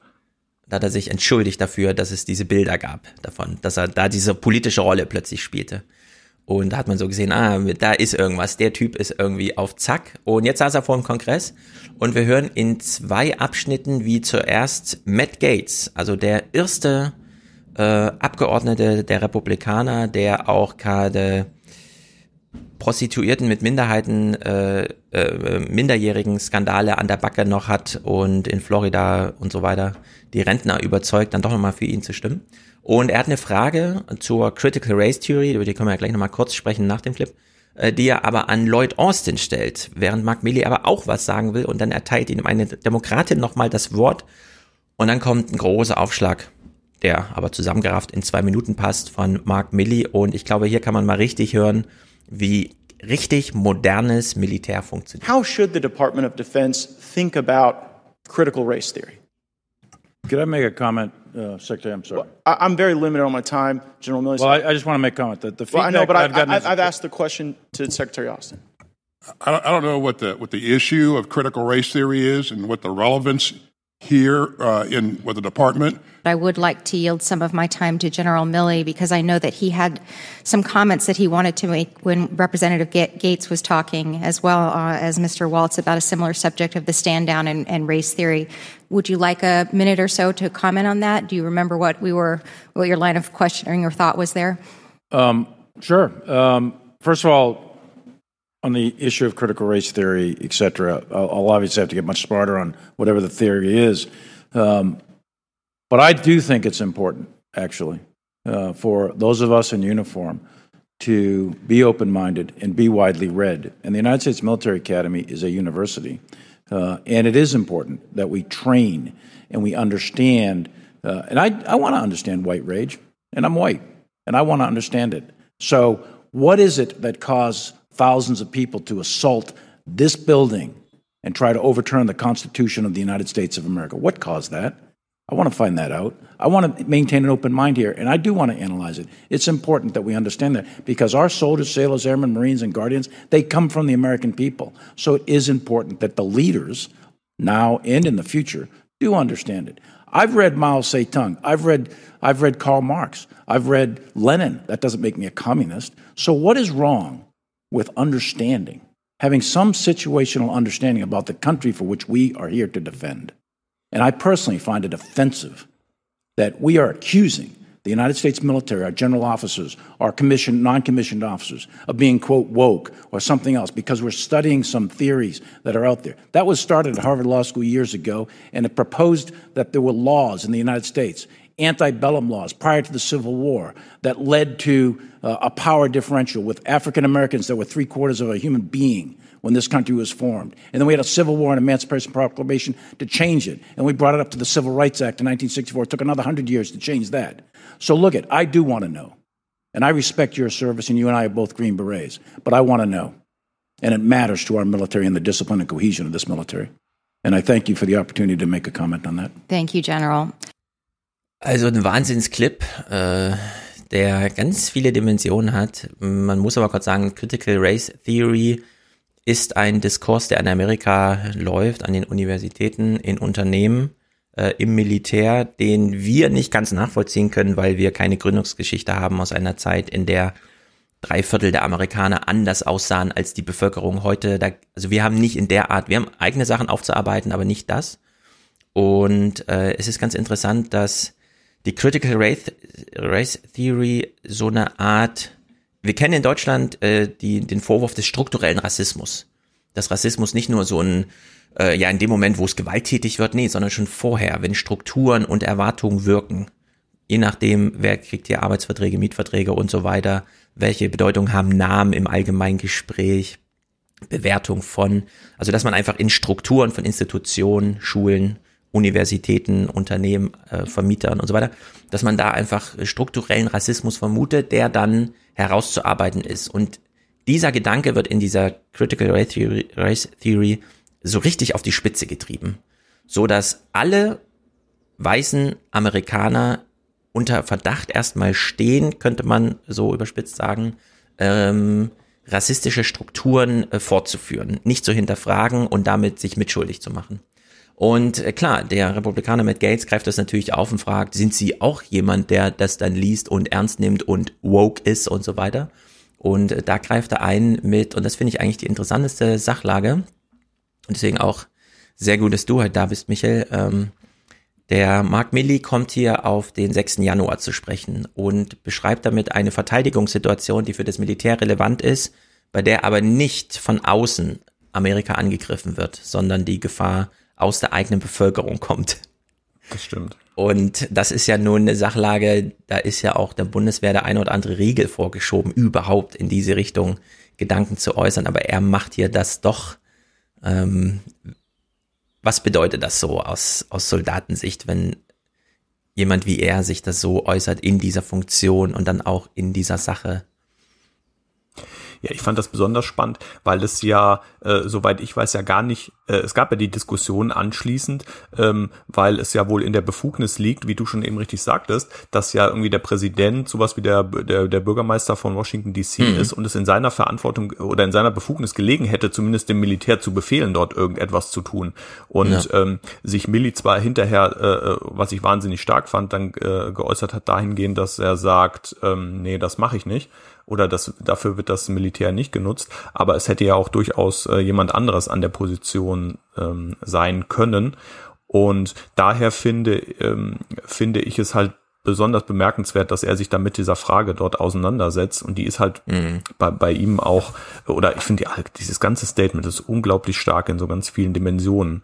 Ja. Ähm, bei uns ist es nicht der Fall, weil der Einsatz der Bundeswehr im Inneren halt so das absolute Tabu ist aus der ähm, aus der Erfahrung heraus ähm, unserer Vergangenheit, dass man sagt, das geht überhaupt nicht. Äh, das ist ja schon so bei, äh, bei, bei Großevents ja schon relativ äh, stark reglementiert, dass wirklich die Bundeswehr dort unterstützen kann. Aber ähm, das alles in der, in der Befugnis der Polizei liegt. Und er, finde ich, ähm, zieht halt den Bogen, warum, warum ihn das so betroffen macht, weil er natürlich sagt, hier meine Führungskräfte, meine, meine Offiziere sollen, äh, müssen ja verstehen, ähm, was, was die Leute antreibt.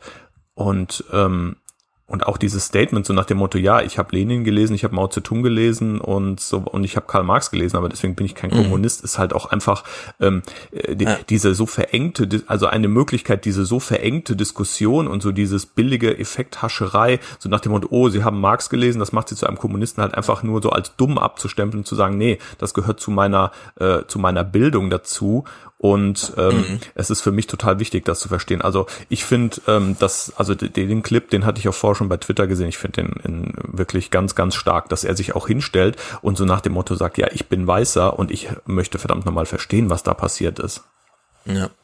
Ja, und dann gibt's diese zweite Dimension, dass er die Soldaten, also dass er nochmal darauf hinweist, ähm, ja, Akademie, das ist ja in Deutschland auch, wir haben Universitäten der Bundeswehr, da gehen Soldaten hin und studieren. Und das sind aber trotzdem Universitäten im üblichen Stile einer Universität. Also da arbeiten als Professoren ganz normale Professoren, die wechseln von einer normalen Universität zur Bundeswehruniversität und wieder zurück. Also da sind nicht Soldaten unter sich oder so, sondern äh, das ist sozusagen offen. Und während wir ja immer so dieses idealistische Bild, vor allem auch äh, medial transportiert bekommen, der Soldat ist natürlich super fit, super stark, super ausdauernd, also ganz viele Bezüge auf die Körperlichkeit und er weist nochmal darauf hin, nee, also wir sind hier auch belesen und wir studieren hier auch, wir stellen uns hier auch Fragen und wir diskutieren etwas und so. Und äh, dass er das den Republikanern nochmal äh, darauf hinweist, während er gleichzeitig immer, und da hören wir auch nachher noch einen anderen Clip, immer sagt, also wenn die Befehle kommen, werden wir die befolgen und es sind dann auch manchmal Befehle, die äh, wissentlich in den Tod führen, wenn auch unklar für wen, aber irgendwer wird wahrscheinlich bei Einsätzen sterben.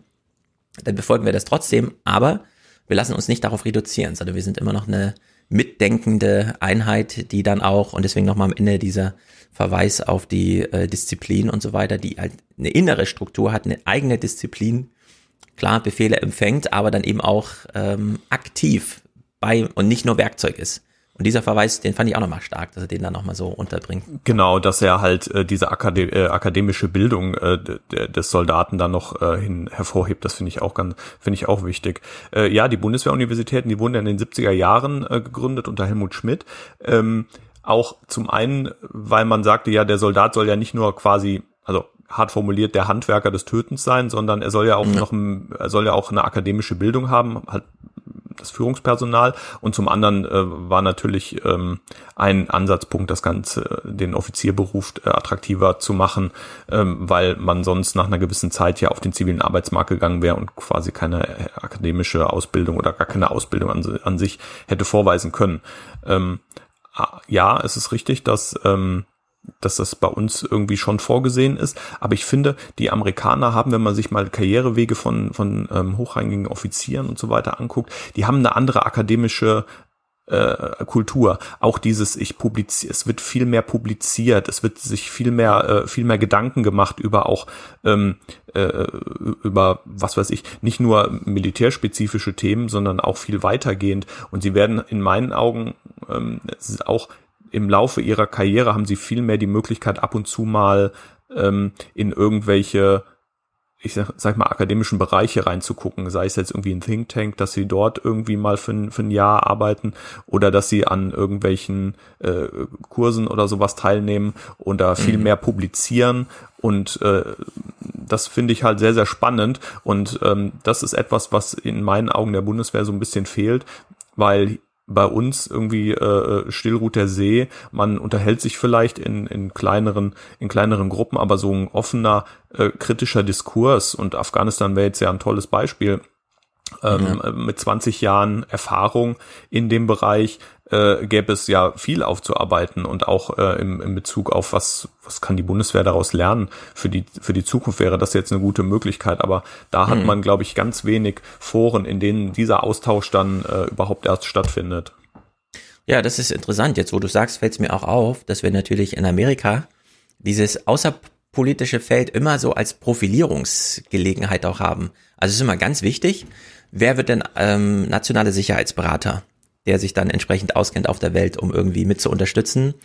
Oder wir haben diese ganzen Außenpolitiker, John Bolton und so weiter, die völlig irre sind inhaltlich, aber trotzdem immer noch mal diese 500, 600 Seiten vorlegen müssen, wo sie noch mal beschreiben, dass sie ja das mit dem Iran voll richtig können und so. Und da betteln ja alle so ein bisschen um, äh, also auf publizistischem Wege irgendwie um ja. die Reputation, die da abzugreifen ist, während wir in Deutschland Außenpolitik so als Abteilung 6 im Kanzleramt ich weiß gar nicht, wer das jetzt macht. Das hat lange dieser Heusken, Heusken gemacht, genau. der mal so ein bisschen ich weiß das auch nicht. in der UN sitzt, aber wir wissen gar nicht, wer das jetzt so ist und es spielt auch bei der Bundestagswahl gar keine Rolle und ich weiß es aus der Zeitung bei der FAZ äh, aus eigenem Erleben, wenn du da Seite 4 Politik, Außenpolitik bespielst, das liest niemand. Also da werden Reader-Scans gemacht und dieses Ergebnis ist dann, ja, die Überschriften werden wahrgenommen, aber die Texte fallen da mit 0,8 bis 1,2 Prozent Lesequote irgendwie hinten runter und werden nur so pro forma. Wir haben das größte Korrespondentennetz der Welt noch mitgenommen, aber das ist wirklich erstaunlich, dass die Amerikaner eigentlich auch super desinteressiert sind an Außenpolitik, aber in der politischen Klasse und so wie du sagst, im Militär gibt's dann doch äh, so ein ähm, so eine gewisse, so eine gewisse Aktivität und Tätigkeit, äh, die dann auch nachvollziehbar ist, also wirklich publiziert wird und nicht einfach nur hinter verschlossenen Türen stattfindet. Ja, da kommt aber auch die Besonderheit zu, zum Tragen, dass ja viele oder die meisten Offiziere äh, nach ihrer Ausbildung ja auch standardmäßig irgendwo ins Ausland gehen. Das heißt, die könnten sich dann so nach dem Motto aussuchen, okay, äh, du kannst ja jetzt ja, aussuchen, geh, geh, nach Deutschland, ja überall, geh nach ja. Japan, geh nach Korea, ähm, und das heißt, die haben schon mit Außenpolitik dahingehend viel mehr zu tun, als dass sie schon wenigstens mal irgendwo anders eingesetzt war. Natürlich darf man nicht vergessen, die leben dann hier in ihren, sage ich mal, amerikanischen äh, Dörfern oder halt äh, auf der Base. Aber nichtsdestotrotz haben sie äh, allein im normalen, äh, im normalen Dienstbetrieb ja dann viel mehr mit anderen Leuten zu tun. Das stimmt. Die Bundeswehr wird ja noch nicht so lange im Vergleich zu 55 gegründet im Ausland eingesetzt. Das sind ja jetzt auch äh, ja, 23 Jahre, ne, seit dem Kosovo-Einsatz, oder? Das war so der. Ja, genau, Somalia gab es davor, das ja. war aber mehr oder weniger ja. nur so ein Hilfseinsatz, aber der, der Kosovo ist sicherlich mit, mit S4 hat es, glaube ich, damals so richtig angefangen, mhm. was die, was die Einsätze angeht. Also in der Hinsicht ist 2001 nach Afghanistan Neuland gewesen. Nicht nur Afghanistan, sondern überhaupt in dem Maße mal im Ausland tätig zu sein. Und wir gehen mal diese Bundestagsdebatte durch und ergänzen die ein bisschen durch Nachrichtenlagen, die sich auch abspielten. Der Bundestag zieht Bilanz und eröffnet die Sitzung natürlich mit Wolfgang Schäuble. Er ließ es sich nicht nehmen, das dann auch selber zu eröffnen. Völlig zu Recht, das ist kein Termin für den Vize und er hat sogleich dann auch den Dank für die Bundeswehrsoldaten, die auch oben auf der Tribüne saßen.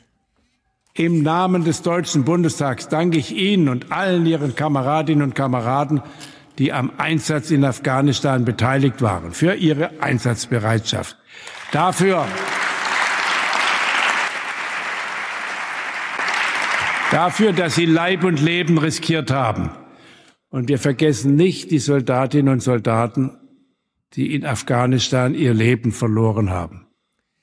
Gibt es hier Zwischentöne, auf die wir achten müssen, oder war es eine Pflichtformel, die so formuliert gehört?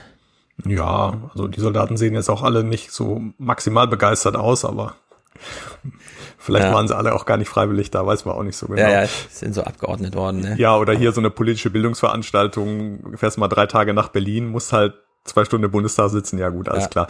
Wobei das ja auch mal vielleicht ganz spannend ist. Also ich würde mir das wohl auch mal angucken. Ja, warum nicht? Ja, natürlich. Ich fand es gut, dass sie sich überhaupt gekümmert haben, dass Soldaten vor Ort sind in dem Moment. Ja, das stimmt. Was man natürlich jetzt hier, könnte man jetzt nochmal die Diskussion aufmachen, sind das jetzt Gefallene oder Umgekommene, aber das ist, glaube ich, an der Stelle jetzt ah, nicht wirklich. Wieso? Aber sag kurz, warum ist das so ein... Naja, weil das ja, äh, sag ich mal, in der Vergangenheit ja schon eine Diskussion war, als wir darüber gesprochen haben, ist das jetzt Krieg, was in Afghanistan stattfindet oder nicht. Ähm, und der Begriff Gefallene wurde ja jahrelang eben nicht verwendet weil der ja halt ganz klar auch diesen ähm, diesen semantischen Bezug dann äh, ja. zum Thema Krieg okay. hat und ja. das wurde halt schon tunlichst vermieden und man hat dann ähm, immer andere Formulierungen dafür gefunden. Ja, also da erinnern wir uns, bis Gutenberg haben wir uns ja schwer getan, vom Krieg zu sprechen. Genau, das stimmt. Und er hat dann den Knoten mal platzen lassen. Jetzt zum Abzug und zum Bilanzziehen äh, habe ich mal als erstes Aidan Ösugus von der SPD ausgesucht. Denn mit dem Abzug der Bundeswehr steht für alle Beteiligten im Bundestag fest, äh, hört ja die Gewalt in Afghanistan nicht auf. Und deswegen wurde das hier mal ein bisschen eingeordnet. Wir beginnen mal bei diesem Clip, um danach mal zu kontrastieren. Bisher gelang es den Taliban oft, ihre Angriffe als Schutz für die Bevölkerung zu rechtfertigen. Schutz vor den Besatzern und denen, die ihnen halfen. Doch nun ziehen die internationalen Streitkräfte ab. Plötzlich kämpfen Afghanen gegen Afghanen. Das Bild wird sichtbarer und das wird zum Problem für die Taliban. Da bin ich mir nicht so sicher. Nach dem, was ich so gehört habe, sind die Afghanen schon, also denen ist schon klar, dass ihre jungen Frauen und die vor allem junge akademische oder so akademische nahe Schicht da jetzt gezielt von den Taliban bekämpft wird dass das schon lange kein Kampf mehr ist. Die Taliban kämpfen gegen die ausländischen Besetzer, sondern gegen das äh, afghanische Volk, das sich äh, sozusagen vom Westen zu sehr beeindrucken lässt. Auf der anderen Seite im Bundestag ist es ähm, vielleicht so als Hoffnung formuliert, dass das jetzt auch nochmal äh, die Sachlage erleichtert, weil die Afghanen, also die Taliban es wahrscheinlich, keine Ahnung, aus Imagegründen dann nicht mehr so machen, wie sie das jetzt, also fand ich so ein bisschen. Hm. Ja, war ein bisschen merkwürdig, weil ähm, ich meine, die Taliban kämpfen jetzt schon seit Jahren gegen ihre eigenen Leute, also die, ja. gegen die afghanischen Sicherheitskräfte, die unglaubliche Verluste dort äh, zu verzeichnen haben. Ähm, wenn man dort vor Ort ist, dann kriegt man halt auch immer so ein, so ein Lagebriefing jeden Tag und äh, ja. die, die sterben da zu Dutzenden täglich und das sind unglaublich schwere Kämpfe. Nur äh, die Taliban haben sich halt penibel an dieses Agreement gehalten und ähm, da ist in, im vergangenen Jahr meines Wissens nach überhaupt gar kein, äh, sage ich mal, ich nenne es jetzt mal westlicher äh, Soldat äh, getötet worden bei irgendwelchen Kampfhandlungen. Ja, und entsprechend finde ich dann nämlich auch AKKs Wortmeldung und die dann folgenden von der CDU alle ähm, also wirklich fragwürdig bis, bis kritikwürdig. Wir sehen Geländegewinne der Taliban. Wir sehen, wie die afghanische Armee unter Druck gerät. Aber zur Wahrheit gehört auch, dass im Moment nach wie vor die internationalen Truppen weniger im, äh, im Fokus der Taliban stehen. Ist ja irgendwie klar, denn die wollen jetzt nicht provozieren, dass dann doch ausländische Regierungen sagen, okay, dann verlängern wir das jetzt. Also in der Hinsicht weiß ich nicht genau, ob man das jetzt als Punktsieg äh, verkaufen kann. Ich sehe es eher als hm, Gegenteil. Ja, es ist halt ein bisschen kritisch, weil man ja die ganze Zeit so nach dem Motto das Ganze verkauft als, ja, wir kämpfen hier zusammen mit unseren afghanischen Verbündeten, unseren afghanischen Freunden, aber in dem Statement heißt es ja, ja, okay, also ihr habt jetzt ein bisschen Pech gehabt und puh, aber Gott sei Dank äh, sind wir fein raus aus der Nummer. Also es ist mhm. schon so ein bisschen, ähm, äh, ja. ein bisschen, ja, widersprüchlich. Ja, die Erfolgskriterien sind so ein bisschen fragwürdig und das ist auch bei Henning Otte so, der hier für die CDU Deutschland spricht. hat damals sehr deutlich gesagt, dass wir einstehen für unser Bündnis Artikel 5 Fall oder auch das Recht zur Selbstverteidigung. Und so war es, dass die Quelle dieses Terrors, nämlich die Al-Qaida-Strukturen in Afghanistan, zerschlagen worden sind, von dort aus nicht wieder ein Angriff auf die westliche Welt ausgeübt werden konnte. Und deswegen war dieser Einsatz auch erfolgreich, meine sehr verehrten Damen und Herren. Ja, also im Sinne des AKKs-Clip, ja, von Afghanistan geht gerade keine provozierende Terrorgefahr im, im Ausland und auch nicht für Ausländer in Afghanistan aus, aber eben, ne, kann man natürlich jetzt historisch sagen, 2001 war das natürlich eins der ganz maßgeblichen Ziele, den Terror da, also die Terrorgefahr zu bekämpfen. Und das hat man dann tatsächlich erreicht. So, also kann er das so sagen, aber es ist halt ja, im Kontext so ein bisschen unaus, also nicht ausreichend. Genau, aber dann äh, hätte man ja schon 2005 nach Hause gehen können. Also wenn das nur der Maßstab ist, dort war Al-Qaida, genau, war besiegt und dann ja. beantwortet das immer noch nicht die Frage, warum äh, die Bundeswehr halt so viele Jahre länger dort geblieben ist. Weil irgendwann ist diese Begründung äh, nicht mehr stichhaltig gewesen.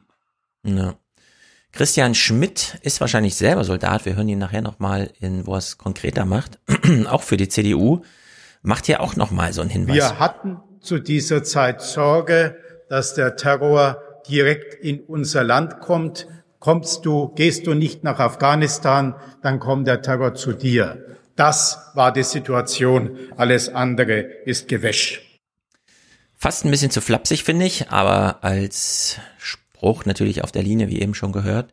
Kritisch wurde es dann natürlich, als äh, die Opposition das Wort ergriff. Omid Noripur hier für die Grünen. Ja, ganz kurz nochmal zu Christian Schmidt. Ähm, ja, der war äh, Staatssekretär im, im Verteidigungsministerium ich glaube, er ist es jetzt ah. nicht mehr. Also der hat auf jeden Fall Bundeswehrbezug ja, ich finde das, ich finde das so ein bisschen schwierig. Das erinnert mich immer so, äh, wenn man sich mit dem mit dem Vietnamkrieg dann auseinandersetzt. Dort wurde ja auch immer so diese Domino-Theorie geäußert, so nach dem Motto, wenn ein Dominostein fällt, hier Vietnam, dann äh, werden alle Länder der Welt kommunistisch. Mhm. Das war so das Narrativ, unter dem oder das jetzt immer als Begründung jahrelang äh, zur Rechtfertigung des Vietnamkrieges ähm, vorgebracht wurde, was ja aber faktisch nie hinterfragt wurde. Und genauso könnte man ja jetzt sich langsam auch mal kritisch hiermit auseinandersetzen, ob das jetzt wirklich so der Fall War.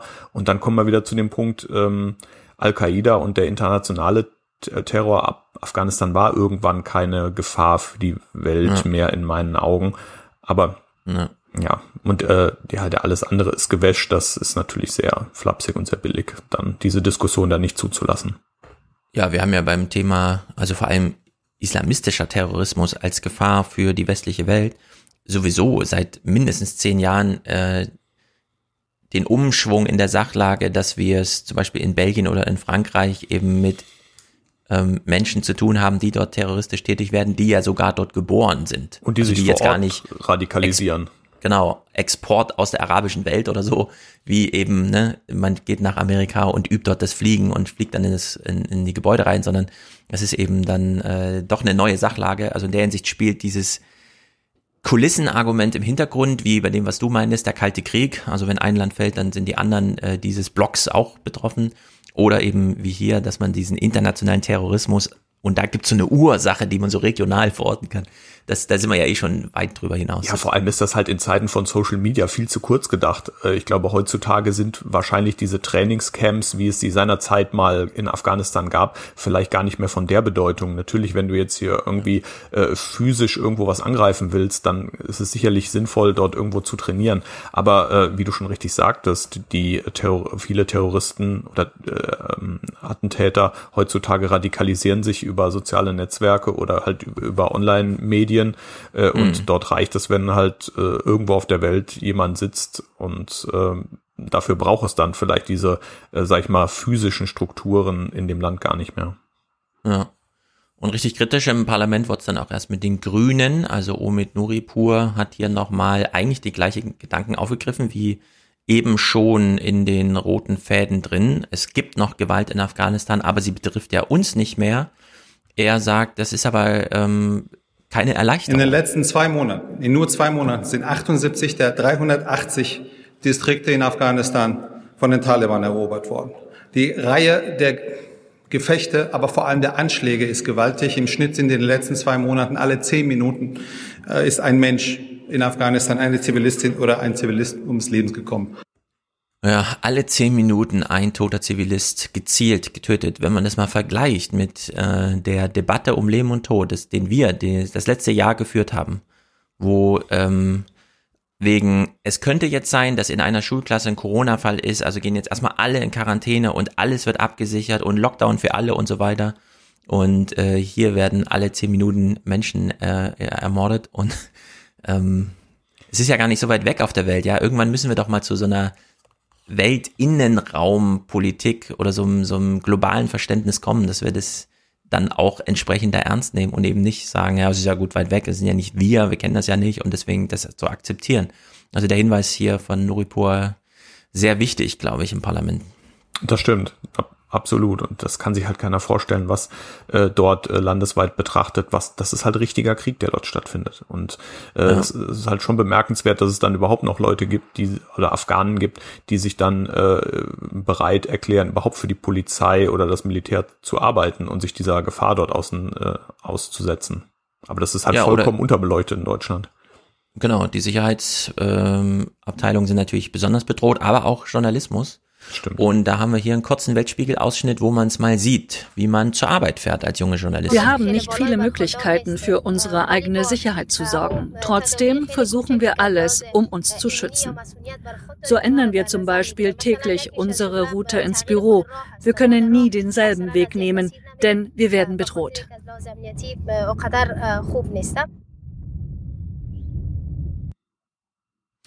Ja, man fährt jeden Tag woanders lang und hofft, dass auch die anderen Kolleginnen jeden Morgen sicher ankommen, aber sehr häufig dann eben doch nicht. Also in der Hinsicht, äh, das ist jedenfalls keine moderne Lage, die man sich als erfolgreiches Ende nach so einem Einsatz irgendwie vorstellt. Trotzdem Christoph Matschi im Bundestag für die SPD. Äh, Christoph Matschi war mir so ein Begriff, weil er in Thüringen lange war und dort auch immer Ministerpräsident werden wollte, aber die SPD hat immer so bei 7, 8, 9, 10, also nicht einstellig, aber eben so im 14 Prozent Bereich lag. Also ich habe ihn so als Politik-Loser im Hintergrund. Ich wusste gar nicht, dass er bis jetzt immer noch im Bundestag saß. Und er hat so ein anderes Bild auf die Sachlage. Und Afghanistan ist heute ein anderes Land. Und wer heute in Kabul unterwegs ist, der kann feststellen, Kabul ist offener, es ist demokratischer und es ist gleichberechtigter, als es jemals gewesen ist. Das haben wir mit unserem Einsatz auch erreichen können. Ja, aber genau diese Orte, die er hier nennt, äh, wo man das sehen könnte, sind eben besonders bedroht. Gerade.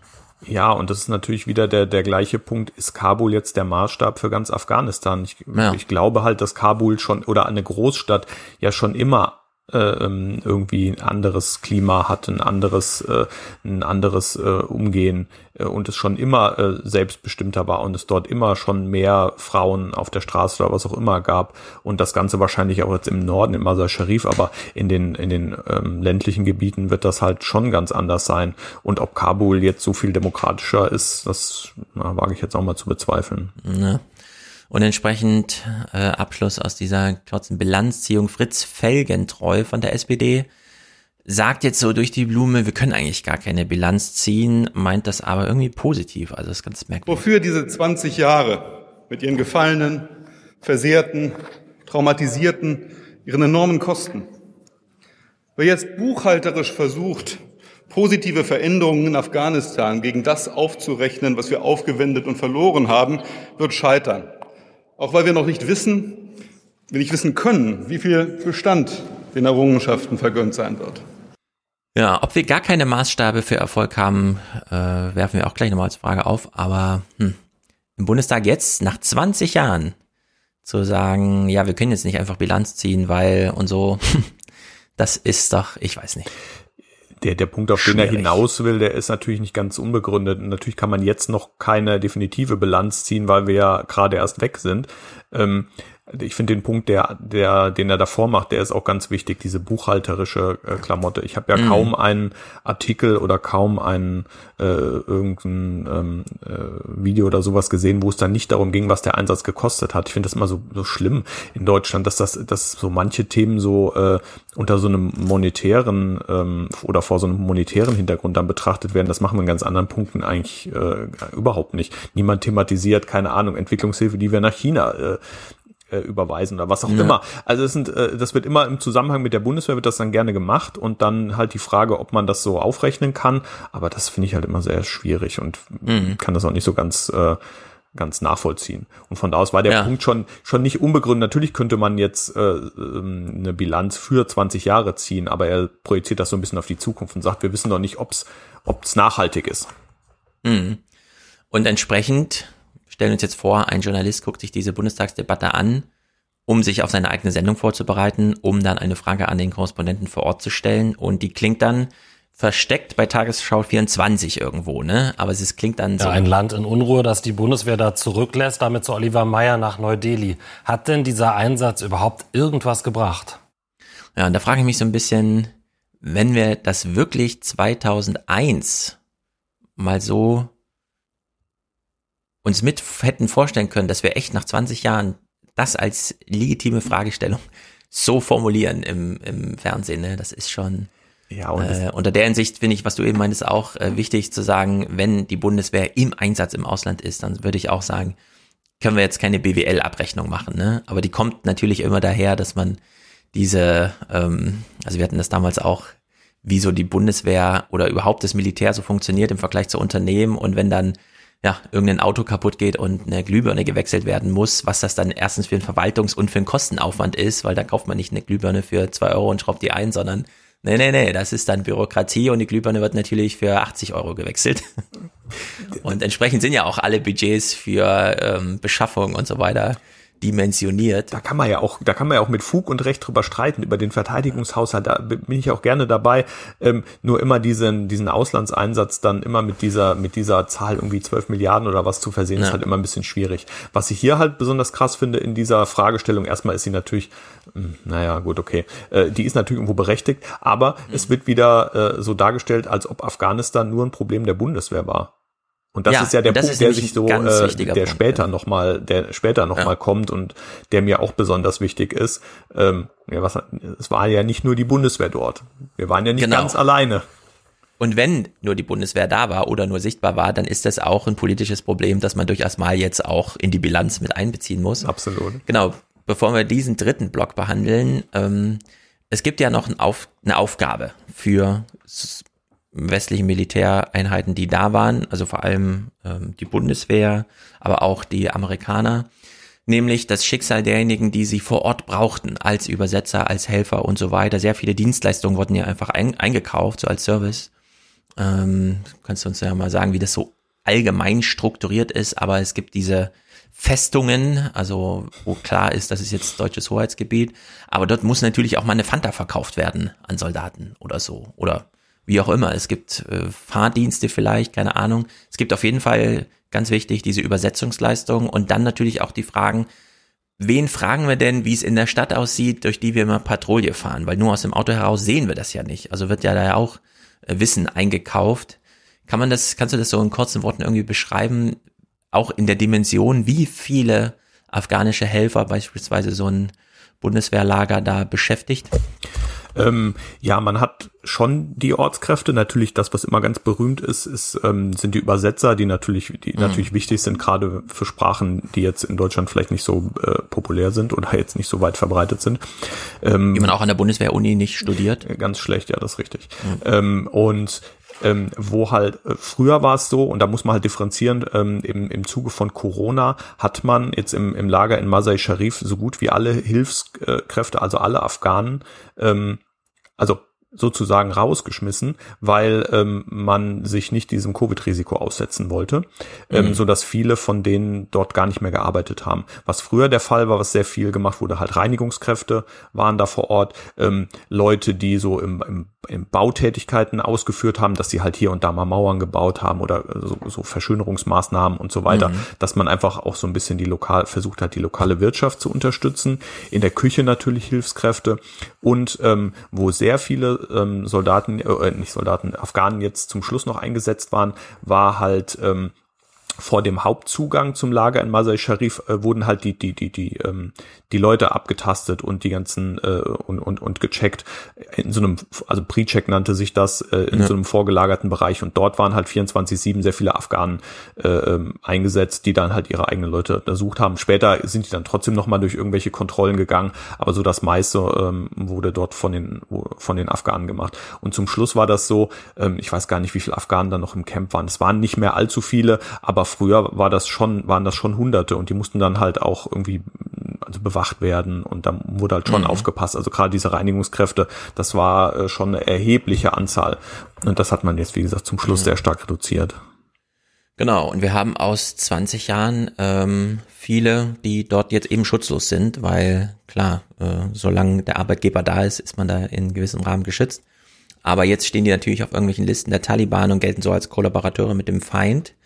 Und entsprechend wird das auch thematisiert. Beispielsweise im Bundestag. Gleich am Anfang in der Eröffnung hat auch Schäuble darauf hingewiesen. Die Erfahrungen am Hindukusch lehren uns Demut, zurückhaltender in unseren Erwartungen und in der Einschätzung unserer Möglichkeiten zu sein. Und sie mahnen uns, unsere Schutzverpflichtung gegenüber der Bundeswehr ernst zu nehmen.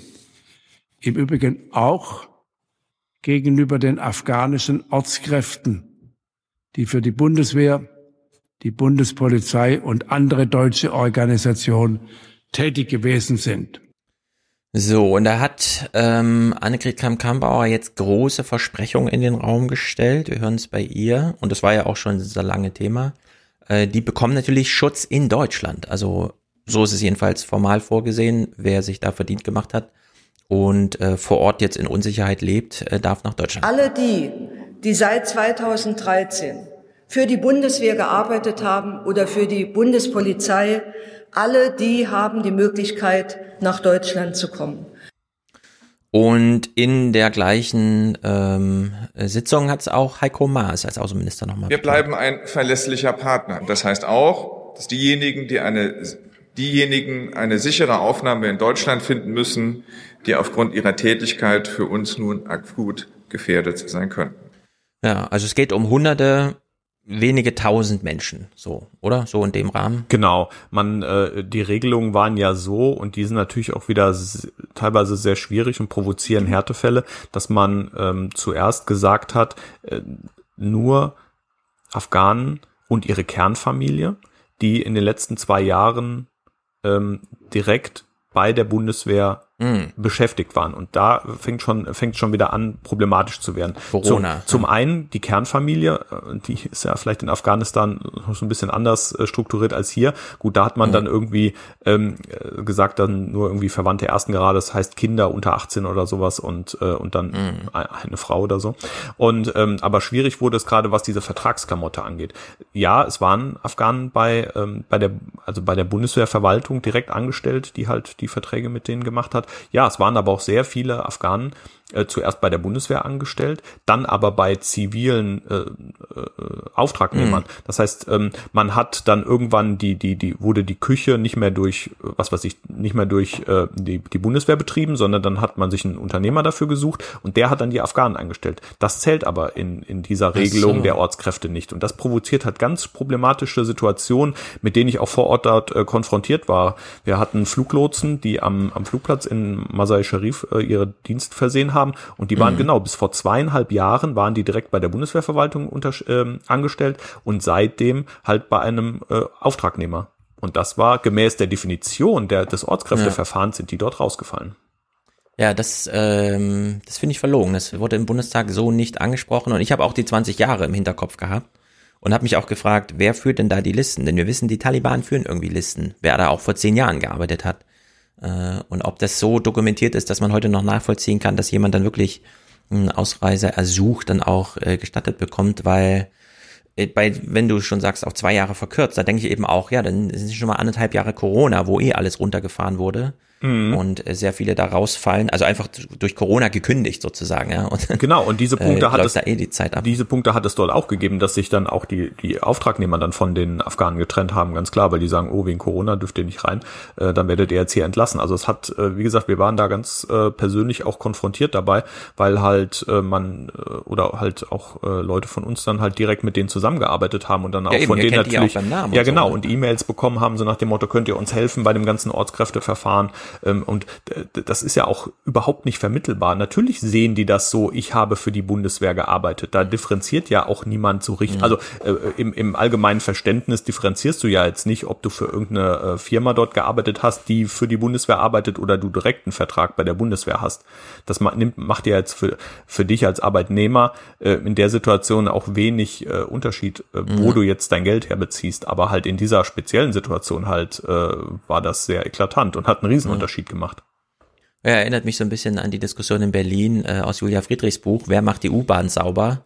Es war halt lange die BVG selber als Staatsbetrieb und oder Landesbetrieb dann in dem Fall und dann hat halt irgendwann die haben die gesagt, ja, wir gliedern das jetzt aus, dann macht das für uns ein Servicedienstleister und damit sind alle, die von heute auf morgen immer noch die U-Bahn reinigen, aber die unterliegen dann nicht mehr dem Mindestlohn, weil ja, das Land Berlin hat sich gesagt, wir stellen nur nach Mindestlohn an, aber wenn wir das als Service auslagern und dann für uns arbeiten lassen, gilt das natürlich nicht mehr. Ja, genau. Dass das, dass diese Perfidie da in diesem Maße auch so greift, wo es echt um Leben und Tod geht, ist natürlich und, auch traurig. Und das hören. Schlimme ist ja, dass die Leute ja vernetzt sind. Also erstmal ähm, wissen die Afghanen, und das hat man auch über, ähm, gemerkt, die wussten schneller, äh, äh, hatten die Infos über dieses Ortskräfteverfahren, als wir das teilweise hatten, weil wir sind da ähm, und wenn ich wir sage, sage ich Bundeswehr. Eigentlich ist es nicht Aufgabe der Bundeswehr. Natürlich haben wir von diesen ähm, Ortskräften profitiert, die haben für uns gearbeitet, aber jetzt kommt wieder diese Ressortproblematik dazu. Es ist nicht äh, Aufgabe des BMVGs, sondern das ist äh, Aufgabe des Auswärtigen Amtes und des äh, BMIs,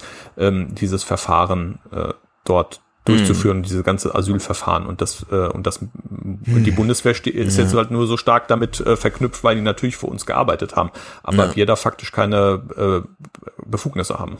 Hm. Naja, wir haben ja Heiko Maas eben gehört, das war ein Versprechen aus dem Bundestag. Äh, Henning Otte, CDU, hängt sich nochmal dran und dankt jetzt Heiko Maas und AKK für diese Worte. Danke Ihnen, Frau Bundesverteidigungsministerin und Herrn Bundesaußenminister, für die Würdigung der Ortskräfte, vor allem aber auch für die Würdigung des Einsatzes unserer Soldatinnen und Soldaten. Ja, das hätte ich mir doch sehr gewünscht, dass man da auch nochmal ein kritisches Wort differenziert aus der Opposition zu diesem ähm, Verfahren hört, denn diese zwei Jahre zum Beispiel hätte man ruhig mal nennen können oder auch diese Ausliegerung an Servicedienstleister und dann ist da plötzlich eine Schranke dazwischen. Äh, der Korrespondent, den wir eben schon bei Tagesschau 24 gesehen, aber nur angesprochen äh, gesehen haben, beschreibt hier nochmal die Bedrohung der Hilfskräfte vor. Und äh, Sie sind der Meinung, dass äh, Deutschland Ihnen jetzt helfen muss und äh, das meiner Meinung auch nach auch nicht zu Unrecht. Sie haben äh, jahrelang für die Bundeswehr gearbeitet, Sie haben ihnen geholfen und Sie haben sich natürlich dadurch in große Gefahr begeben. Die Taliban, denen ist äh, durchaus bekannt, welche Leute dort gearbeitet haben. Wir haben es auch in dem Beitrag gesehen, die Leute bekommen Drohbriefe und äh, sie fühlen sich nicht mehr sicher in Afghanistan. Ja, und um das zu vertiefen, hat im Presseclub Hasnain äh, Kazim, ich weiß gar nicht von welcher Publikation, aber äh, nochmal äh, beschrieben, inwieweit die Taliban dort wissen, wer, also nicht nur äh, das Auswärtige Amt oder ihr von der Bundeswehr habt da ähm, Listen geführt, wer für euch arbeitet, sondern diese wurden natürlich auf der Gegenseite. Äh, es gab viele Menschen, tausende Menschen, die Deutschen geholfen haben und die sind jetzt alle Ziel. Ja, die Taliban haben genau beobachtet, wer hilft, wer kooperiert und da reicht es tatsächlich schon nur zu kochen. Ja, der hat ja nicht ideell vielleicht den Westen unterstützt, sondern das waren Leute, die haben einfach vielleicht gekocht oder haben Übersetzungsarbeit geleistet, waren Fahrer, was auch immer. Ähm, man weiß genau, wer das war. Es gibt Listen, die kursieren. Wer hat mit dem Westen kooperiert? Und es ist nicht nur die mit Militär kooperiert haben, mit der Bundeswehr, sondern auch die für deutsche Entwicklungshelfer gearbeitet haben, die für äh, deutsche Stiftungen gearbeitet haben. Alle, alle, die in irgendeiner Form mit dem Westen kooperiert haben oder mit westlichen Organisationen, sind jetzt Ziel.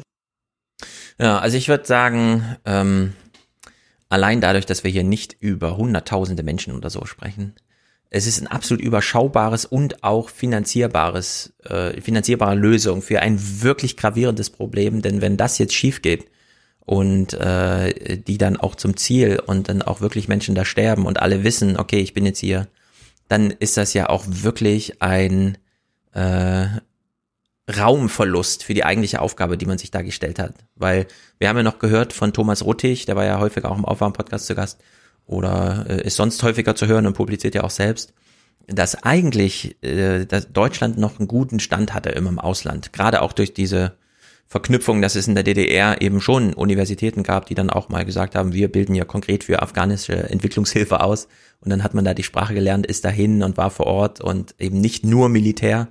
Äh, und sowas geht dann wirklich verloren. Wenn das jetzt aktuelle Geschichtsschreibung in Afghanistan ist, dass die sich zurückziehen und dann alle im Stich lassen, die da mitgeholfen haben, das ist natürlich dramatisch. Ja, zum einen ist es natürlich ein Widerspruch zu den immer so hochgehandelten und äh, kolportierten ja. Werten, die wir ja irgendwo vertreten. Und zum anderen ist es natürlich auch ein Sicherheitsrisiko für zukünftige Einsätze. Hm. Weil wenn wir jetzt in, in, in Mali oder irgendwo unterwegs sind und dort versuchen, ähm, örtliche Kräfte anzu, äh, anzuwerben, dann ist es wissen die natürlich ja. auch, wie wir äh, wie Deutschland die Ortskräfte in Afghanistan behandelt hat. Also es wird auch zukünftig ein Problem Sehr werden. Sehr guter Punkt, ja. Ja, da muss man echt mal jetzt perspektivisch denken. Ja, richtig. Deutschland ist ja äh, nicht nur in Afghanistan, sondern die sind ja in Mali und noch äh, an mehreren und anderen Orten. Wo auch immer wir in der Zukunft sein werden. Also es ist mhm. wirklich ein Problem. Du hast vollkommen recht, es ist absolut überschaubar und es würde uns nichts. Also guck dir doch die die äh, Einwandererzahlen an, die wir haben. Hier diese äh, hier damals von Seehofer und so weiter da äh, so durch den Ort getrieben. Ja, die Mindestgrenze, wir liegen weit Ach, runter. Das ja. ist ja alles Unfug und das hätte man alles genau. machen können. Und das. Schlimme, was was noch hinzukommt, ganz kurz an der der Stelle ist ja auch, das kommt ja auch nicht überraschend, dass wir irgendwann aus Afghanistan abziehen, ist ja war ja klar. Und schon im letzten Jahr war man ja kurz davor, jetzt aus Afghanistan abzuziehen.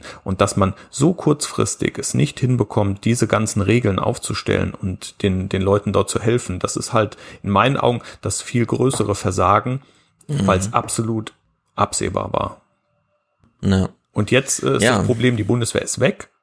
Ja, und jetzt wird da, wächst langsam Gras über die Sache und ich bin mal gespannt. Also ganz interessant ist es immer, wenn man bei Twitter dann Thomas Ruttig äh, folgt und er schreibt ja sehr viel darüber und das, mhm. man darf jetzt echt gespannt sein. Ja, er kennt die ja auch beim Namen, die Einzelfälle. Und dann weiß er, davon gibt es dann viele hundert. Ähm, Im US-Kongress wird das ganz ähnlich thematisiert. Wir sehen hier auch Lloyd Austin als Politiker, der erstmal, ja, ja, helfen, helfen, aber so richtig konkret wird das eben auch nicht. Now I recognize that the Trump administration left you with no plans and an even earlier withdrawal date. Not to mention that Trump's policy of banning Muslim immigrants would probably have led him to abandon our allies in Afghanistan the same way he abandoned our allies in Syria. Also das kommt natürlich immer noch dazu, dass man jetzt die in politische Inkompetenz da einfach mal ganz offen mit ansprechen muss. Da kommt man jetzt nicht drum herum. Nonetheless, all of this now falls on this administration.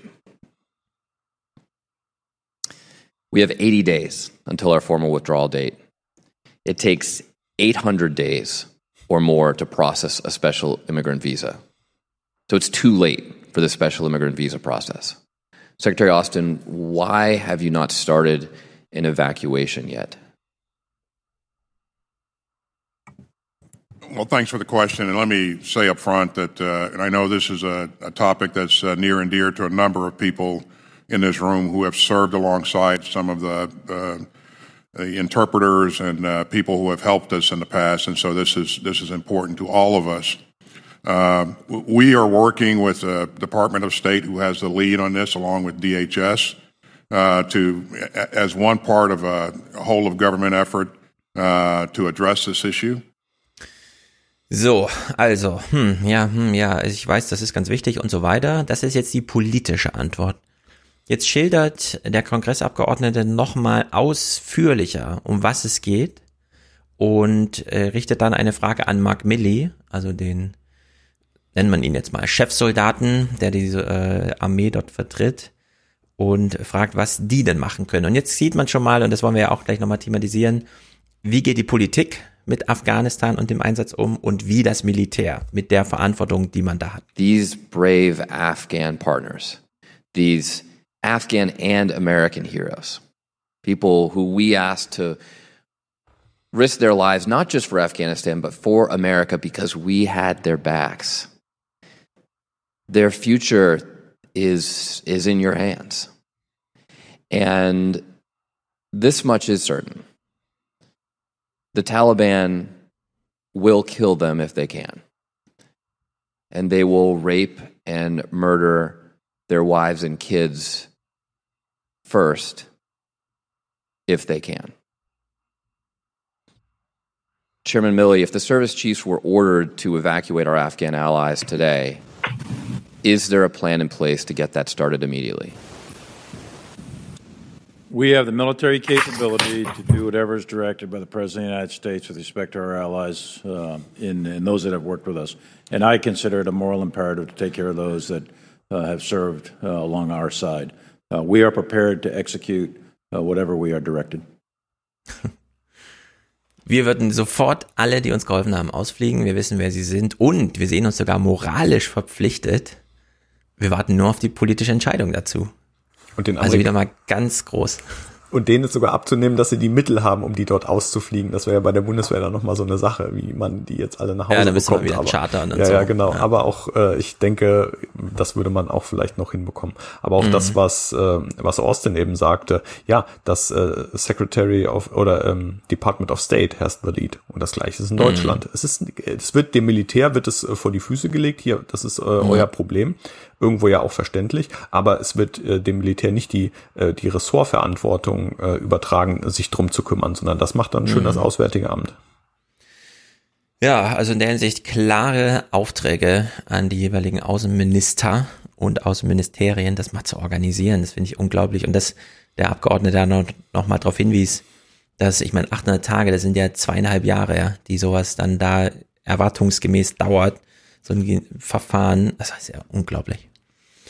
Naja, wie geht's also weiter in Afghanistan? Und die Diskussion war ja in Deutschland auch ganz interessant. Wir haben ja eben schon Presseclub zum Thema gehört und auch Tagesschau, die das dann so behandeln. Hier hören wir nochmal Heiko Maas, der, wie eben schon bei der Hilfe für die Zivilen vor Ort, äh, auch nochmal so ein merkwürdiges Versprechen oder so, eine, so einen Ausblick gibt. Wir werden in enger Partnerschaft mit der afghanischen Regierung mit zivilen Mitteln das fortführen, wofür sie so große Opfer gebracht haben. Da kann man sich natürlich fragen, ob dieser selbstgestellte Auftrag nicht schon während man die Bundeswehr noch zur Hilfe hatte, komplett hoch gescheitert ist und nicht mal richtig versucht wurde. Und er macht das jetzt als Versprechen für die Zeit ohne militärische Unterstützung. Richtig. Und da kann man nur den Kopf schütteln, ehrlich gesagt. Also ich gucke mir das an und denke mir, nee, Heiko, das ist also blöd. Ja, ist richtig. Das, äh, da fällt mir jetzt auch relativ wenig ein. Und entsprechend behandelt das auch Thomas Wiegold im Presseclub. Man hat sich's zu einfach gemacht. Militär ist, da sind sich ja alle immer verbal einig, Ultima Ratio das äußerste Mittel. Es ist auch das teuerste Mittel. Leider ist es auch das einfachste Mittel. Denn äh, wenn man den, man braucht einen Bundestagsbeschluss, das ist klar, aber zu sagen, man schickt 100, 200, 500 Soldaten, wie auch immer, das wird befohlen. Versuchen Sie mal äh, Verwaltungsbeamte, Richter, Experten für irgendwas in eine solche Region zu schicken. Gut, die brauchen ein friedliches Umfeld. Die müssen sie sich aber suchen, die müssen sie anwerben, die können sie nicht befehlen. Und das haben wir in vielen Missionen, auch schon vor Afghanistan, aber auch ganz besonders in Afghanistan gesehen. Militär ist für Politiker weltweit, egal welcher Partei, immer leichter steuerbar, kommandierbarer als dieses mühsame Geschäft. Es fängt schon an bei Polizisten. In Afghanistan gab es zeitweise Probleme, deutsche Polizisten zu finden, die die Ausbildung von afghanischen Polizisten machen. Das Land Bayern hat zeitweise keinen einzigen Polizisten dorthin geschickt.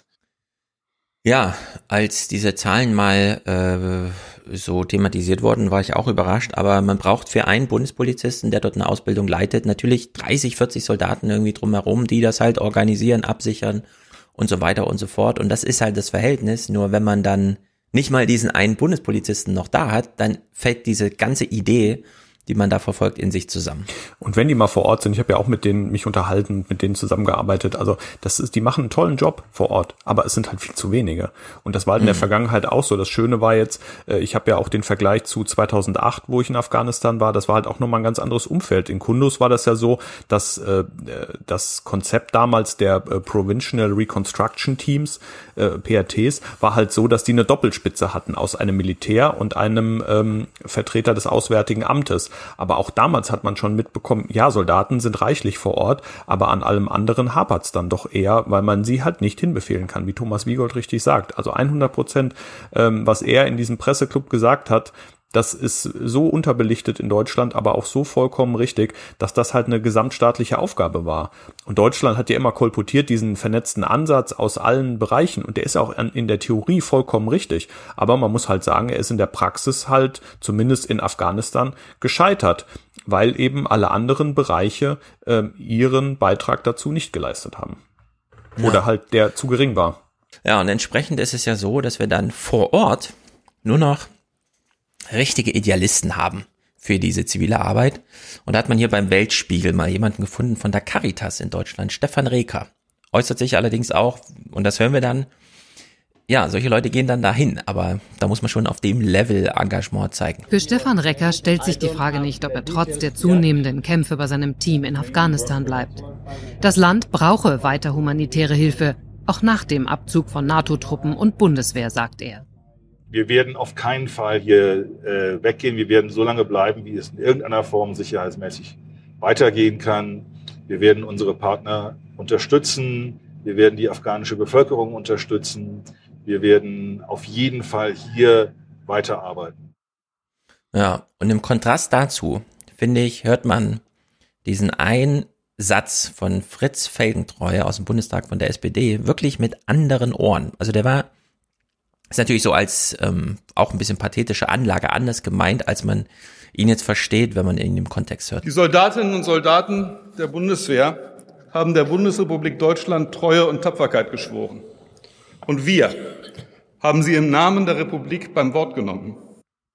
Ja, klar, aber man hätte halt darüber hinaus sozusagen eine inhaltliche Zuarbeit, das sozusagen nur als Grundlage nehmen und nicht als, okay, abgehakt, wir haben sie befohlen und sie haben geliefert. Genau, man hätte ja auch genauso gut sagen können, wir konzentrieren jetzt unsere Entwicklungshilfe oder unsere Tätigkeiten dann auf dieses Land ähm, und äh, versuchen dann halt dieses sichere Umfeld, was ja der Auftrag der Bundeswehr war, zu schaffen äh, und nutzen das, um dort Aufbauarbeit zu leisten. Aber ich glaube, Mhm. und ich hatte halt nicht den Eindruck, dass da so der Fokus drauf war, sondern man, man, man streut diese Entwicklungshilfe so ein bisschen mit der Gießkanne, aber fokussiert dann nicht auf solche Projekte wie Afghanistan.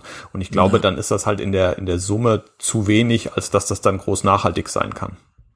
Ja, und ich finde, es passt sehr gut, Fritz Felgentreu so im Bundestag zu hören. Im Kontrast dazu Thomas Wiegold im Presseclub. Was hat dieser Einsatz letztendlich gebracht? Wofür haben wir ausgebildet, beraten, gekämpft? Wofür wurde gestorben? Naja, am Ende ähm, wird immer so gesagt, er ist militärisch gescheitert. Das ist aber die falsche Fragestellung eigentlich, denn die Politik insgesamt ist ja gescheitert. Es wird immer geguckt, was haben die Soldaten gemacht? Und die sagen von sich, und ich denke, das sagen sie zu Recht, wir haben unseren Auftrag erfüllt. Aber dieses, ähm, ich will es mal andersrum sagen, äh, die Deutschland kam sehr früh mit dem Schlagwort des sogenannten vernetzten Ansatzes. Wir machen alles zusammen, das Militärische, das Diplomatische, die Entwicklungshilfe. Ich glaube, das Militär hat geliefert, soweit es möglich war. Äh, bei den anderen Teilen bin ich mir da nicht so sicher. Ja, sagt er höflich. Aber wir wissen, wie er es meint. Also da fehlt einfach der substanzielle Beitrag, für den die Bundeswehr die Grundlage gelegt hat. Auf Befehl, klar, deswegen hat das auch funktioniert. Aber die ja, Politik ist daran gescheitert. Genau. Sich den eigenen Auftrag gerecht zu werden. Genau, und wir wissen ja auch, wie sowas funktioniert, wenn wir jetzt nochmal ganz normale Verwaltungsstrukturen in Deutschland nehmen, wie jetzt zum Beispiel Polizei oder auch die angesprochenen Beamten, Richter, was auch immer. Es gibt ja keine Vorsorge in Deutschland, um solche Leute ins Ausland zu schicken. Das heißt, die würden immer in Deutschland fehlen und in Deutschland fehlt ja in der Verwaltung, das wissen wir ja selbst, äh, fehlt es ja sowieso an allen Ja. Ecken und Enden und bei der Polizei, ich glaube auch nicht, dass die personell so super aufgestellt sind, dass sie das alles kompensieren können. Und deswegen ist es ja ganz selbstverständlich, wenn ich die Leute nicht befehlen kann und mir nicht befohlen oder angeordnet wird, die abzustellen, dann lasse ich es einfach, weil ich als Vorgesetzter mir dadurch nur noch mehr Arbeit mache. Und deswegen, mhm. wenn man sich mit den Leuten unterhält, also da mm, gingen wirklich auch nur Leute hin, die davon überzeugt waren und die da richtig äh, Bock drauf hatten. Mhm. Entsprechend Jürgen Trittin, damals ja selber Regierungsmitglied, als 2001 mhm. alles äh, losging, äh, hier nicht im Bundestag, sondern in den Tagesthemen nochmal mit so einem Bilanzspruch. Hat ein Jahr Erfolg gegeben, das war der Sturz der Gewaltherrschaft der Taliban und danach 19 Jahre Scheitern. Der Versuch, Afghanistan ohne die Taliban zu regieren, ist schlicht und ergreifend gescheitert und insofern ist auch die NATO an dieser Stelle gescheitert. Ja, da hatten wir ja vorhin schon mal, äh, wenn das Ziel ist, äh, die Ausbreitung des internationalen Terrorismus durch Trainingscamps und so weiter zu verhindern, war das dieses eine Jahr beim Irakkrieg ja auch, dieses Accomplish-Ding kam ja relativ früh und äh, ja, und er sagt jetzt 19 Jahre gescheitert. Ja, als ist ob, natürlich. Als ob das nur Militär dort gewesen wäre. Also so, so hm. billig, wie er das darstellt, das ist ja. unglaublich und auch so unterkomplex und so doof, ähm, sich hinzustellen und zu sagen, ja, die NATO ist daran gescheitert. Also hm. die äh, Soldaten sind in der Regel nicht dafür da, irgendwo demokratische Strukturen aufzubauen. Da hätte es vielleicht auch hier und da noch ja. jemand anderen gebraucht. Hm. Ja, aber man sieht derzeit nichts davon, dass man, so wie Thomas Ruttig, dann doch mal so ein, was weiß ich, ein Lehrstuhl für Afghanistan, Pakistan oder so, ne, dass sich da mal wirklich jetzt etwas auch im Sinne äh, wirklich auf Entwicklungshilfe getrimmt oder so sich herausbildet, wo auch mal die Sprache im Mittelpunkt steht. Wie auch immer. Die Tagesschau, Tagesschau 24 Sendung, reportiert hier nochmal ein Erlebnisbericht eines Soldaten aus Afghanistan nach Gefechten und äh, das muss man natürlich auch nochmal in diese Bilanz mit reinschreiben. Nicht nur, dass individuell jetzt Afghanen in Gefahr sind, sondern auch mal individuell auf die deutschen Soldaten geblickt, wie man aus diesen 20 Jahren jetzt rauskommt. Hauptfeldwebel Enrico H. schildert seine Ankunft in Afghanistan so. Willkommen im Krieg, das ging uns allen durch den Kopf. Aus einem Einsatz berichtet er später, wenn jemand aus 25 Meter Entfernung auf dich schießt, musst du dich entscheiden, entweder er oder ich, Leben oder Tod. Ein anderer Soldat schreibt anonym Wir haben unsere letzten Kraftreserven rausgeschrien. Als wir ins Feldlager zurückfuhren, kamen mir das erste Mal die Tränen. Ja, davon hört man auch relativ wenig. Ja. Es wurde im Bundestag thematisiert, dass man dann irgendwann ähm, psychische Belastung auch mal mit aufgenommen hat in so einen Diagnosekatalog medizinisch, äh, aber ansonsten ja, aber auch, auch da hat die Bundeswehr, ist die Bundeswehr deutlich besser geworden und mit dem Thema geht man viel offensiver um und auch gerade in der ganzen Einsatzvorbereitung kommt das viel, viel mehr zu tragen. Also man hat da durchaus mehr Möglichkeiten als äh, in der Vergangenheit. Ja, aber es ist vollkommen mhm. richtig. Das ist für die Bundeswehr war dieser Afghanistan-Einsatz, was das Lernen angeht, ähm, also ein Quantensprung, das muss man schon sagen. Ähm, ob, ob, ob es das wert war, darüber brauchen wir jetzt nicht zu streiten, aber es war nun mal der Auftrag der Bundeswehr dort in Afghanistan ähm, ja, zu, äh, zu kämpfen und, auf, und äh, einen Job zu erfüllen. Ähm, und daran ist die Bundeswehr definitiv gewachsen und auch viele Soldaten sind gewachsen. Und jetzt muss man gucken, dass man das sinnvoll, ähm, äh, mhm. ja, und auch da, sag ich mal, so ein bisschen die, die Lessons learned rauszieht. Ja. Wie wird stattdessen im Bundestag behandelt? Wir gucken noch ein bisschen wahllos Clips, denn ich will auch mal kurz die AfD spielen. Es ist unglaublich, in welchem Ton man äh, dort auf der Bühne steht, obwohl man ja eigentlich äh, erstens ähm, viele Mitglieder einer Partei aus auch den deutschen Sicherheitsbehörden hat, also Polizei und auch ehemalige Soldaten. Und äh, trotzdem, weiß auch nicht, also wir hören hier äh, Armin Hampel von der AfD, der zum Eindienstspruch macht. Unsere Soldaten, zwar hoch motiviert, aber völlig unerfahren im asymmetrischen Krieg, hatten keine Chance. Die, die kämpfen wollten, wurden durch die Rules and Regulations, wie es so schön heißt, zurückgehalten. Und als der Oberst Klein in Kundus endlich mal erfolgreich zugeschlagen hatte, da jubelten, da jubelten die Afghanen Land auf, Land ab und in Deutschland ermittelte der Staatsanwalt. Das ist die Realität damals gewesen. Und der Deutsche Bundestag hat sich nicht mal schützend vor diesen Soldaten gestellt. Ja, also der Herr Klein hat ja einen Angriff befohlen auf so einen Tanklaster, der da irgendwie feststeckte und im Nachhinein war dann irgendwie doch ersichtlich, da haben halt einfach viele Afghanen sind hingeeilt, um sich da Benzin zu klauen und man ging aber von einer Bedrohungslage aus, weil plötzlich so viele Leute da in, in Aktion waren. Und dass er das Ding, was jetzt auch wirklich einen juristischen Wirbel in Deutschland äh, verursacht hat, der auch medialen Niederschlag fand, hier in dieser Rede nochmal aufholt, so als Signalwort oder so, ne? Das finde ich wirklich, äh, also die Art der Provokation der AfD kennt da wirklich äh, kein, keine Grenzen. Nein, und also geht, alles wird da gemacht. Ja, vollkommen richtig. Dieses Statement ist, ist unterirdisch, wo er natürlich, ähm, äh, das, was er zu Beginn sagt, ist natürlich ganz richtig. Die Bundeswehr hatte keine Erfahrung im asymmetrischen Krieg. Nein, woher denn auch? Das Ja, war das erste also Mal das in, in so einem mit sich, Einsatz. ja. Aber Erfahrung kann man nun mal jetzt hier nicht bei der Matrix hochladen, sondern halt Ja. die muss man halt machen und die Bundeswehr hat die gemacht. Und äh, dass die Rules of Engagement im Moment äh, am Anfang sehr restriktiv waren, ist vollkommen richtig. Aber man hat sie halt angepasst. Und später Mhm. waren sie weniger restriktiv. Also von da aus ist da ein Entwicklungsprozess zu verzeichnen gewesen. Und das, was er sagt, ist Ja. halt auch einfach nur plump und stimmt und so auch gar nicht. Ja.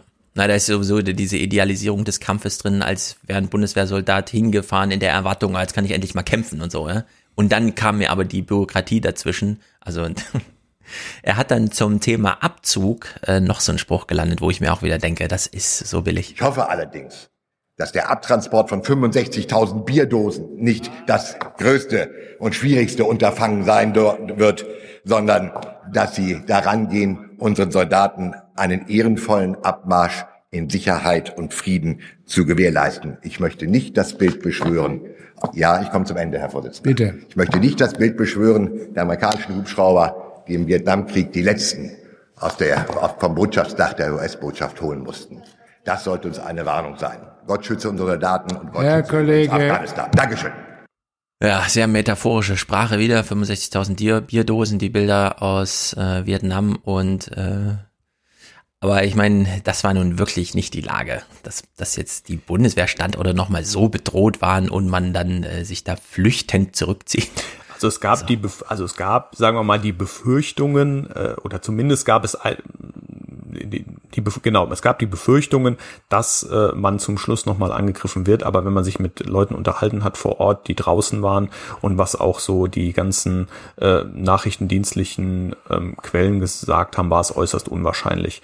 Also das, Ja. was noch das wahrscheinlichste Szenario war, ähm, war, dass, sagen wir mal, jemand äh, so ein, ein, einsam, ein einsamer Taliban-Kommandeur oder sowas äh, nochmal dort Mhm. irgendeine Aktion startet, aber dass man jetzt den großflächigen Angriff der Taliban-Horden auf das Feldlager dort in, in Masai Sharif oder Kabul hat, das war eher Ja. unrealistisch. Aber es gab natürlich im Vorfeld, das dürfen wir jetzt auch nicht ganz vergessen, ja schon äh, starke Sicherheitsbedenken. Deswegen hat ja AKK die, die, ähm, die Mörserkräfte dorthin geschickt und auch die niederländischen äh, Mörserkräfte wurden äh, dorthin gepackt. Und ja, also Mhm. man wollte da schon so ein Ja, bisschen vorbauen. Wie vorhin schon mal bei den äh, Clips am Anfang äh, angemerkt, jetzt nochmal die ausländischen Streitkräfte zu provozieren, wäre ja auch wirklich kontraproduktiv für die Taliban, denn die wollen jetzt das Land für sich und begrüßen diese, diesen Abzug und es läge denen dann doch irgendwie, also ich könnte mir vorstellen, wenn dann doch mal einer so Renegade-mäßig da noch so einen Angriff fährt, dass der dann auch von der Taliban entsprechend sanktioniert worden wäre. Glaube ich auch so, dass ich auch jetzt, ich persönlich zum Schluss jetzt auch gar nicht, ich hatte kein äh, hohes Bedrohungsgefühl, weil ich das für unwahrscheinlich gehalten habe, dass sowas passiert. Eben aus dem Grund, die, Mhm. die Afghanen wussten, wir ziehen jetzt ab und das wird dann noch endgültig sein, die mussten das dann auch nur noch aussitzen. Ja. Im US-Kongress äh, ist Floyd, äh, Lloyd Austin, ähm, ja, da wird das natürlich auch thematisiert, aber nur unter, ja, es gibt halt auch Afghanistan. Also wir machen jetzt keinen extra Tagesordnungspunkt auf Afghanistan. Wir sind ja überall auf der Welt und entsprechend ähm, wird das hier schon eingebettet in die allgemeine Lage des amerikanischen Militärs. Also da fand ich es dann doch nochmal erstaunlich, dass man in Deutschland sich dann doch nochmal die Zeit nimmt, das parlamentarisch auch nicht durchdiskutiert, während das eben da im Ausschuss dann einfach so kurz thematisiert Well, wird. I, I think when we look at the entire picture, you know, we, we are we are retrograding from Afghanistan uh, as we speak, uh, and and that will create some opportunities for us to shift some resources around. Uh, but to your point, uh, uh, special operations forces, uh, there's always high demand, and there's a very low density of these elements, uh, and and we'll need to make sure that they have the resources they need to be successful. Ja, also Afghanistan fiel hier nur in so einer Ressourcendebatte, wie groß ist jetzt der Verteidigungshaushalt und was muss der Kongress noch finanzieren und ja, jetzt haben wir, sind wir nicht mehr in Afghanistan und dadurch haben wir jetzt ein paar Ressourcen frei, um die neu zu verteilen. Wobei ich persönlich jetzt nicht glaube, dass die Amerikaner Afghanistan komplett aufgeben werden. Also da werden ja trotzdem ja. Dutzende von Drohnen jeden Tag drüber fliegen und ich glaube auch, dass man dort irgendwelche Spezialkräfte oder irgendwelche ja. zivilen Kontraktoren vor ja, Ort genau, belässt. Genau, also ich glaube nicht, dass man freiwillig Afghanistan den Chinesen oder was weiß ich wessen Einfluss überlässt. Ja. Ja, aber wird hier nicht groß thematisiert. Das war sozusagen der Satz zu Afghanistan in zwei Stunden aktueller Anhörung des äh, Verteidigungsminister, ja, in dieser Zeit, wo eben sehr viele Alliierte wie die Deutschen dann auch für sich wirklich zurückziehen in diesen Tagen. Naja, ein Punkt noch aus Afghanistan äh, von Gisela Mandela von der CDU. Und ich möchte nochmal erinnern an die gefallenen Soldaten und ihre Familien und ich freue mich sehr, dass der Gedenkstein aus Mazar Sharif demnächst in Potsdam aufgestellt wird und dann damit auch hier in Deutschland sichtbar ist, wer für uns dort am Hindukusch gefallen ist. Herzlichen Dank. Ja, das ist ja auch ein Novum, dass wir zum einen solche Sachen überhaupt haben und die dann aber auch öffentlich in Deutschland ausstellen. Also da wüsste ich jetzt nicht, wo man ansonsten in Deutschland hingehen könnte. Klar, es gibt den unbekannten Soldaten, der natürlich deutschlandweit und so weiter, aber äh, ausgestellt wird. Aber ähm, so ganz konkret jetzt in Afghanistan, Mahnmal für die deutschen Soldaten in Potsdam demnächst. Ja, also es gibt doch zum einen, glaube ich, im Bändlerblock gibt es äh, ein, ein relativ ähm, neues. Ja gut, aber das ist ja dann. Ja, aber Potsdam ist das gleiche. Aber kann man da hingehen als? Ja, eben, genau, das ist der Punkt. Also so richtig offen zugänglich ist es nicht und das ist bei dem Gedenkstein genau das gleiche. Der wird äh, im Einsatzführungskommando, das so die übergeordnetste, äh, ich sag mal, Führungsbehörde der Bundeswehr für Auslandseinsätze mhm. ist. Die haben ihr, ihr Gelände in Schwilosee bei Potsdam und dort wird der Stein hingebracht. Die haben da so einen Wald und ich habe schon die ganze Zeit überlegt, ob der frei zugänglich ist. Also ich persönlich ich glaube, ich bin der Meinung, dass der auf einem ganz normalen Kasernengelände ist und dass man da nicht so ohne weiteres äh, so. äh, hinkommt. Also dieser Stein wird nicht öffentlich irgendwo äh, Ach so, äh, zugänglich gedacht, sein. Dass er dann tatsächlich ja, so klang das auch. Aber meines Wissens steht. nach wird der wird der dort aufgebaut. Man hatte diese Gedenk, also man hatte ja überall in den ganzen Bundeswehreinrichtungen und Feldlagern hatte man ja solche, also so Gedenk, Gedenkbereiche und den aus Kundus hat man auch abgebaut und dort auch äh, in ähm, beim hm. in Potsdam dort auch aufgebaut oder wieder äh, wieder nachgebaut und genauso äh, ist das so die Kirche, die in Masai Sharif war, die hat man auch, da hat man auch irgendwie den den den Torbogen oder irgendwie sowas, den hat man ja. auch abgebaut und der ist jetzt auch die Tage irgendwie dort angekommen und den baut man dann auch wieder auf. Ich guck mal, wenn ich das nächste Mal da bin, schaue ich mir das Ganze mhm. mal, äh, schaue ich mir mal mhm. an. Aber so richtig öffentlich ist es nicht. Es wäre natürlich auch mal eine Überlegung gewesen, dass man äh, sowas als, ich nenne es jetzt mal als Wanderausstellung, hätte man ja auch überlegen können, dass man sowas äh, irgendwo mal auf den Marktplatz stellt ja. oder halt irgendwo öffentlich also, zugänglich. Die Soldatenfriedhöfe in Amerika sind doch auch öffentliche ja, Einrichtungen, wo man einfach hingehen kann. Äh, wie transportiert man so einen Stein? Ist ja irgendwie besonders groß. Ich meine, ich habe ja beim letzten Mal schon gesehen, wie die Autos jetzt verladen werden. Da fliegt dann ein Flugzeug für ein Auto Nee, das also um die halbe Welt. Also diese Antonov-Flugzeuge sind unfassbar groß. Also das sind, äh, ja. die haben also eine maximale Zuladung von äh, irgendwie äh, also theoretisch 120 Tonnen. Also da kriegt man hm. wirklich viel rein. Die sind unfassbar riesig. Ich habe da drin gestanden, die sind krass. Und dieser Stein, ja, das war halt schon ja, eine besondere Operation. Also der wiegt irgendwie 27 Tonnen und dann hat man mhm. irgendwie das größte oder das das äh, ja das größte Transportfahrzeug der Bundeswehr. Das hat man quasi dahin geflogen. Dann ist das äh, hat man den Stein dort aufgeladen und dort irgendwie dann gesichert, verzurrt und dann das Ganze zusammen dann wieder in so eine Antonov ähm, verladen und nach Hause geschafft. Also es war ein riesiges Unternehmen. Also meine persönliche Meinung ist, man hätte das vielleicht auch irgendwie anders machen können. Man hätte ja auch nur einen Teil dieses Steins mitnehmen können. Also ich hätte jetzt nicht den ganzen Stein gebraucht, aber okay, mhm. das naja, gehört halt irgendwie dazu. Ich bin mal gespannt, wie er dann tatsächlich in Deutschland, also so ganz abgeschottet wird es ja auch nicht sein. Äh, mal gucken, ja. welche Rolle er da nochmal spielen wird. Wir gucken noch drei kleine Clips zu zwei Themen, denn äh, das finde ich auch ganz interessant, wie so diskutiert wird. Wir hören zum einen aus dem Triell mit Ischinger vom äh, Münchner Sicherheitskonferenz. Äh, da waren ja äh, Laschet, Baerbock und Scholz, die nun alle, na gut, Baerbock so ein bisschen Völkerrecht, pipapo, kennen wir ja die Diskussion, aber alle jetzt nicht so zwingend außenpolitisch und so weiter bewandert waren. Aber die ersten Zusammenkünfte in den Medien von Tina Hassel, ARD-Studio und so weiter moderiert waren halt zur Außen- und Sicherheitspolitik. Und da hat das Münchner Sicherheitskonferenzteam mal eine Umfrage gemacht nach den Bedrohungen, das, was die Deutschen als Bedrohung sehen. Und das fand ich ganz überraschend, denn es scheint jetzt hier so einen globalen ähm, globalen Konsens Interessanterweise, die Münchner Security ähm, Index hat ähm, die aktuellen größten Krisen und Bedrohungen ähm, erfragt. Und von 30 Risiken ähm, äh, unter den Top 10, sogar unter den ersten drei äh, Positionen, ähm, haben die Deutschen gesagt, der Klimawandel ist die größte ähm, Bedrohung. Ähm, und auch die Position zwei und drei wie wir hier sehen können, extreme Wetterereignisse und Waldbrände und Zerstörung von natürlichen Lebensräumen äh, sind ganz oben. Also wie gesagt, von den 30 äh, insgesamt Bedrohungsszenarien sagen die, die Top 3 der Top 10 haben mit Klimawandel und den Folgen zu tun. Ähm, ja, ähm, so viel dazu. Also wir kennen das schon von Joe Biden. Der hat es schon ganz öffentlich so gesagt. Die größte Bedrohung Amerikas ähm, für die wir unser Militär brauchen, hat mit Klima zu tun. Es ist die Klimaveränderung. Äh, welche Rolle spielt denn das in der Bundeswehr bisher? Äh, wir haben ja eben schon gehört, in Amerika liegt für alles immer schon was in der Schublade.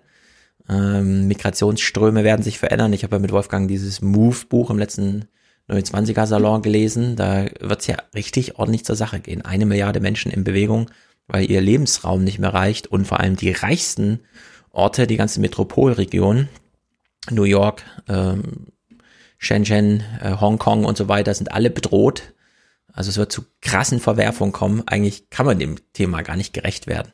Genau, und dafür äh, werden halt in, Afghan äh, in Afrika viele Bereiche irgendwie Steppe und Wüste und so weiter. Ja. Und äh, es wird halt viel heißer dort. Ich habe mal so eine ich habe mal bei der, bei der Bundeswehr gesehen, es gab mal irgendwie so ein, so ein, so ein, ja, so ein Werk, nenne ich das jetzt mal, wo es da um die äh, zukünftigen Risiken und so weiter geht. Und da war das halt schon äh, der Klimawandel durchaus äh, weit vorne. Was es jetzt an konkreten Maßnahmen dazu gibt, mhm. weiß ich mhm. nicht. Aber das Thema ist grundsätzlich, äh, ist das schon, ist das schon bekannt und das ist schon nicht ganz ohne. Und äh, es wäre ja halt auch eine Möglichkeit, das mal den, den Deutschen zu verkaufen, dass, äh, äh dass jetzt äh, Umweltschutz vielleicht nicht nur uns betrifft hier vor Ort, sondern ja. dass das halt auch äh, in, in Zukunft äh, auf, äh, also dass das unmittelbare Sicherheitseinflüsse äh, Einflüsse auf uns ja. hat. Ja, genau. Und äh, unter der Maßgabe gucken wir jetzt nochmal ein Ausschnitt der Antwort oder so die erste Reaktion von Armin Laschet, der ja nun wirklich mit höchster Wahrscheinlichkeit äh, demnächst, wenn auch nicht so richtiger Befehlsgeber, aber zumindest, falls mal Kriegszeiten durch globale, was weiß ich, also ne, Mhm. Bundeskanzler ist ja nicht ganz unbedeutend. Er zeigt sich hier so ein bisschen, hm, er möchte noch lieber noch ich, wund, ich im Ich wunder mich äh, Stadium bleiben. Wir müssen unsere Industrie auf Klimaneutralität umbauen und dafür schützen wir nicht nur das Klima, sondern sichern auch die Arbeitsplätze in Europa und in Deutschland. Herr Laschet, äh, jetzt ist das Wort Richtlinienkompetenz hier gefallen. Der Bundeskanzler Laschet würde der das Klimathema auch so hochziehen, dass er das zu einem Thema der Richtlinienkompetenz macht, also ich sage es mal etwas salopper, zur Chefsache erklärt? Naja, es ist ja die größte Herausforderung, ohne jeden Zweifel. Und es ist die riesige Herausforderung. Interessant übrigens, man hat ja wahrscheinlich die Menschen befragt. Die haben die drei Themen genannt. Was sind die größten Risiken? Und wir beantworten direkt sie außenpolitisch und global. Ja, sehr interessant. Ja, das bei Klima global da, beantwortet, ist doch ganz ja, überraschend. Dass es da so eine Außen- und Sicherheitskomponente gibt. Hm, das haben die Leute, die die Frage beantwortet haben, wahrscheinlich gar nicht gedacht, aber jetzt, er versucht jetzt so, ich denke da schon mal dran, ja. Also in der Hinsicht, oh wei, oh wei, ja. Mhm. Also da ist doch noch einiges an Hausarbeiten zu erledigen, Hausaufgaben. Oh je. Das letzte, ja. Ja, keine, Willst du keine noch was sagen nee, zu Laschet? Nee, da ist ohne Worte. Lieber abwarten, bis er dann wirklich mal Kanzler wird. Gut, letztes Thema Drohnen. Äh, wir haben es ja hier auch schon mal beim letzten Mal thematisiert. Ähm, ist ganz interessant, dass mittlerweile auch die Grünen sich nicht weigern gegen Drohnenbeschaffung. Also da sehe ich die SPD eigentlich noch in einer größeren, deutlicheren Opposition. Sie haben es ja ganz konkret im Bundestag gesagt. Deswegen ist ja auch in der Koalition zum Beispiel äh, echt zum Streit gekommen.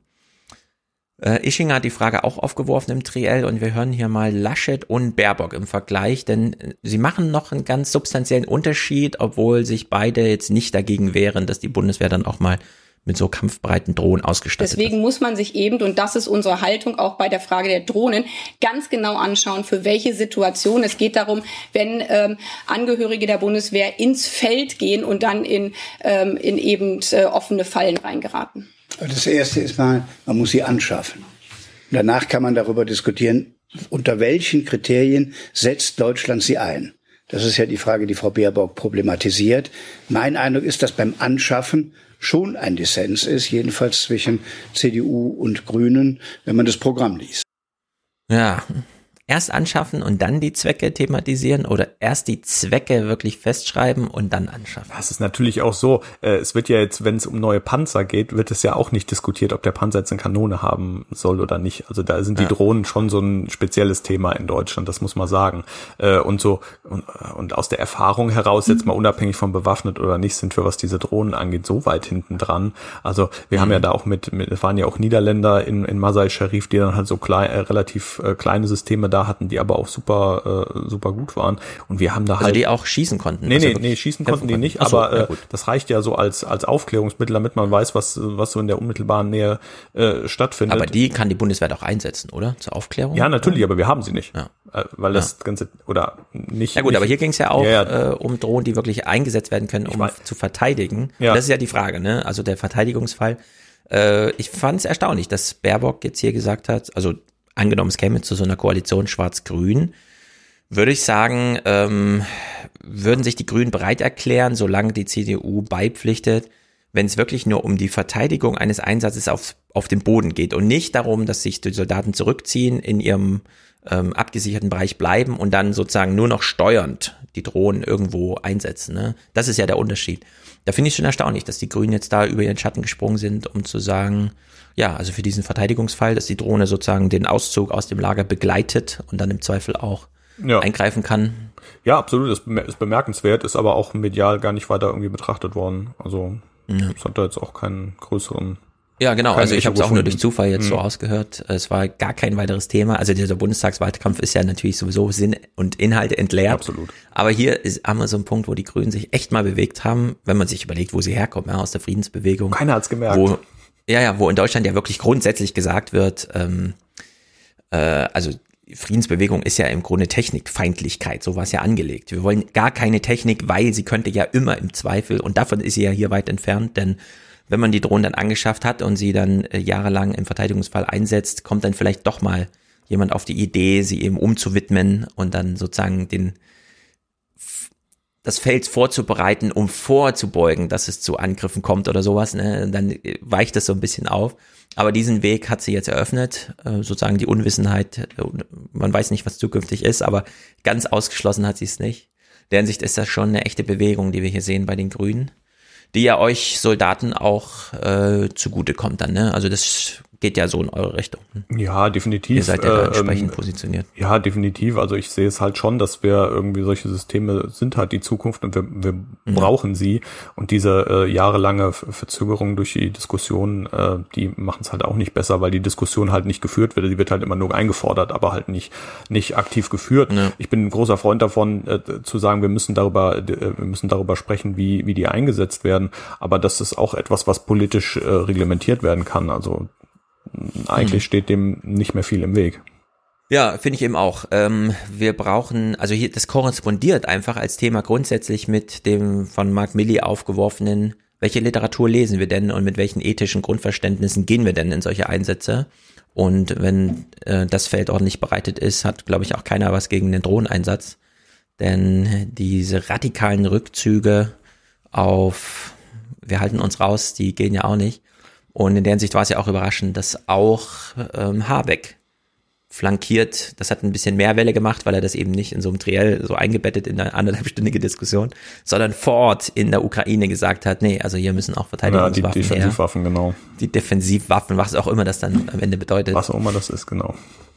Ja, das werden uns die Grünen dann irgendwann mal verraten. Sehr gut, dann haben wir den kleinen Rundumschlag hier um das Sicherheitsthema gemacht. Begrüßen dich ja nochmal alle zurück in Deutschland Dankeschön. sind natürlich immer froh, wenn unsere Soldaten hier sind. Das stimmt. Ich möchte an der Stelle ganz, die ganz kurz nutzen, noch mhm. eine Podcast-Empfehlung ähm, aussprechen. Oh, ja, und zwar ähm, von der Zeit, das Politikteil ist die letzte Ausgabe, heißt irgendwie, glaube ich, ähm, die Frauen von Kabul oder so ähnlich, mhm. von einer Korrespondentin, die auch bis zum Schluss in Masai Sharif unterwegs war. Und die liefert auch super Einblicke, so auch so ein bisschen über das, äh, wie die Situation dort vor Ort ist. Also es ist sehr zu, sehr zu empfehlen. Sehr gut. Die Zeit, wie heißt der? Das, das, das Politikteil. Politikteil. Genau. Okay, soll wahrscheinlich so verwirren. Ja, warum das, das Politikteil, ja, der Politikteil. Genau, das, das Politikteil. Aber dadurch merken wir uns, wie es heißt. Genau, und gut. die letzte Ausgabe ist äh, wirklich sehr gelungen. Ja. Sehr gut. Dann sage ich bis bald. Grüße nach Köln. Dankeschön.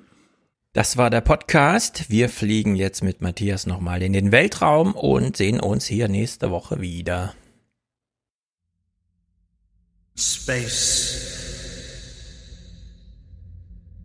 A lot of things happening in space.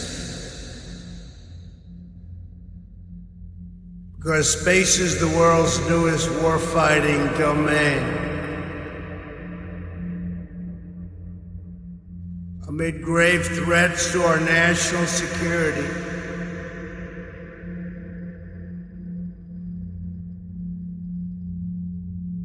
space. American superiority in space is absolutely vital.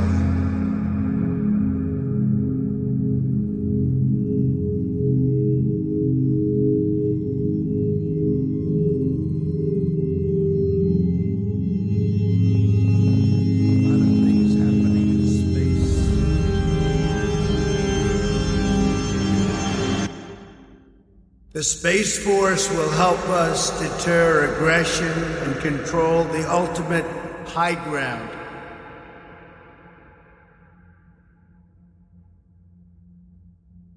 The first Chief of Space Operations, and he will become the very first member of the Space Force, and he will be on the Joint Chiefs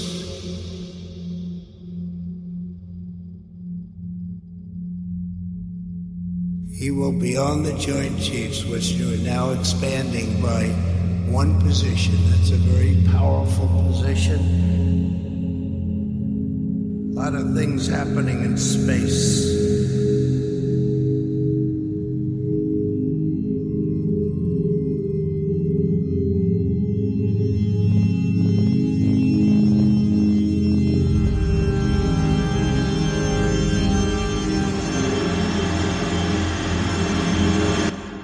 General Raymond, congratulations and thank you for everything you've done.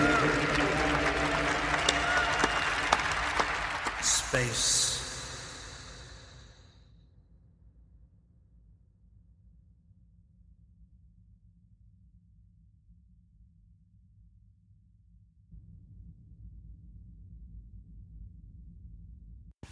Hallo Stefan, hallo liebe Alias Crew. Hier ist Jonas, ich bin Musikwissenschaftler und großer Fan dieses Podcasts und da ihr in der aktuellen Folge, also der Folge vom 5. Juli, mal ähm, so ausführlich über Musik gesprochen habt, wollte ich mir das jetzt nicht nehmen lassen und mich an dieser Stelle auch einmal einschalten. Äh, ich muss dann nämlich, glaube ich, doch ein paar Worte zur Ehrenrettung Billie beitragen, äh, die du, Stefan, ja als eine dieser jungen Musikerinnen abtust, die ihre Musik lediglich am Rechner zusammenklicken. Äh, und dem möchte ich hier einmal entschieden widersprechen. Und zwar jetzt nicht nur aus Klugscheißerei oder so, sondern ähm, weil Billie Eilish Musik durchaus ein ganz interessantes Gegenbeispiel zu der Musik Alexandra Kumpfes darstellt, also der Soundkünstlerin, über die ihr da gesprochen habt. Tatsächlich ist es nämlich so, dass Billie Eilishs Musik nicht einfach nur am Rechner zusammengeschraubt ist.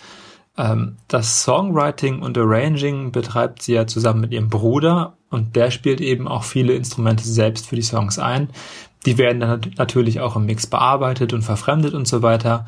Aber dieses musikalische Handwerk, wenn man das so nennen will, ähm, zu dem natürlich auch der Gesang zählt, ist für die Musik nicht unerheblich. Also es ist eben doch nicht nur das Geklicke am Rechner, das merkt man vor allem bei den Songs, die plötzlich auf Gitarre und Gesang oder Klavier und Gesang reduziert werden und so vor allem im Kontext des Albums mit dieser Reduktion auf das akustische Element eine unglaubliche Wirkung und Intimität entfalten.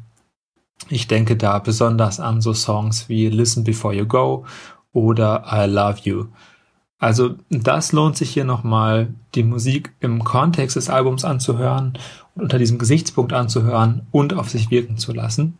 Ähm, das ist also das eine also der instrumentale, kann auch sagen, der akustische Anteil in der Musik. Und das andere ist, und da wird es eben interessant, ähm, dass Billie Eilish ähnlich wie Alexandra Kumpfe und dann doch ganz anders als Alexandra Kumpfe äh, durchaus mit, wie ihr so schön sagt, handgeernteten Sounds ja als einem wesentlichen musikalischen Bestandteil ihrer Songs arbeitet. Sie thematisiert das allerdings nicht so offen wie Kumpfe. Ähm, hören könnt ihr das beispielsweise in Bury a Friend. Da hört ihr einen Sound von einem Zahnarztbohrer, äh, den Billy Eilish bei einer Behandlung aufgenommen hat, der hier immer wieder als so ein zentrales musikalisches Fill auftaucht und bei dem man auch vermuten könnte, dass aus solchen Sounds überhaupt erst manchmal eine Songidee entsteht. Oder im Chorus vom Bad Guy hört ihr eine Ampelschaltung, die hier zu einem zentralen musikalischen Element wird. Und ja, wenn ihr darauf achtet, werdet ihr merken, dass äh, die Musik von Billie Eilish eben von solchen handgeernteten Sounds lebt. Und übrigens gibt es bei ihr auch immer wieder ganze Soundkulissen, also Aufnahmen von akustischen Umgebungen, die in den ähm, Songs, auch in den vorhin genannten Songs, zum Beispiel Listen Before You Go oder I Love You, auftauchen und die da eben auch nie eine nebengeordnete, irgendwie kommentierende Funktion innehaben, sondern auch ja in die musikalische Struktur verwoben sind. Also auf was ich damit hinaus will, ist, es gibt bei Billie Eilish keine Grenze, an der Sound irgendwo aufhört und dann Musik beginnt, sondern jedem Sound, der uns umgibt, wohnt im Prinzip schon eine musikalische Qualität inne und kommt in Billie Eilish Songs deswegen auch eine gleichwertige Stellung zu. Und insofern finde ich Billie Eilish dann doch noch ein bisschen interessanter als die Musik von Alexandra Kumpfe. Vor allem, weil bei Kumpfe ja diese Binarität, Klang, Musik in letzter Konsequenz doch irgendwie aufrechterhalten bleibt. Also wir erkennen die einzelnen Sounds nicht als solche und das, was wir letztlich hören, klingt dann eben doch nur nach recht austauschbarer elektronischer Musik. Äh, ja, aber das soll es hier erstmal von meiner Seite gewesen sein. Wie gesagt, ich wollte hier vor allem erstmal zur Ehrenrettung von Billie Eilish antreten. Äh, Stefan hatte die in so einem Nebensatz abgetan und das wird ihrer Musik dann doch nicht gerecht. Und da Stefan ja meinte, je mehr man über Musik dieser Art weiß, desto anders hört man sie auch, soll das vielleicht dieser Audiokommentar eben auch eine kleine Anregung sein, doch nochmal mit frischen Ohren an die Musik von Billie Eilish heranzugehen. Ciao.